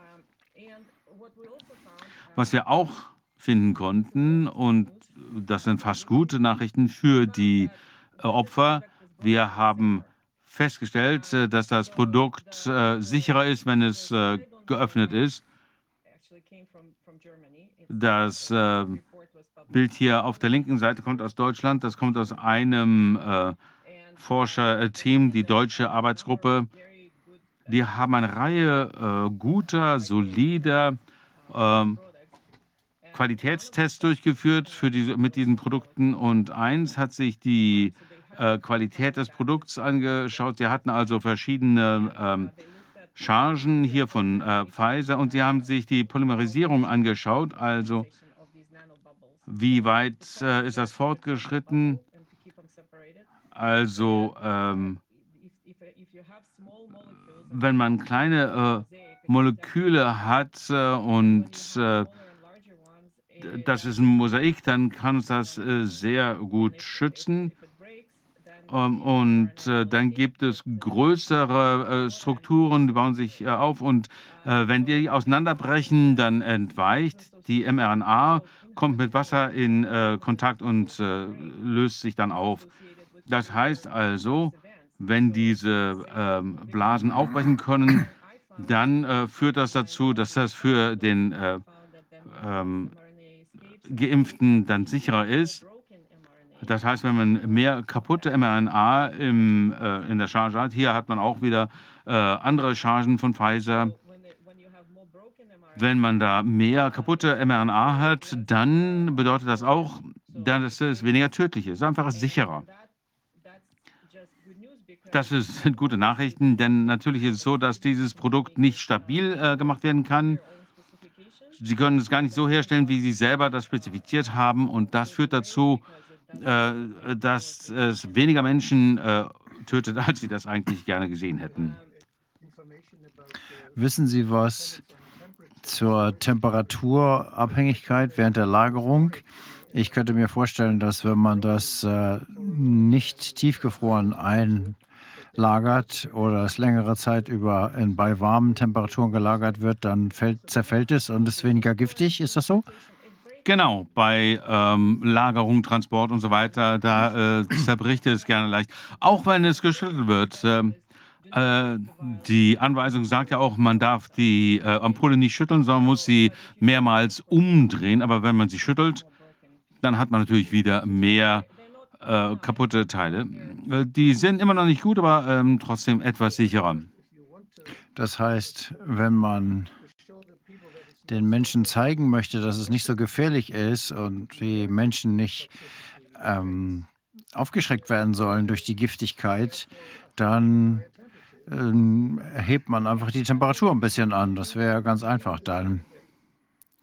Und man dämpft dann die Nebeneffekte. Ja, genau. Bei, äh, in den, äh, bei den äh, Pfizer-Dokumenten benutzen sie genau diese äh, Methode, um das Produkt äh, kaputt zu machen. Das ist sehr gut dokumentiert, ja. Noch eine organisatorische Frage. Wir haben noch einen Gast, die ist jetzt schon da. Wir haben sie für 5 Uhr geplant. Sie mussten nämlich um 6 Uhr wieder weg. Ich finde das sehr, sehr, sehr interessant, was Sie hier sagen. Und da gibt es bestimmt noch viele Fragen zu. Ich wollte nur mal kurz klären, wie wir jetzt äh, weitergehen, dass wir auch genügend Zeit für den nächsten Gast haben. Können Sie äh, noch bei uns bleiben und wir stellen hinterher Fragen? Wie viel Zeit haben Sie noch geplant gehabt? Na gut, ja, ich kann natürlich ähm, online bleiben, ja. Ich habe noch ein, zwei äh, Folien. Das ist natürlich ein guter Zeitpunkt, wo ich da unterbrechen kann. Da kann ich nachher wieder äh, weitermachen. Ja, äh, wir würden natürlich gerne alles hören von Ihnen. Ja, ich kann nachher weitermachen, ja. Das wäre wirklich äh, toll, denn es ist wirklich äh, erstaunlich, was Sie da festgestellt haben. Sie haben das auch so äh, verständlich dargestellt für Leute, die auch gar nicht so tief ähm, äh, in dieser Sache mit DNA und so weiter drin sind. Es ist ganz wichtig, dass man das auch so darstellt. Aber wegen äh, der zeitlichen Beschränkung des, nächsten, Gastes äh, äh, sollten wir das vielleicht äh, jetzt vorziehen. Ähm, ist ein ganz anderes Thema, aber vielleicht können wir das jetzt äh, nachher wieder mal äh, da aufnehmen. Also vielen Dank. Ja, äh, als nächstes haben wir jetzt ähm, äh, Dean Pollard Sachs, eine Autorin aus den USA. Äh, können Sie uns hören? Ja, kann ich. Ja, prima. Ähm, es tut mir leid, äh, dass äh, Sie warten mussten. Ich weiß nicht, ob Sie der letzten Präsentation äh, folgen konnten. Äh, das ist wirklich ähm, unglaublich, aber wir wollten natürlich auch äh, Zeit für Sie haben, denn auch Sie haben ein äh, sehr wichtiges Thema, sehr ähm, tolles Thema, vielleicht nicht toll im Sinne, in einem positiven Sinne, sondern ein sehr ärgerliches Thema. Wirklich. Können Sie sich vielleicht kurz vorstellen? Dass die Leute Sie kennenlernen? Gerne. Ich bin Dina Paul Sachs aus äh, Washington. Ich äh, bin hier im Moment gerade äh, auf dem ehemaligen Treffen mit meinen Studienkollegen. Ich bin in Washington, habe ich studiert und dann nach Berkeley für das zweite Staatsexamen. Ich bin dann Rechtsprofessorin geworden und habe mich mit äh, Verfassungsrecht beschäftigt.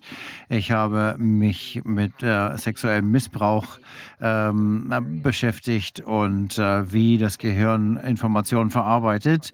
Ähm, wie das Gehirn Informationen aufnimmt, sie auswechselt und Ideen bildet über Menschen und Konzepte. Und äh, erstmal müssen wir verstehen, wie wir mit dem Gehirn sprechen, um zu verstehen, dass es äh, uns beeinflusst mit oder ohne Wissen. Ähm, und ich habe einige Artikel bereits dazu geschrieben, zu ähm, Verfassungsrecht und bin immer mehr in das Thema ähm, äh, von sexuellem Missbrauch äh, gestoßen.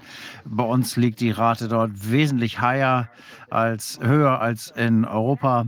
Und also habe ich ein äh, Buch geschrieben über, äh, über sexuellen Missbrauch und ähm, habe äh, dort mich mit Epstein befasst ähm, und habe mich darüber gewundert. Ähm, erstmal ein Mann, der eine Frau geworden ist, transgender, und sie ähm, hat äh, das äh, funktioniert nicht. Und also das hat mich in diese ganze ähm, äh, das Epstein-Debakel gebracht. Und äh, ich da, hatte bis dahin noch nie was von dem gehört. Und ich habe 25 Anwälte gefragt und niemand kannte ihn und bin da mehr eingestiegen und habe herausgefunden, wie äh, schwierig und kompliziert das alle wurde. Äh, und bin immer wieder auf die gleichen äh, Anwälte gesprochen und habe mich gefragt, was hier eigentlich los ist. Also was äh, haben diese Rechtsanwälte mit diesen ähm, Sexualstraftätern zu tun. Wir hatten hier äh, äh, Gouverneure, die sie beschützt haben, also äh, Andrew Cuomo in New York. Und deswegen habe ich beschlossen, da ein Buch drüber zu äh, schreiben. Und das heißt, die ähm, Paten des sexuellen Missbrauchs. Und das erste beschäftigt sich mit äh, Jeffrey Epstein, das zweite mit ähm, äh, Bill Cosby und Harvey Weinstein. Und ähm, ähm, es gibt hier viel äh, Marktmanipulation. Äh, und ich habe mir mal angeschaut, die äh, Verbindungen von Epstein nach äh, Israel. Zum Beispiel vor den Wahlen 2016 ist er in einen Privatjet eingestiegen und rüber nach äh, Saudi-Arabien geflogen. Und äh, das Signal ist einfach äh, verschwunden. Jedes, das passiert normalerweise gar nicht. Jedes äh, Flugzeug kann verfolgt werden, seins nicht. Also er kann Sachen machen, die andere Leute gar nicht machen können. Also wirklich Hightech. Also äh, selbst Dinge, die die CIA nicht angeblich nicht machen kann. Und deswegen habe ich mich gefragt, welch, was, wer ist dieser Mann und welche Rolle spielt er? Also schauen wir uns mal an, wie er so mächtig wurde. Er wurde nämlich als äh, Sohn eines Elektrikers geboren. Dasselbe gilt für ähm, Harvey Weinstein und Bill Cosby. Die hatten alle äh, aus äh, bescheidenem Hintergrund, die äh, wurden alle äh, beide äh, extrem reich und auch zu Sexualstraftätern.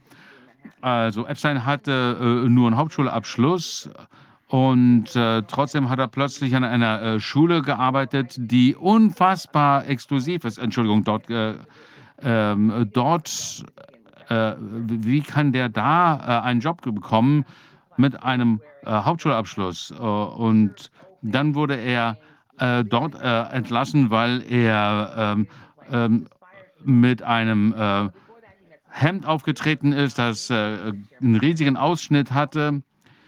Äh, und vorher habe er aber äh, Alan Greenberg äh, kennengelernt. Also Epstein wurde äh, eingestellt.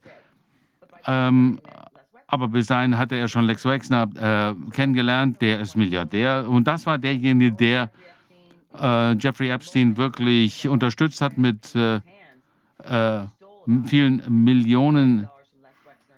Er hat Lex Wexner äh, etwa 17 Millionen Dollar gestohlen. Das hat die Familie gar nicht gemerkt. Und bis dahin hat äh, Epstein, Epstein ein Pyramidensystem aufgebaut und er hat dann tatsächlich die Wexner zurück, äh, in das zurückbezahlt. Aber was da so auffällig ist, äh, war, dass äh, er immer wieder Dinge bekommen hat, die er gar nicht hätte bekommen sollen. Die Frage ist, warum? Er äh, sieht schon ziemlich äh, schmierig aus. Er ist ein äh, komischer Typ. Äh, und ähm, letztendlich stellt sich raus, er hat äh, Sex äh, zur Verfügung gestellt, junge Mädchen, junge äh, Buben und auch sich selbst zur Verfügung gestellt. Und äh, deswegen ist er wirklich äh, in New York in der ähm, High Society aufgestiegen. Also eine der großen äh, Medienunternehmen, äh, denen hat er irgendwie 400 Millionen äh, Pfund gestohlen. Und äh, Menschen, die da gearbeitet haben, haben äh, nie ihre Rente bekommen, äh, weil das ganze Geld äh, gefunden hat. Also, ähm, äh, dann, äh, äh, das war äh, der Besitzer dieser Medien, des Medienunternehmens Maxwell und der ist dann irgendwie verstorben. Da hat ihn wahrscheinlich irgendjemand äh, dafür äh, ähm, erwischt. Also, viele Menschen mit viel Einfluss haben ihn unterstützt, also Hillary Clinton zum Beispiel. Ich glaube ehrlich gesagt nicht, dass Jeffrey Epstein tot ist. Ähm, äh, ich glaube, er lebt. Er ähm, hat angeblich äh, Selbstmord begonnen, äh, begehen, äh, aber er ist ähm, im Transhumanismus war er aktiv, äh, ähnlich wie Bill Gates. Und Bill Gates hat immer äh, behauptet, dass er Epstein gar nicht kennt, dass er nie auf seinem, dass er niemals in seinem äh, Flugzeug gereist ist, dass er einfach eingestiegen ist, nicht wusste, dass es Epstein gehört und so weiter. Also viele, viele Lügen. Und trotzdem sind wir Amerikaner programmiert worden, äh, zu glauben, was äh, uns in den Medien erzählt wird. Also das ist, was die kognitive äh, Lerntheorie behauptet, dass wenn man etwas immer wieder hört, dann glaubt man es natürlich. Also Jeff, äh, Jeffrey Epstein war in der Lage, die Menschen, ähm, er hatte einfach äh, entsprechende Materialien über die Leute, er hat Kamera Kameras installiert, ähm, und äh, deswegen hat er Material äh, über sehr einflussreiche Leute. Er hat äh, ein sehr, sehr teures Haus. Er hat sogar ein, äh, eine Insel in der Karibik gekauft. Ähm, und, wird, äh, und er hat dann diese kleinen Mädchen, 14, 15 Jahre alt, eingeflogen von, aus der ganzen Welt und sie äh, Menschen zugeführt wie Bill Clinton, äh, Filmstars, allen möglichen Leuten und er hatte überall auf der Insel Kameras, hat alles aufgenommen und er und Max, Maxwell hatten also Sicherheitspolicen, äh, äh, weil sie hatten ja Fotografien, äh, Videos und man konnte natürlich sehen, wen sie da gefilmt haben. Also er hatte Videos, äh, Videoaufnahmen aus dem äh, von der Toilette. Ähm, und äh, er war also praktisch unberührbar, denn er hatte äh, Schmutz für alle möglichen, der ehemalige Premierminister von Israel zum Beispiel. Also wirklich äh, äh bekannte Politiker aus der ganzen Welt. Und die Frage ist, wie, wieso haben solche Leute, die so viel Macht haben, wieso lassen die so jemanden in ihr Leben rein? Diesen Typen, der äh, von nichts kommt mit, äh, mit, mit Hauptschulabschluss, der immer wieder gefeuert wurde, eine furchtbare äh, Lebenslauf. Er hat nie was zu Ende gebracht und dann, ähm, dann äh, kam er in Harvard, hat er plötzlich einen äh, äh zum Lektor ernannt. Normalerweise braucht man da mindestens einen äh, Doktortitel dafür. Also bei dem, bei Jeffrey Epstein passieren immer solche Sachen. Und die Leute, die ihn umgeben, egal was er macht, was sie anrühren, die werden nie für irgendwas zur Rechenschaft gezogen. Er hatte mal ähm, einen Partner und der ging 18 Monate lang ins äh, Gefängnis und der hat natürlich dann dem Richter gesagt, das haben aber Jeffrey Epstein und ich zusammen gemacht, aber Epstein wurde nie, ähm, ist nie ins Gefängnis gekommen. Ähm, viele glauben, dass er auch ein Agent des Mossad war und für die Vereinigten Staaten, möglicherweise auch für die, ähm, äh, die Briten, für die äh, britische Krone. Vergessen Sie nicht, Prinz Philipp war ja auch da äh, involviert. Und ähm, da gibt es ja wirklich äh, all diese Verbindungen. Ähm, dieses Mädchen, die äh, gerade 16 war äh, und äh, ähm, niemand durfte nach äh, Marlow äh, gehen, man konnte nicht ins Restaurant gehen ohne Mitgliedschaft, aber plötzlich konnte Epstein dahin gehen ohne ähm, Mitgliedschaft und äh, sie sind einfach äh, dort ähm, hingegangen und äh, Virginia äh, wurde dann, die 16-jährige Mädchen, wurde dann ähm, einfach ähm, Epstein auf das Grundstück von Epstein gebracht. Und äh, Epstein dachte, er einer ähm, überlegenen Rasse angehört. er hat also seinen eigenen, äh, seine eigenen Spermien äh, genutzt. Er hat 20, 30 Mädchen äh, schwängern lassen, etwas, was ein König tun würde. Und er hat auch äh, sich so verhalten, als wäre ein König. Er konnte die, diese Dinge alle machen. Und wenn man sich äh, anschaut, mit wem er Verbindungen hatte, es gibt, das sind viele der Leute, die jetzt auch mit der, dem Impfskandal ähm, involviert sind und den ähm, Bankenskandal der Manipulation der Märkte. Jeffrey Epstein ist also ein gutes Beispiel dafür, was sich jetzt gerade tut. Alle Komponenten sind vorhanden. Äh, man äh, äh, verkehrt mit den reichsten Leuten, man bringt sie alle zusammen. Man hat äh, sexuellen äh, Schmutz äh, über diese Leute, sodass man sie in der Hand hat. Jeder ver steckt alles vor der äh, Öffentlichkeit. Ich denke, Jeffrey Epstein hat versucht, ähm, Grundstücke zu bekommen ähm, und andere Leute wollten das auch, aber er, äh, die äh, Leute haben immer äh, Kontrolle über die eigenen Medienunternehmen, die kontrollieren immer, was die Öffentlichkeit hört, denn die kognitive Lern- äh, Theorie sagt ja, dass wenn man etwas immer öfter hört, ähm, dann glaubt man es und dann verhält man sich entsprechend. Und deswegen sind Stereotypen so äh, gefährlich. Die Menschen hören das immer wieder und wenn sie dann in einer Jury sitzen, äh, dann merken sie gar nicht, dass sie Stereotypen äh, anwenden, wenn sie Recht sprechen über Menschen. Also hier haben wir einen sehr prominenten wo man sich fragt, warum ähm, überhaupt Epstein ähm, ähm, bei irgendwelchen äh, Part äh, Partys in New York, da war dann Epstein da und und äh, Epstein sagte einmal äh, einem äh, äh Rechtsanwalt, dass äh, ich keine Deals mache mit irgendwem, außer ich habe etwas, äh, ich habe Schmutz über meinen Partner. Und dann fragt man sich natürlich, warum äh, lädt man so jemand ein zu einer Party, äh, zu einer Partei, äh, zu einer Party, ähm, nachdem äh, der Typ ja eigentlich äh, nie was auf die Reihe gebracht hat, aber ähm, ähm, die Menschen nur erpresst. Und ähm, Bill Gates ist ja äh, auch involviert. Er ist aus Seattle und man muss sich wirklich mal fragen, äh, es gibt irgendwas, was sie überreichen, wo die einfach wegschauen, äh, wo wir das nicht machen könnten. Ich bin aus einer Kleinstadt. Wir lassen uns nichts gefallen. Wir schauen uns an, äh, wer ist das? Wir fragen, stellen Fragen. Also die Frage ist, was passiert hier mit der Kultur der Reichen, der Überreichen, wo sie einfach keine Fragen stellen? Äh, wenn Sie das machen würden, dann würden Sie einfach äh, ausgegrenzt. Das ist irgendwie ein sozialer Wert, den Sie haben. Das ist eines der Probleme, die, die, äh, mit denen wir uns äh, auseinandersetzen müssen. Die stellen einfach keine Fragen.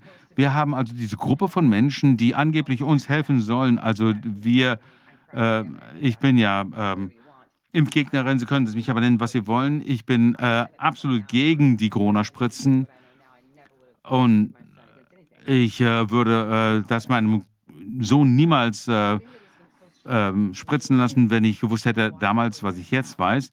Aber die äh, Fragen, die ich seit anderthalb Jahren stelle, die äh, Rechtsanwälte auf unserer Seite, die äh, verlieren ihre Prozesse aus Gründen, die sie nicht verlieren sollten. Die andere Seite, die sind schlecht qualifiziert, kriegen Milli Millionen. Und ähm, ich habe mir mal eine Frage, äh, eine Rede angehört. Ähm, ähm, wir müssen halt die richtigen ähm, Rechtsanwälte zusammenbringen. Ähm, und die haben also Rechtsanwälte, die gar keine, sie gar nicht sich auskennen mit ähm, Verfassungsrecht und so weiter. Das sind nicht die richtigen Leute, die man hier in diesem Kampf haben muss. Denn die andere Seite, das ist das Justizministerium, das ist der Staat im Allgemeinen. Diese Leute kommen normalerweise aus den, äh, von den äh, besten Universitäten, die wissen, was sie machen. Und Verfassungsrecht ist wirklich sehr, sehr komplex.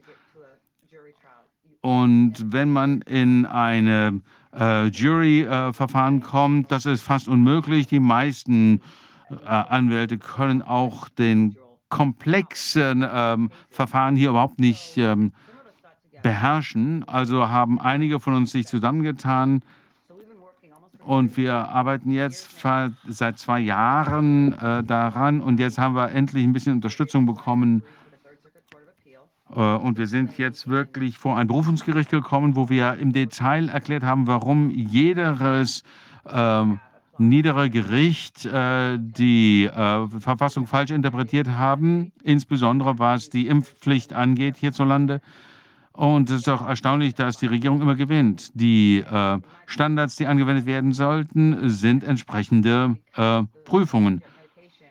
Denn da die äh, Rechte zu, äh, zum ja, das Medizinrecht geht zurück aufs 12. Jahrhundert schon im britischen Recht, auch das amerikanische Recht, äh, frühe Verfassungsrecht. Und ähm, äh, der Grundsatz ist, dass der Körper dem Einzelnen gehört. Ähm, weiter sind wir noch nicht gekommen. Das passiert gerade. Und der, äh, das Bezirksgericht hat uns darauf hingewiesen, dass wir äh, das jetzt äh, weiterführen äh, sollen. Und wir sollten jetzt mal weitermachen und dem äh, Gericht mal erklären, wie es vorgehen muss, warum äh, äh die Verfassung hier ähm, äh, bemüht werden muss. Und wir erklären, dass alle Richter das falsch gesehen haben, weil sie das Recht nicht richtig angewendet, haben. Und ähm, hier müsste ich noch mal ganz kurz, muss mir dem, äh, den Gerichten noch erklären, warum Abtreibung so was anderes ist als die äh, Medikation von Menschen. Die Regierung, äh, die, die äh, Gerichte haben gesagt, sie müssen immer das äh, Grundrecht ansetzen, wenn man das Recht nicht als fundamental erklärt, dann kann man da nicht äh, erfolgreich sein. Und das machen die äh, Gerichte nicht. Und das äh, ist, dass die Gerichte das nie machen. Das ist natürlich gerade diese Impfpflicht, die dem unterworfen werden müsste. Es gab einen äh, Fall in den 90er Jahren, Cruzan. Äh, diese Person war äh, hirntot und die Eltern wollten äh, die Behandlung ähm, abbrechen, äh, denn das äh, Mädchen wurde nur künstlich am Leben erhalten. Und das Gericht hat gesagt, sie müssen nachweisen, was das, die Person selbst gewollt hätte. Und die Eltern haben gesagt, das, da müsste man einen niedrigeren Standard ansetzen. Und die ähm, ähm, der oberste Gerichtshof hat gesagt, ja, das stimmt, der höhere Standard ist anwendbar, denn wenn man sich äh, vertut, dann ist die äh, Person natürlich immer tot. Aber sie haben sie nicht, sich nie überlegt, ob es nicht ein Recht auf Sterben gibt. Und, ähm, und äh, die äh, richtigen Verfahrensweisen äh, beziehen sich da nicht drauf. Und äh, hier in Washington State ähm, kam dann 1997 ein weiterer Fall vor Gericht. Ähm, und es ging darum, dass Euthanasie äh, nicht erlaubt war. Wenn der ähm, äh, Klageführer hat gesagt, ich habe doch ein Recht darauf zu sterben. Ähm, aber die, äh, das Gericht hat das nicht unterstützt. Was das äh, Gericht gesagt hat, äh, war, dass selbst wenn dass äh, äh, jemand ein Recht auf Sterben hat, dann gibt es kein äh, Recht des Arztes, Sterbehilfe zu leisten. Äh, also ich habe das Recht, äh, das Recht zu sagen, du darfst mich nicht anrühren, lass mich sterben, das ist in Ordnung, aber äh, jemandem Sterbehilfe zu leisten oder eine Abtreibung zu ermöglichen, ist eine andere Ebene. Denn hier gibt es keine Tradition, keine Geschichte dazu. Euthanasie, Euthanasie und äh, Abtreibung waren immer illegal äh, in den Vereinigten Staaten und auch im britischen Common Law. Und äh, jetzt äh, ist es ein ganz äh, anderes Recht, um das es geht. Und äh, das hilft uns tatsächlich, denn wir sagen, ihr, wir, äh, wir nutzen die äh, Richtersprüche aus diesen beiden Fällen, um zu sagen, wir haben das äh, Grundrecht, uns nicht äh, töten zu lassen. Und wenn wir verlieren, äh, äh, Dana äh, hat sich als äh, Ärzte, Krankenschwester äh, geweigert, sich impfen zu lassen. ähm, und sie hat in äh, New Jersey, ähm, äh, ist sie vor Gericht gegangen, da sind wir jetzt. Und sie hat das vor Gericht den Fall verloren, aber wir haben dann eine einstweilige Verfügung, beantragt, aber seit 1905 hat, äh, hat sich noch kein Gericht über sowas äh, ausgesprochen. Erst, äh, also zuletzt 1905. Aber ich möchte jetzt mal mit was weiterem äh, weitermachen. In den nächsten ein, zwei Monaten wird ein äh, Bezirksgericht in Pennsylvania auf unseren Berufung gegenüber die Weigerung des äh, Gerichts in New Jersey eine äh, einstweilige Verfügung äh, herauszugeben. Äh, äh, das wird da verhandelt. Wer jetzt äh, da verliert, wird natürlich in die Berufung gehen. und dann geht das vor den obersten Gerichtshof.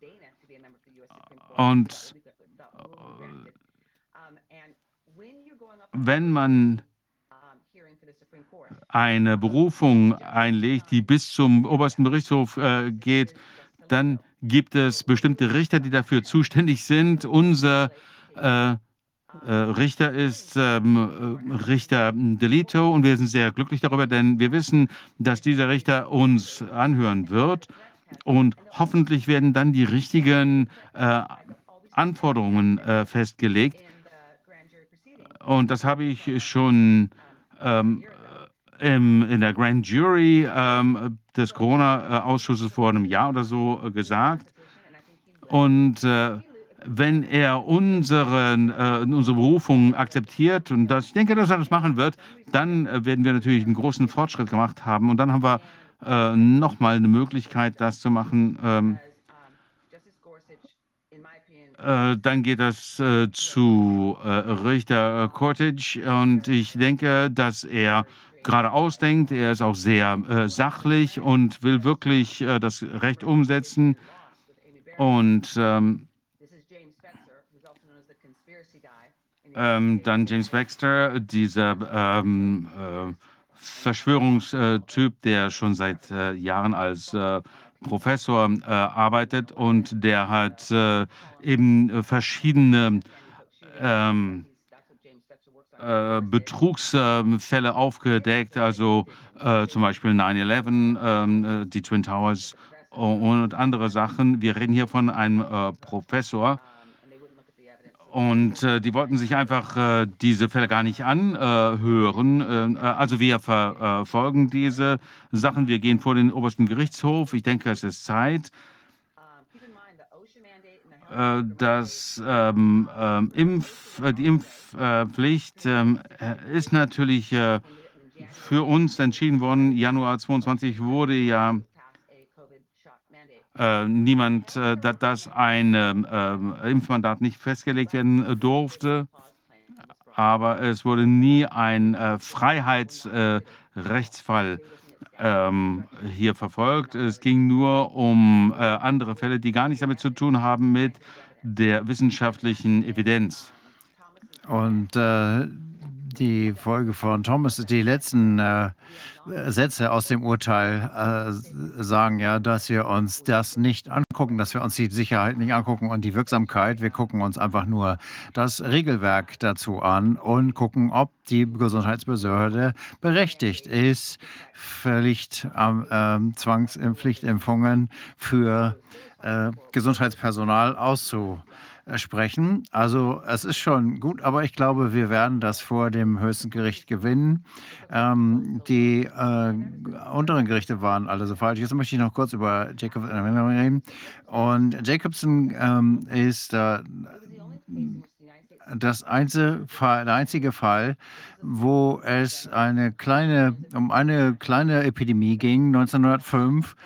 Und ähm, das fing dann an mit äh, Kuhpocken und einem Impfstoff, der dazu war, nicht so wie die Covid-Impfungen. Und es gab ein Gesetz, das heißt, entweder alle äh, Einwohner müssen sich äh, impfen lassen oder sie müssen 5 Dollar bezahlen. Also, und äh, das wäre ungefähr 160 Dollar heute. Und Jacobson er war, ich glaube, ein schwäbischer Immigrant und er hatte einfach, er wollte sich nicht impfen lassen.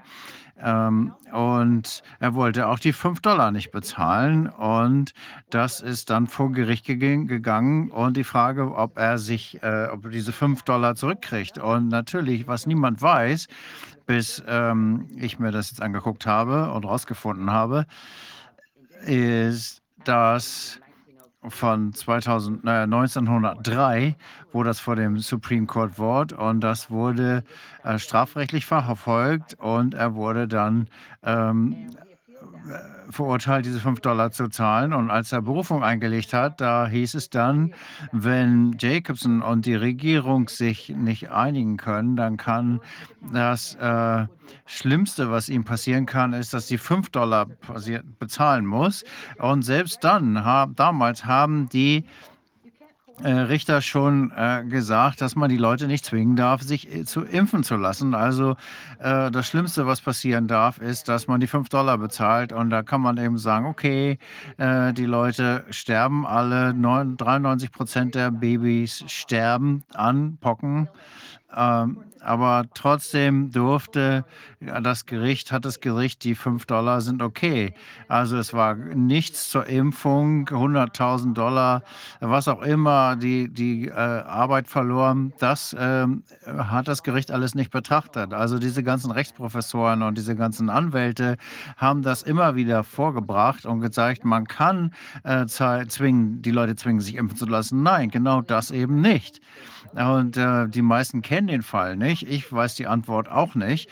Und äh, ich habe mir das genau angeguckt. Und das ist einfach so eine ähm, unehrliche Übung, die hier passiert. Und äh, George Blackman aus Texas äh, hat einen Artikel geschrieben vor einigen Monaten, die ähm, Mythos, der Mythos von Jacobson und äh, der Regierung. Und das ist phänomenal, weil er hat auf Covid, ähm, mit Covid gemacht, was ich mit der Schule gemacht habe.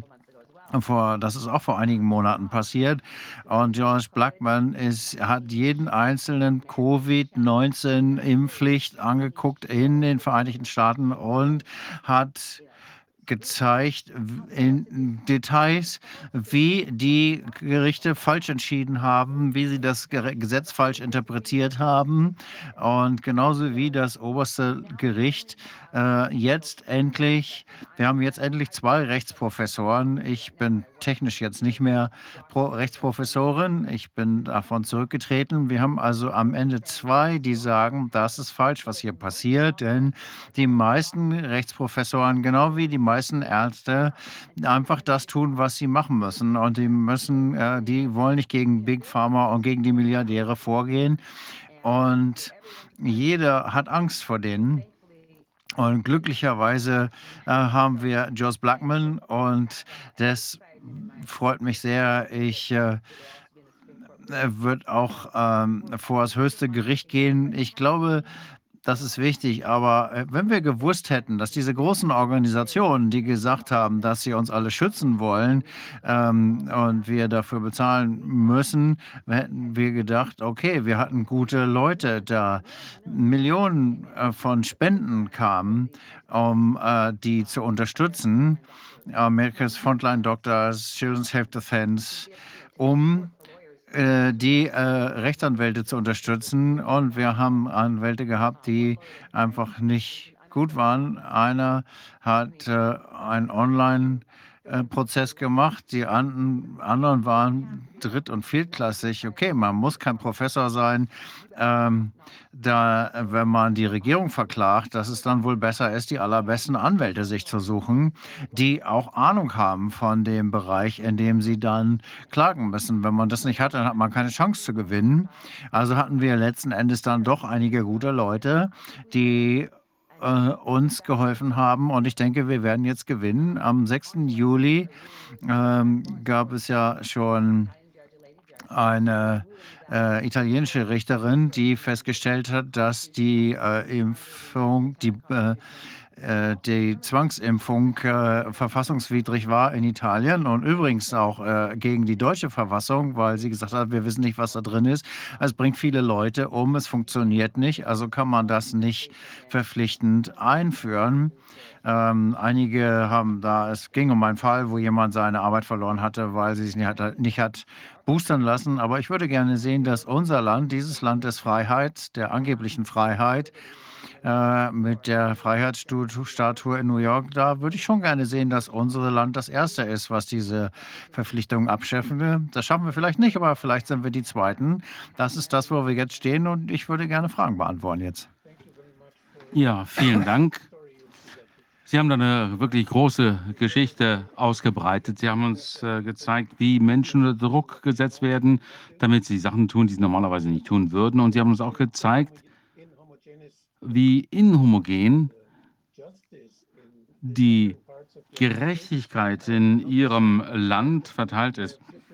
Sie haben also unterschiedliche Gerichte, die sich unterschiedlich verhalten.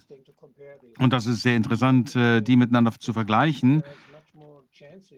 Und ich denke, da gibt es äh, viel bessere Möglichkeiten, in äh, einem Ihrer Bundesstaaten zu gewinnen.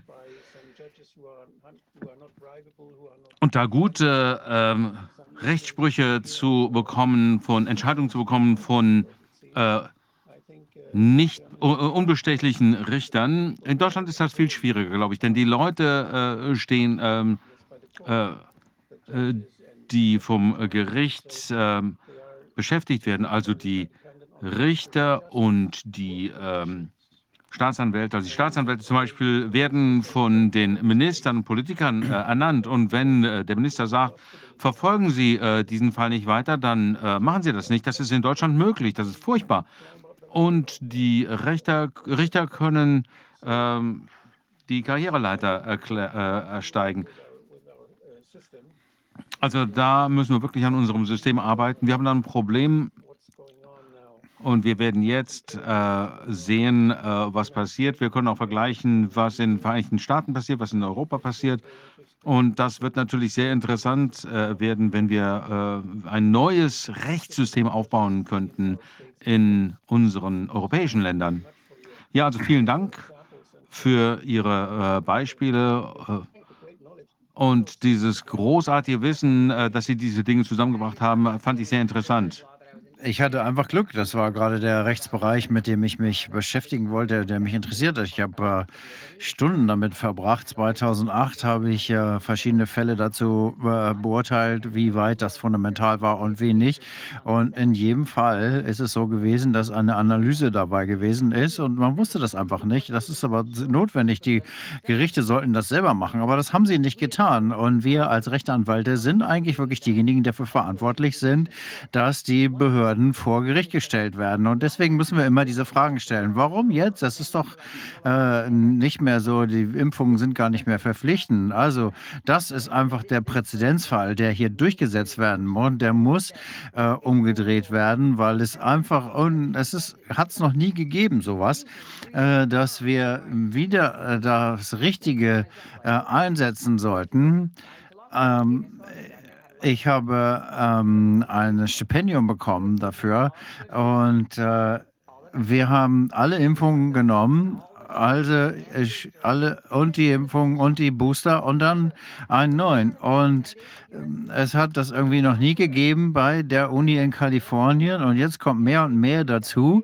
Und äh, weil sie gedacht haben, okay, mit den Covid-19-Impfungen sind sie durchgekommen und als nächstes kommt dann irgendwas, da können sie irgendwas einen Impfstoff nennen. Und ähm, ich habe einen Streit mit mit ähm, einem Anwalt in New-Jersey gehabt und ein anderer Fall mit äh, Paul Greiner gegen Biden, ähm, der ähm, und die Anwälte sagen immer, das ist kein Impfstoff und deswegen gilt der, der Fall nicht. Und ich sage, nein, nein, das ist nicht der Punkt. Wenn man das sagt, dann kann man alles einen Impfstoff nennen und dann in diese Blase kommen, die einen völlig haftungsfrei stellt. Also ein, eine Impfung, egal was es ist, es ist eine medizinische Behandlung. Alles, was man in den Körper tut, ist eine medizinische Behandlung. Nein, das ist nicht so. Und äh, man kann man irgendwie auch äh, sagen, okay, wenn man jemanden erschießt und er hat eine Kugel im Körper, dann ist das einfach ein Schuss gewesen und der ist erschossen gewesen. Da kann man nicht sagen, unterhalb der Haut. So muss man das definieren. Und äh, der Punkt ist, Blut abnehmen aus einem äh, unbewussten Autofahrer, der, ähm, das ist doch kein Risiko. Und deswegen können wir Blut abnehmen ohne Zustimmung. Und äh, man kann dann über die Details reden, die es bedeutet, eine Kugel rauszuoperieren, ob die nun bekannt sind oder nicht bekannt sind. Wenn sie nicht bekannt sind, dann kann man diese Operation nicht machen. Das sind also die Argumentationen, die ich versuche, hier die Richter zu überzeugen, dass das nicht gehen kann. Sie können äh, auch den äh, ähm, das Gericht in Weimar äh, zitieren, das gesagt hat, äh, das ist ja mit Sicherheit, ach, Entschuldigung, Sie können den Boss von Bayer äh, zitieren, äh, der gesagt hat, das ist natürlich eine Gentherapie und vor Jahren hätte er das niemals akzeptiert.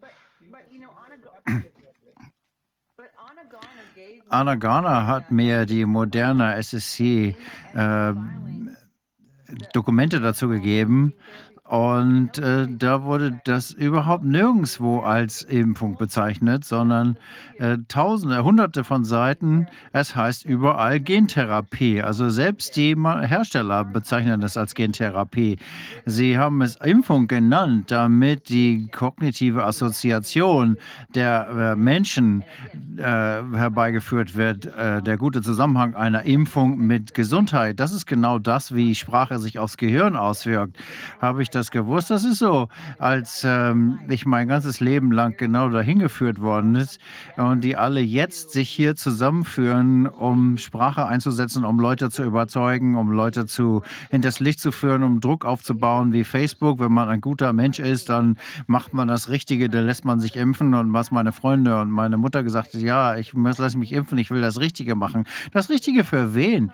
Für die Pharmaindustrie? Für dich ist das sicherlich nicht das Gute. Ja, Solidarität mit der pharmazeutischen Industrie, genau. Kann ich noch ein paar Fragen stellen zu diesem Thema Jeffrey Epstein? Natürlich. Ich habe mich gefragt, Jeffrey Epstein kann natürlich nicht ähm, alle Politiker weltweit kompromittiert haben. Äh, vielleicht die ähm, ganz Bekannten, die auf seine Insel gekommen sind, die Berühmtheiten, äh, die da irgendwie äh, Macht hatten, wenn wir das mal annehmen, dass diese Idee richtig ist, dass er tatsächlich das als Versicherung benutzt hat, indem dieser Menschen ja diese Berühmtheiten kompromittiert und in kompromittierenden Situationen fotografiert. Natürlich wäre er doch ein Brennpunkt der Macht wenn man äh, sich guckt, wie die Menschen jetzt ge, äh, geblackmailt werden können in eine bestimmte Richtlinie. Aber könnte er der Strippenzieher sein? Könnte er ihnen sagen, was sie in bestimmten Situationen machen sollen? Und wer steckt dahinter, ähm, die bei diesen Aktivitäten und diese kompromittierenden Materialien einsetzen, um die Leute zu irgendwas zu bringen? Und hätte das auch irgendeine, wenn man das, diese ganze Corona-Sache anguckt, wie wichtig glauben Sie, ist das in Bezug auf diese problematische Art und Weise, in die die Leute hier involviert sind? Welche Rolle könnte das gespielt haben? Vielleicht kann ich äh, das damit beantworten, dass ich äh, ähm, mit, durch ein Gespräch, das ich äh, mit einer Freundin habe vor 25, 27 Jahren, ihr äh, Vater äh, Shane Bath hat George W. Bush den Bin Ladens vorgestellt. Ihm äh, gehörte eine äh, Flughafenstation in äh, äh, Houston, Texas. Kan äh, der kannte jeden, sehr einflussreicher Mann. Und das war schon in den 70er Jahren. ähm, das war meine äh, erste, äh, mein erster Kontakt mit der Politik, denn ihr äh, Vater war wirklich sehr einflussreich. Und und er hat dafür gesorgt, dass äh, George W. Bush zum Beispiel die, ähm, den Augentest äh, bestanden hat. Äh, das hätte er mich von selber nicht geschafft, äh, um ähm, einen äh, äh, Pilotenschein zu bekommen. Also, äh, sie hat mir gesagt, so funktioniert das in der Politik. Jeder versucht für jeden, über jeden anderen äh, Schmutz äh, zusammenzutragen. Eine riesige Mehr Matrix. Der eine weiß was über den anderen, der andere über den dritten, der dritte wieder was über den einen. Und äh, äh, wenn äh, sich jemand äh, von äh, dir trennen möchte, dann kennt natürlich irgendwer wieder jemanden, der Schmutz äh, über äh, sie hat und so weiter. Also Epstein, äh, wie konnte er hier, ähm, welche Vorteile hätte er von seinem Einfluss, weiß ich nicht. Aber selbst wenn er nur äh, Dreck äh, für Bill Clinton, äh, über Bill Clinton hatte, dann äh, hätte er wirklich eine Karte, die er gegen Bill Clinton ausspielen kann. Und der hat wiederum Schmutz äh, über andere Leute. Und wenn er äh, Bill Clinton sagte, okay, wenn ich, ähm, äh, ich möchte, dass äh, Folgendes passiert, äh, ansonsten äh, mache ich den Schmutz öffentlich, dann hat Bill Clinton dann wiederum Einfluss über die Leute, äh, die das dann bewerkstelligen können. Und also äh, man kann, äh, also jeder kennt irgendwen, der äh, Einfluss ausüben kann auf einen anderen, äh, damit äh, irgendetwas unter den Tisch gekehrt wird oder äh, irgendetwas öffentlich gemacht wird, was auch immer, oder äh, etwas in Bewegung gesetzt wird. Und deswegen sind diese Fotografien und Videos über diese mächtigen Auswirkungen haben kann auf alle äh, Politiker weltweit, äh, auf alle Milliardäre, denn irgendwer kennt immer irgendwen anderes. Die sind ja alle miteinander verknüpft, irgendwie. Und deswegen hat äh, Jeffrey Epstein so viel mehr Influence gehabt als, äh, Einfluss gehabt, als nur über die Leute, über die er Fotografien und Videos hatte. Glauben Sie, es scheint ja einige dieser Hotspots, dieser Brennpunkte zu geben, wie Epstein ist vielleicht ja nur die, der sichtbarste und der höchste, ich glaube, man nennt das auch Lolita Island, wo er diese ganzen Mädchen hingebracht hat. Und äh, glauben Sie, dass die alle miteinander in Verbindung stehen? Beispielsweise dieser Fall Dutroux, der ja auch sehr mysteriös ist, wo ja auch offensichtlich viele verschiedene Leute irgendwie von betroffen sind. Glauben Sie, dass es alles ein großes Netzwerk ist oder dass das einfach immer nur hier und da zufällig mal Dutroux gibt? Und äh, zumindest gibt es ja Gerüchte dazu, dass er nicht alleine war, äh, sondern andere auch damit äh, beteiligt waren. Oder ich glaube, da gab es ja auch einige Untersuchungen zu. Glauben Sie, dass es ein großes, riesiges Netzwerk ist? Ja, denke ich, ja, ja. Und ich kann Ihnen sagen, warum. Ich glaube, das ist ein riesiges Netzwerk. Äh, unser, äh, die, die prominentesten Familien unseres Landes haben da haben ja wirklich unfassbaren Einfluss in der Weise, die ich äh, erläutert habe. Die haben also äh, Schmutz übereinander, irgendwelche Verbindungen oder irgendwelche Geschichten. Und äh, als ich das Buch über Jeffrey Epstein geschrieben hatte, äh, haben mich einige ehemaligen Reporter äh, kontaktiert. Mac Ryan war einer davon. Der hat den Franklin-Scandal geschrieben, ein äh, Buch, das war vor zehn Jahren oder so. Es ging um ein Sex. Ähm, ähm, Handelsgeschichte äh, ähm, in Nebraska. Und ähm, er sagte, dass äh, mein Buch ähm, genau das Gleiche untersucht. Die ersten paar Seiten in meinem Buch erkläre ich, dass wir, äh, weil ich mich gefragt habe, warum ist Alan Gershwitz immer dabei eilig? Warum Ken Starr? Der ist jetzt ähm, vor kurzem verstorben. Äh, David Boys. Ähm, ähm, derjenige hat ja äh, Bill ähm, Gates' äh, Aussage gehört. Das sind immer die gleichen Männer, die als Rechtsanwälte arbeiten, die äh, Chefs von Unternehmen, die haben alle sind äh, miteinander verbunden. Also ich denke, ja, das ist ein riesiges Netzwerk. Ist da vielleicht auch ein Wettbewerb? Das klingt so ein bisschen wie Dienstleister, die hier Schmutz bereitstellen äh, oder anderen Dreck anstecken kleben. Kann man die Leute vielleicht kaufen, die äh, diese Fotos machen? Das sind doch eigentlich Unternehmen, die kann man auf dem Markt kaufen. Wenn man jemanden umbringen will damit, dann, äh, dann mietet man sich so jemanden. Da gibt es doch einen gewissen Wettbewerb, kein Netzwerk, sondern vielleicht auch einen Wettbewerb dieser Unternehmen da drin. Was meinen Sie dazu? Meinen Sie jetzt, dass die Leute, die Informationen haben, wie die Reporter, dass man die kaufen kann? Sagen Sie das? Das ist ja eine Waffe, um Schmutz an jemandem zu finden, um das, die Leiche im Keller zu finden, sozusagen. Und diejenigen, die das machen, sind die, die Fotos machen, um eben genau das, die Menschen zu kompromittieren. Wenn man reich genug ist und man möchte jemanden von der Bildfläche verschwinden lassen, dann mietet man sich so jemanden, einen Detektiv, und sagt, findet doch mal was raus. Ich denke, das sind zwei unterschiedliche Sachen wenn man jemanden hat, der durch die schmutzige Wäsche äh, in der Vergangenheit eines anderen sucht. Äh, das hier ist ja mehr wie eine Falle, dass man die Leute in solche äh, Situationen äh, bringt. Also, dass Epstein zum Beispiel jemanden in eine äh, wilde Partei, äh, Party einlädt und dann kann man da Fotos machen. Das ist natürlich ein bisschen was anderes, wenn ich das richtig verstanden habe, von dem, was Dina gesagt hat. Stimmt das?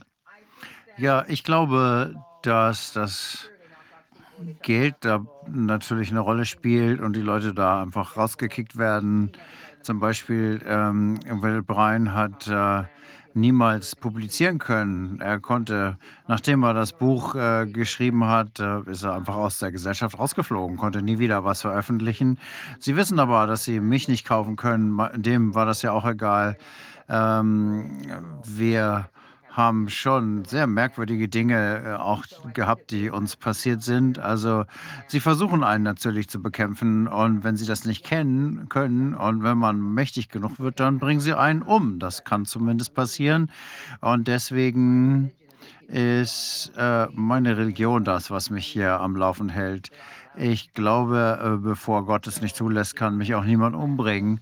Und äh, deswegen habe ich keine Angst vor diesen Menschen ähm, denn ich glaube, sie werden äh, vor ein höheres Gericht treten müssen, wenn äh, sie nicht, äh, und sie müssen aber begreifen, dass es da nicht äh, rausgeht. Ich habe gerade meine bin gerade Yogalehrerin geworden und äh, das, da kommt mein Verständnis her. Man kommt nicht raus. Äh, es ist einfach eine Menge der Energie, die man sammelt durch das, was man tut. Und äh, das ist das, was mich äh, weiterleitet. Leute sagen, mal, pass mal besser auf. Aber ich sage, ja, das tue ich. Aber Alan Dershowitz hat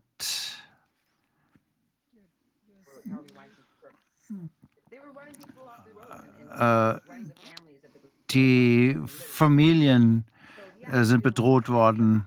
Also alles Mögliche passiert. Ich weiß nicht, ob ich jetzt die Frage damit beantwortet habe. Zusammenfassend würde ich sagen, ja, die hängen alle irgendwie miteinander zusammen. Das ist eine feste Gruppe und ähm, die glauben, die können mit uns machen, was sie wollen. Und äh, gucken, so clever sind die aber nicht. Ähm, wenn man mal Bill Gates guckt, ich weiß nicht, ja, so besonders eine gute Figur macht er ja nicht. Ähm, und die sind nicht schlauer als wir. Ähm, das äh, haben, die haben vielleicht hochtrabende Titel, aber ähm, wir müssen ähm, wieder auf den Boden der Tatsachen zurückkommen. Äh, und das ist, äh, geht nicht unbedingt um Talent, sondern es geht um Geld und das muss sich ändern. Das ist das, was wir auseinanderbrechen wollen. Dieses Netzwerk von mittelmäßigen Leuten, die die guten Talente oh, ähm, raushalten, indem sie uns die Macht nehmen. Ich habe noch eine letzte Frage. Also letztendlich, wenn wir uns jetzt diese Leute anschauen, ähm, diese Menschen, die auf diese Insel reisen und dann natürlich ähm, vor allem äh, kleine Kinder missbrauchen, das ist ja auch eine äh, gewisse Persönlichkeit, die man da haben muss. Äh, Also irgendwie eine problematische Persönlichkeit, um überhaupt äh, sich davon verführen zu lassen oder so eine äh, Möglichkeit überhaupt zu suchen. Ich meine, das ist doch etwas ganz Schreckliches, sowas zu machen. Also ich frage mich, wie suchen Sie diese Leute aus? Wie erkennen Sie die, die Sie dann auch wirklich entsprechend kompromittieren können? Na, ich denke, das ist schon so eine äh, schiefe Ebene. Die äh, werden zunächst mal äh, von der Macht angezogen. Das können normale Leute sein wie ich, die äh, irgendwie ähm, entsprechende Kontakte zu jemandem haben, der äh, viel weiß. Und, äh, und was sie äh, machen, ist, äh, dass sie versuchen, einen zu verführen, einen irgendwie in eine kompromittierende Situation bringt. Dann ist man da schon irgendwie, ähm, sitzt man da schon fest. Also ich persönlich hatte ja äh, wenigstens dreimal in meinem Leben hat mir jemand eine äh, Droge ins äh, Getränk gemacht, um mich vielleicht ver, äh, vergewaltigen zu können. Also ich habe ähm, gemerkt, da was nicht ganz stimmt. Äh, Ich habe mich, ich habe es nicht ausgetrunken. Ich habe also wirklich ähm, gedacht, hm, das ist schon ganz komisch. Und so kann man natürlich das auch ähm, Frauen in entsprechende ähm, ähm, kompromittierende Situationen bringen. Und wenn man Testosteron äh, in, äh, in ein Getränk macht, dann werden auch Frauen sehr aggressiv. Ähm, und äh, dann äh, fangen die Frauen plötzlich an, die Männer ähm, äh, zu verführen. Äh, und dann, äh, so wird man da reingezogen und dann wird das auf die nächste Ebene gehoben. Also ich weiß nicht, wie es funktioniert, aber ich denke, äh, so passiert es. Die meisten Menschen sind, glaube ich, gar nicht so stark. Wenn mehr Menschen stärker wären, mehr religiöser wären. Das muss jetzt nicht unbedingt ähm, eine Religion sein, es muss ja einfach nur ein, ähm, Werte sein, die man hat. Wenn man eine stärkere Familie hätte, stärkere ähm, Gemeinschaften, dann wären sie vielleicht in der Lage, sich solchem Druck zu widersetzen. Und die meisten Menschen sind da gar nicht so stark. Dem müssen wir uns auch äh, stellen. Und ähm, ein äh, Ma- Mandant hat mich gerade angerufen. Ich muss jetzt äh, mit ihm sprechen. Also vielen Dank. Ich bin wirklich gerne bereit, äh, immer wieder äh, mit euch zu sprechen. Ich, ähm, äh, ich bin ja äh, zum Teil äh, Deutsch, also meine Mutter war halb Deutsche. Also ich bin immer froh, äh, mitzumachen. Danke. Vielen Dank, vielen Dank. Okay, vielen Dank. Tschüss. Puh, das ist ja schon einiges.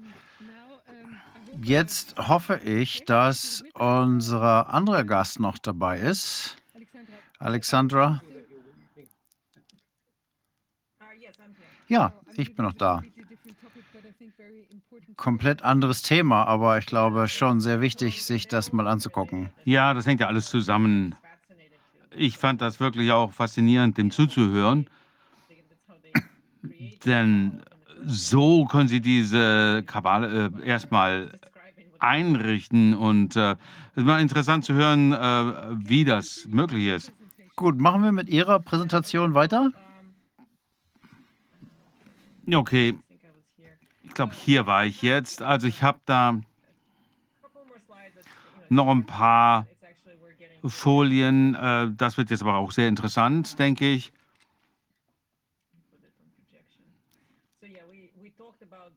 Wir haben ja hierüber schon gesprochen. Die äh, Tests äh, direkt aus den Ampullen zeigen, ähm, dass die Chargen äh, oder die Chargen zeigen, dass das Produkt äh, schon so designt ist, dass es toxisch ist, denn ähm, äh, oft äh, entspricht es ja nicht mehr mal der Spezifizierung. Also ich habe mir mal immer noch äh, genauer die Herstellung angeschaut. Am Anfang wusste ich da gar nicht so viel darüber.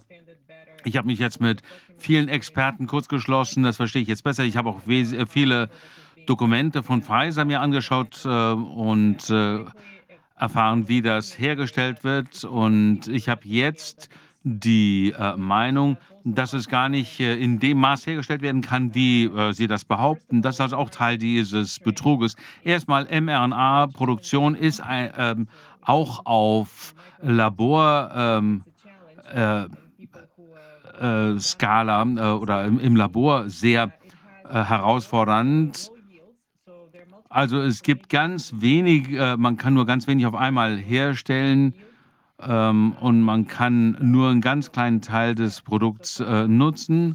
Und mit jedem Produktionsschritt verliert man immer noch wieder einen Anteil. Also wenn man ein fünf, äh, ein Produktions, ähm, ähm, eine Produktion mit fünf Schritten hat, dann hat man am Anfang nur 80 Prozent ähm, Produkt und das wird dann am Ende immer weniger. Dann hat man nur noch 30 Prozent übrig, äh, übrig am Ende, wenn man einen 60-prozentigen Erfolg hat bei dem ersten Schritt, dann hat man im letzten Schritt nur noch 7 äh, Prozent des Produktes. Die letzten 93 Prozent sind ähm, Verunreinigungen.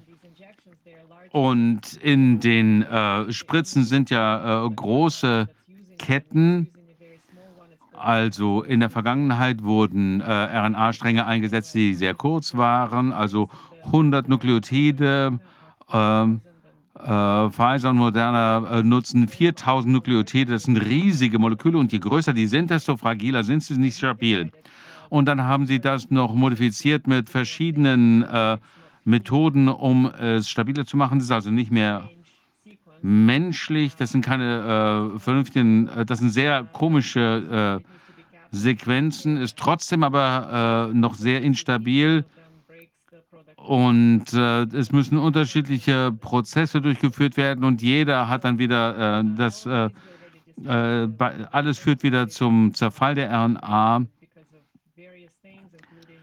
Ähm, es kann hier verschiedene Sachen geben, auch bei der ähm, äh, Abfüllung ähm, also wie gesagt, es gibt äh, viel ähm, Verunreinigung. Einiges kann auch aus, also schon vom Prozess her. Dann kann auch bei schlechter Produktionsverfahren ähm, das noch weiter ähm, beschädigt werden. Also das sind alles Sachen. Wir können nicht einfach solche Filtrations- und Mischverfahren nutzen, die wir normalerweise in der Chemie verwenden. Also ich habe Dokumente, die zeigen, dass äh, ähm, im äh, Schnitt 200, 300 Liter äh, Chargen hergestellt werden. Das ist schon relativ schwer vorstellbar. Und ich habe sogar in jüngerer Zeit äh, äh Dokumente gesehen, dass Chargen mit 12 Millionen Dosen ähm, hergestellt wurden, also 900 Liter. Und meine Kollegen haben wirklich gelacht und haben gesagt, gelacht und haben gesagt, ich wusste gar nicht, dass die entsprechende ähm, ähm, Reaktoren haben, die das überhaupt so in dem, äh, in dem Maße herstellen können. Also äh, das wird also wirklich verdünnt. Die vermischen unterschiedliche Chargen. Ich weiß nicht, ob die das neu äh, etikettieren, ob die altes äh, Produkt wieder beimischen, keine Ahnung. Ähm, also wie die das machen. Und wenn wir von solchen äh, Mengen sprechen, dann kann es, äh, man kann man auch sagen, äh, äh, wo bekommt überhaupt die Rohstoffe her, wo kann man denn entsprechend Enzyme herbekommen, denn alles muss ja irgendwie entsprechend in äh, entsprechenden Mengen vorhanden sein. Und diese Chargen werden ja auch von unterschiedlichen Unternehmen gleichzeitig in diesem Maße bei dieser, mit dieser Geschwindigkeit hergestellt. Und ich weiß nicht, ob das möglich sein soll. Äh, Pfizer hat ja schon äh, chemische Instabilität bei nur 37 Liter äh, dokumentiert. Das war in den äh, Dokumenten zu finden. Also die äh, Fähigkeit, RNA, mRNA äh, herzustellen, bei diesem, in dieser Menge war das schon nicht mehr möglich. Ähm, und das ist ja eine relativ kleine Menge.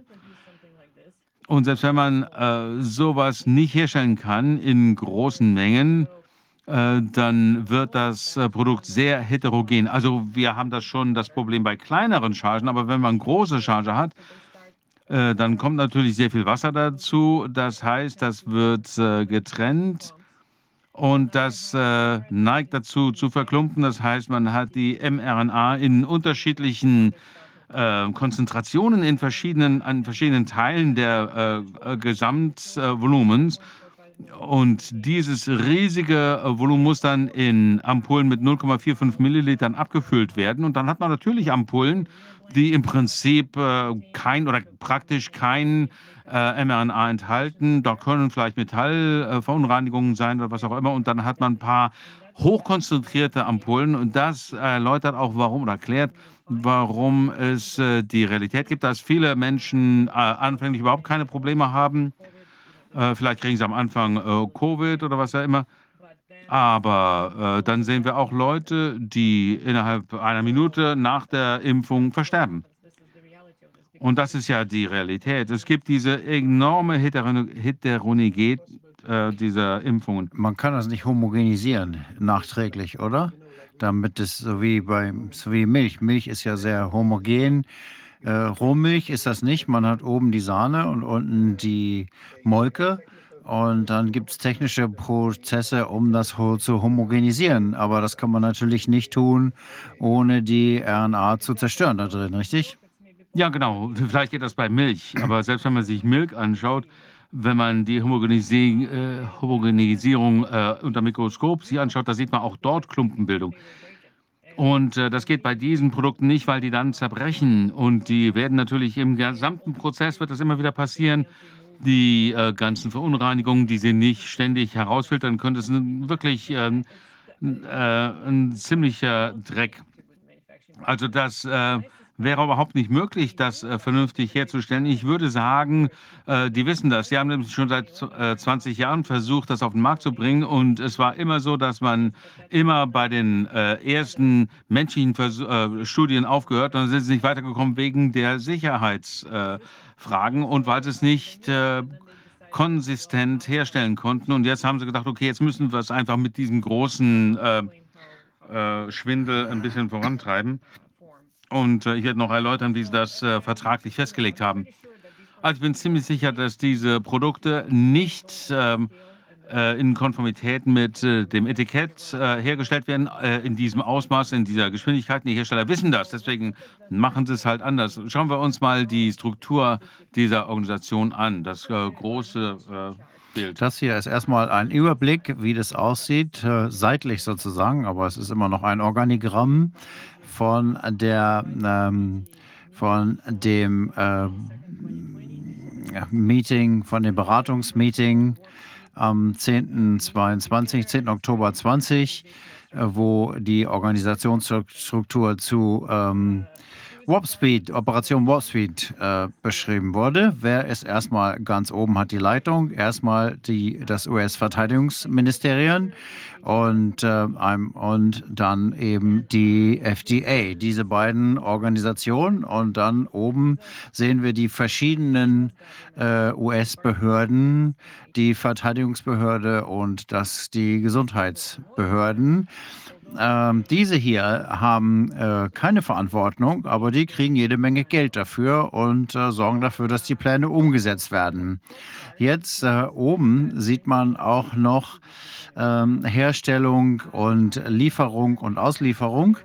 Äh, da gibt es viele Hinweise inzwischen darauf, die von dem Verteidigungsministerium mit den äh, Verträgen, die da geschlossen wurden, mit dem Verteidigungsministerium und den Herstellern, die viele äh, Sicherheitsbedenken und Fragen aufwerfen.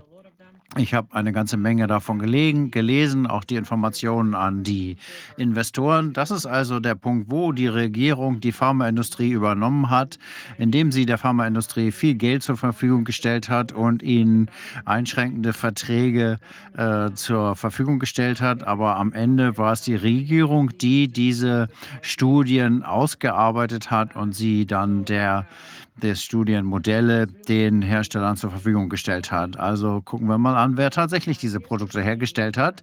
Hier ist ein anderes PowerPoint aus dem gleichen Meeting. Das ist Operation Warp Speed. BARDA ähm, ist eine ähm, eine Militäreinheit, die sich um Arzneimittelentwicklung kümmert. Hier sieht man die verschiedenen Verträge und Vertragsverbindungen. Es gibt zu allen, die hier dargestellt sind, Vertragsbeziehungen und äh, das sind äh, die äh, diejenigen, die, die Hersteller, die sind hier äh, links und ähm, die gibt es schon lange und die Verträge, die ich äh, gelesen habe, die reichen zurück ins Jahr 2012, wo die Hersteller ähm, für die, äh, das Verteidigungsministerium damals äh, Impfstoffe aus für die Grippe hergestellt haben und äh, Forschungskapazitäten aufgebaut haben. Das heißt, denen wurden große Mengen Geld gegeben in verschiedenen Möglichkeiten. Und 2020 haben sie eben die Option gezogen, Covid-Impfstoffe zu machen. Und äh, so ist dann eben Johnson Johnson und AstraZeneca hergestellt worden. Und äh, das war die Herstellerfirma, war Emergent auf der linken, auf der rechten Seite. Und dann gibt es andere, die sehr wichtig waren, die jetzt in eine neue nationale Verteidigungsunternehmen ähm, ähm, verwandelt worden, die sich viele Produktionsstätten gekauft haben und jetzt eben ihre einzelnen ähm, ähm äh, Werkstätten und äh, Produktionsstätten aufbauen. Texas AM ist auch noch eine, die dazu gehören, die produzieren für Novavax, weil die ähm, eine Insektenlinie benutzt. Ich weiß nicht, was das heißt. Und dann gibt es verschiedene andere noch aufgrund der komplizierten Anforderungen. Das ist nicht nur eine einfache Produktion, sondern man muss auch ausgebildetes Personal haben, man muss die Geräte haben dazu, man muss äh, die Rohmaterialien haben, man braucht die gesamte Infrastruktur, die man haben muss. Und das ist nicht so einfach, dass man irgendwo wie zu einem Autohersteller geht und sagt, hier sind 10 Milliarden Dollar und ich brauche eine Million Autos in sechs Monaten. Selbst Ford mit seinen Werken könnte das nicht machen, weil man einfach gar nicht die Rohmaterialien rechtzeitig zur Verfügung stellen kann. Wenn man sich jetzt das mal vorstellt, übertragen auf Ford, General Motors und Toyota und die sagen ihnen gleichzeitig, dass sie das machen sollen, ähm, kein Geld der Welt würde dieses Wunder vollbringen können in sechs Monaten. Also war das auch nicht so. Die haben diesen Unternehmen Geld gegeben und haben sie dann angewiesen, auf diese Hersteller zurückzugreifen, um die Produkte zu machen. Und diese Hersteller, die hatten sie schon lange vorbereitet. Äh, und diese sechs äh, Hersteller, die wir kennen, das sind einfach nur die Galionsfiguren. Und das meiste Arbeit wird eben hier gemacht. Und all das das wird eben von dem Verteidigungsministerium gesteuert. Also insbesondere die Verträge, die äh, keine Verantwortung beinhalten, keine Haftbarkeit. Das heißt, die schlechten Nachrichten hier sind, dass ähm, die Impfstoffe ein komplettes Produkt der Verteidigungsministerium sind. Also das ist ähm, im Grunde genommen eine Militäroperation von A bis Z. Das ist nicht so, dass sie irgendwie ein bisschen Militär dabei hatten, um das Militär benutzt, um das zu verteilen und die Kühlung zu sorgen. Nein, so war das nicht sondern diese ganzen Verträge sind mit der DOD, mit dem äh, Verteidigungsministerium alle Verträge, ähm, das sind die Einkäufer, das sind die, die das Geld geben, die bereits die Werkstätten und die Produktionsstätten aufgebaut haben. Das erste, was Pfizer bekommen hat, waren 10 Milliarden Euro, um, Dollar, um ähm, 10 Milliarden ähm, gemacht, äh, Dosen gemacht haben. Und äh, das ist der Grund, warum können die 900 Liter da zusammenpanschen, weil sie einfach nicht verantwortlich gemacht werden können dafür, weil das alles unter diesem Verteidigungsvertrag ist. Und ähm, sie mussten, sie hatten eigentlich keine Möglichkeit, das in der Zeit, in der geforderten Zeit zu machen, ohne auf diese ähm, vom Verteidigungsministerium äh, installierten Werkstätten zu machen. Und das ist aber so, dass diese Produktion sehr, sehr genau gesteuert werden muss. Äh, sowohl von den äh, Herstellern als auch von dem Verteidigungsministerium. Das ist die Pharmaindustrie kann nicht unabhängig mit der FDA reden. Wenn die miteinander sprechen, dann ist immer jemand aus dem Verteidigungsministerium dabei. Das heißt, das ist keine ähm, äh, Beziehung auf äh, Augenhöhe, sondern es ist komplett durch das Verteidigungsministerium gesteuert. Und jetzt werden die ganzen äh, Impfstoffe erstmal an das Verteidigungsministerium geliefert.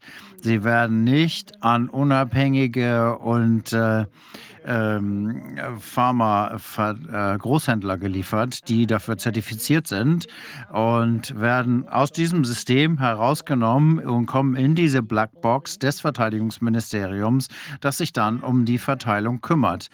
Und die Verträge mit den Impfern sagen ganz klar, dass dieses Produkt ein Eigentum, Eigentum der Regierung ist, und zwar bis, sie, bis es verimpft wird.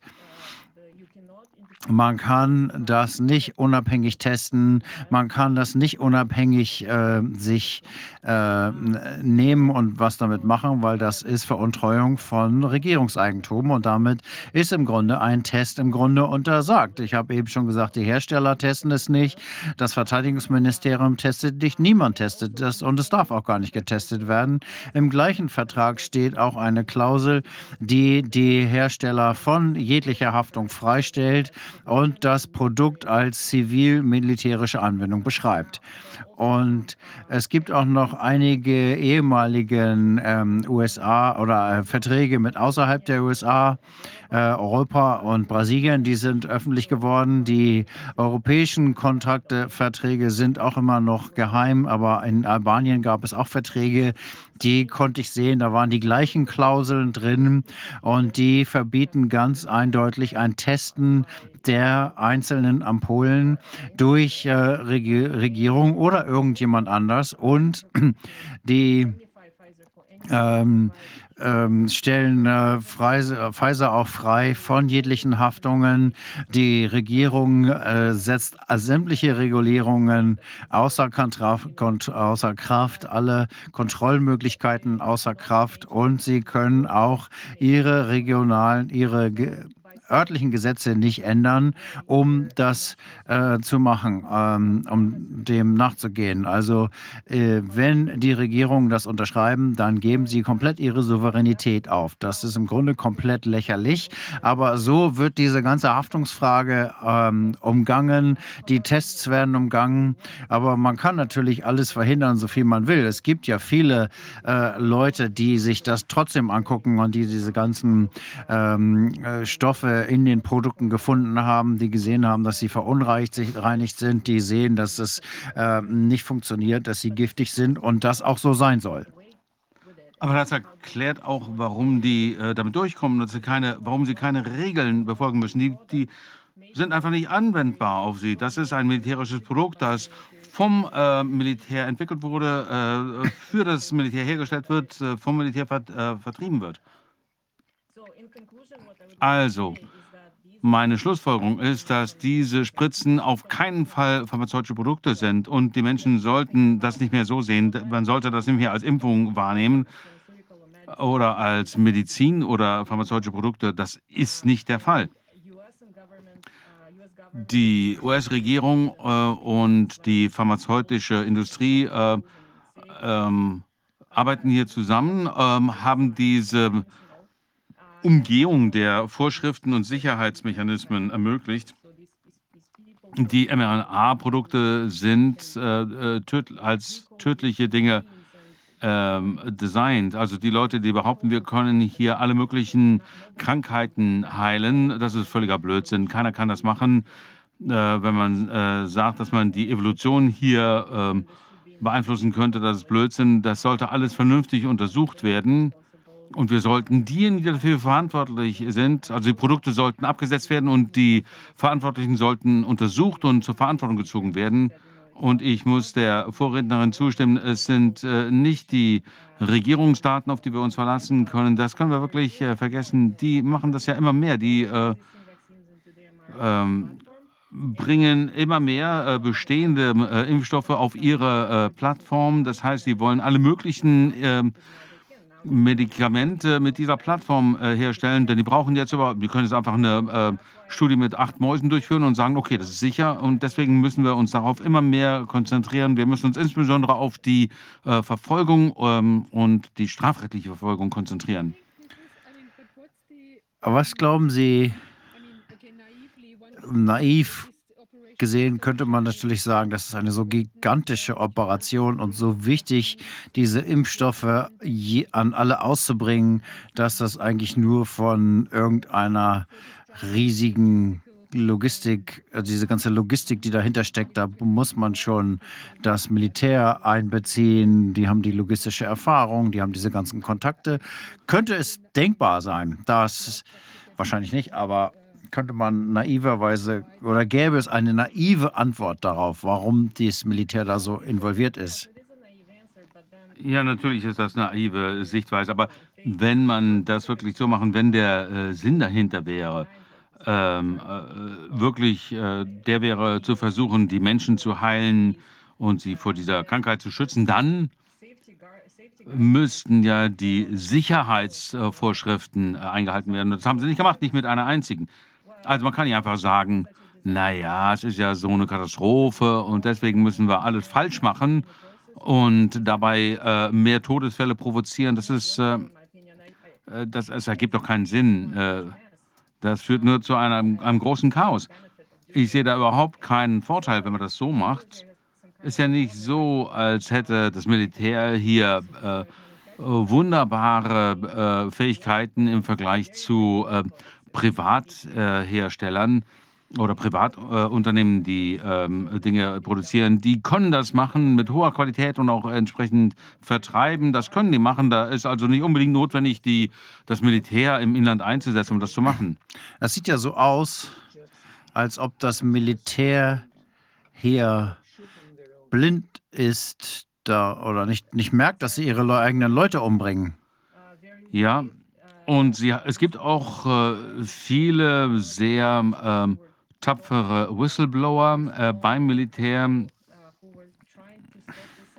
die wirklich versuchen, das Ganze äh, zu einem Ende zu bringen, das äh, bekannt machen. Und die sagen, ich werde das meinen ähm, Leuten nicht äh, verabreichen, ich werde das meinen, den Soldaten auf meiner ähm, Basis nicht äh, verimpfen die sind schwer unter Druck ähm, und es wird gesagt, nee, aber das sollten sie doch machen, aber das äh, schwächt natürlich auch unser Militär, denn die verimpfen das ja äh, den Soldaten, äh, vor allem den Piloten. Das schadet denen ja auch. Das ist noch ein weiterer Grund, warum wir das äh, absetzen sollten. Ich frage mich gerade, wie ist das mit der NATO? Sie haben ja auch von der e Europäischen Union gesprochen, aber die hat ja nur die Aufgabe, das Geld einzusammeln dafür und äh, die Industrie mit Geld zu versorgen. Aber die Funktion des Militärs, die ja zusammenarbeitet in der NATO, das ja in der NATO zusammenarbeitet, da müsste es doch einige einige Hinweise für die deutschen Truppen sein, wenn es was Großes gibt oder An Anordnungen, wenn das von dem Verteidigungsministerium kommt. Und wir sind ja Partner in der NATO. Wir haben das auch beobachtet, dass alles begonnen hat, als die ähm, Verteilung der Ampullen begonnen hat. Die deutsche Bundeswehr äh, in einige, äh, in die Krankenhäuser und äh, Altenheime gegangen ist und Ärzte, äh, Militärärzte das verabreicht haben. Das war also eine Maßnahme, in der die Bundeswehr eingesetzt wurde, um für die Verteilung zu sorgen und die dafür Verantwortlichkeit dafür verantwortlich waren für die Logistik. ähm, ähm, normalerweise muss das Parlament entscheiden, was die Armee tut. Aber ja, genau, genau. Aber ich kann mich an keine Parlamentsentscheidung diesbezüglich erinnern. Ja, genau. Wenn die amerikanische Verteidigungsministerium äh, mit dem deutschen Militär zusammenarbeitet und die sind natürlich auch auf andere Armeen in der NATO äh, zugegangen, äh, wenn die denen sagen, das müsst ihr euren Leuten impfen, aber wir dürfen nicht wissen, was da drin ist, das ist doch nicht in Ordnung, oder? Nee, das ist nicht. Ja, genau das passiert. Das ist doch ein Verbrechen, das hier begangen wird. Die haben äh, das beauftragt, die haben diese äh, Strukturen geschaffen, aber das ist natürlich nicht äh, rechtens, äh, Verträge abzuschließen, um Menschen zu töten. Und deswegen muss das untersucht und beendet werden. Es ist so wichtig, dass wir das jetzt alles aussprechen. Es ist so wichtig, dass das dokumentiert wird. Es ist so wichtig, dass jeder das wissen kann. Vielen, vielen Dank für Ihre Arbeit. Ja, vielen Dank, dass ihr mich eingeladen habt. Äh, und ähm, ihr könnt mich natürlich immer erreichen, wenn irgendjemand Fragen hat oder die eigentlichen Dokumente sehen möchte. Ich zeige ja, alles, was ich hier zeige, ist wirklich öffentlich zugänglich aus äh, öffentlichen Quellen. Ja, wir müssen also eine Liste dieser Dokumente veröffentlichen. Ich glaube, das ist wichtig, dass jeder das nachlesen kann. Vielleicht haben Sie auch die Quellenangaben dazu für uns. Ähm, ich bin schockiert, muss ich sagen, denn das sieht ja alles noch viel sieht ja aus, als ob es wirklich alles miteinander zusammenhängt. Das ist nicht nur, dass irgendeiner hier vorprescht und versucht, der Erste im Markt zu sein und dann mit kleinen Fehlern oder größeren Fehlern in der Produktion in Kauf nimmt, damit er der Erste ist, sondern das sieht ja alles sehr, sehr orchestriert aus. So wie Sie das jetzt hier dargestellt haben. Ja, ja, natürlich. Ja, das ist eine international gesteuerte Operation, ganz genau. Ja, eine international gesteuerte äh, Operation. Das stimmt. Auch die Lieferanten, die Hersteller sind weltweit äh, verteilt. Äh, viele davon auch in Deutschland, in Belgien, ähm, überall. Indien, äh, China macht mit, ja, im großen Stil. Hatte ich jetzt keine Zeit darauf einzugehen, aber das ist wirklich weltweit vernetzt. Welche Rolle spielt Russland dabei eigentlich?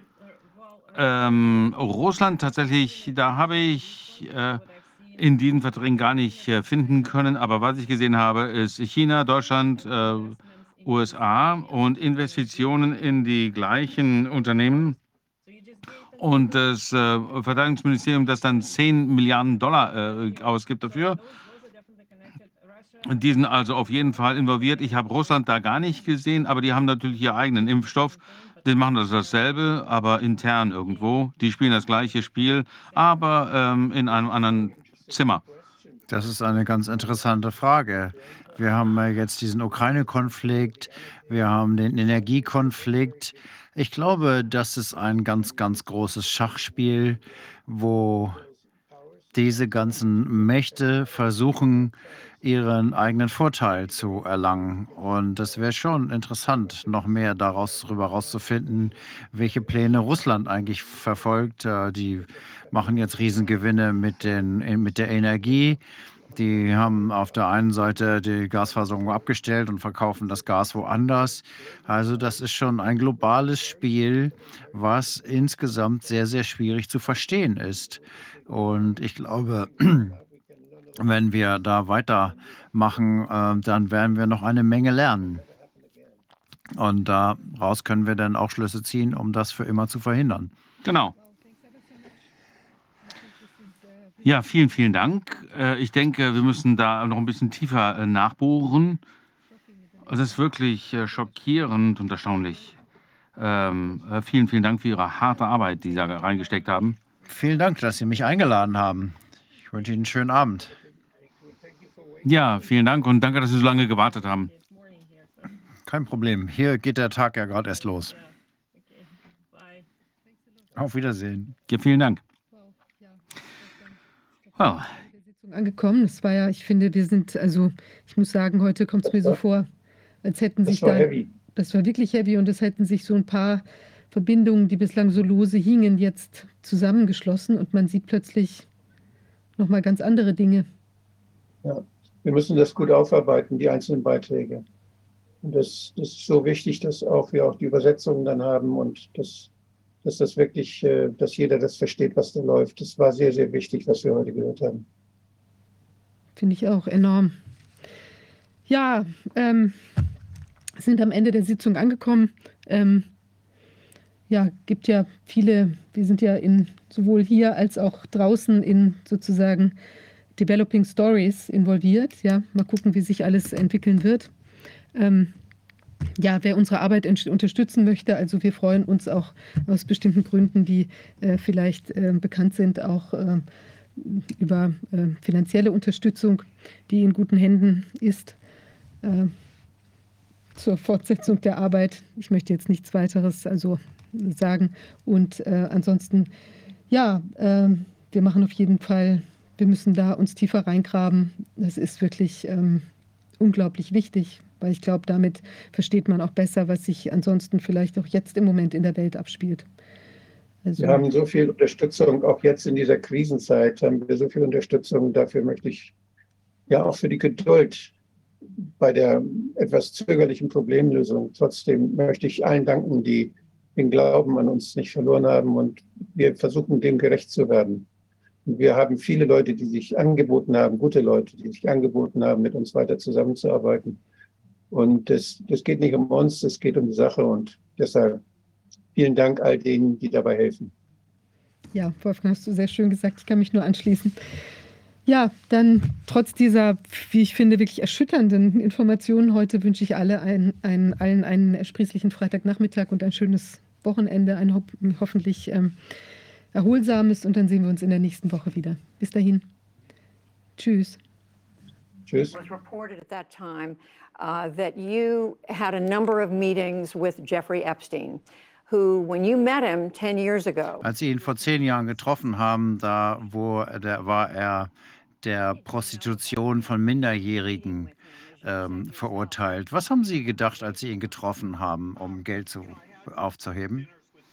Na gut, ich habe mit ihm zu Abend gegessen, äh, zu verschiedenen Gelegenheiten. Das tut mir jetzt leid. Er hatte Beziehungen äh, zu Leuten, von denen er gesagt hat, äh, dass sie sich äh, für die äh, Weltgesundheit einsetzen. Daran bin ich ja besonders interessiert. Und diese Treffen waren ein Fehler. Da ist äh, nicht das bei rausgekommen, was ich ähm, erwartet hatte, was er äh, angekündigt hatte. Und da habe ich mich dann davon zurückgezogen. Das ist jetzt ziemlich lange her, da gibt es nichts Neues. Aber es wurde doch berichtet, dass Sie sich einige Jahre lang mit ihm getroffen haben und äh, verschiedene Male. Was haben Sie gemacht, als Sie seinen Hintergrund kennengelernt haben? Naja, ich habe ja gesagt, äh, dass äh, es mir leid tut, dass ich ähm, äh, es bereue, diese Abendessen mit ihm zu haben. Haben Sie was daraus gelernt oder jemand anders, der da involviert war? Gut, er ist ja jetzt verstorben ähm, und natürlich muss man immer vorsichtig sein.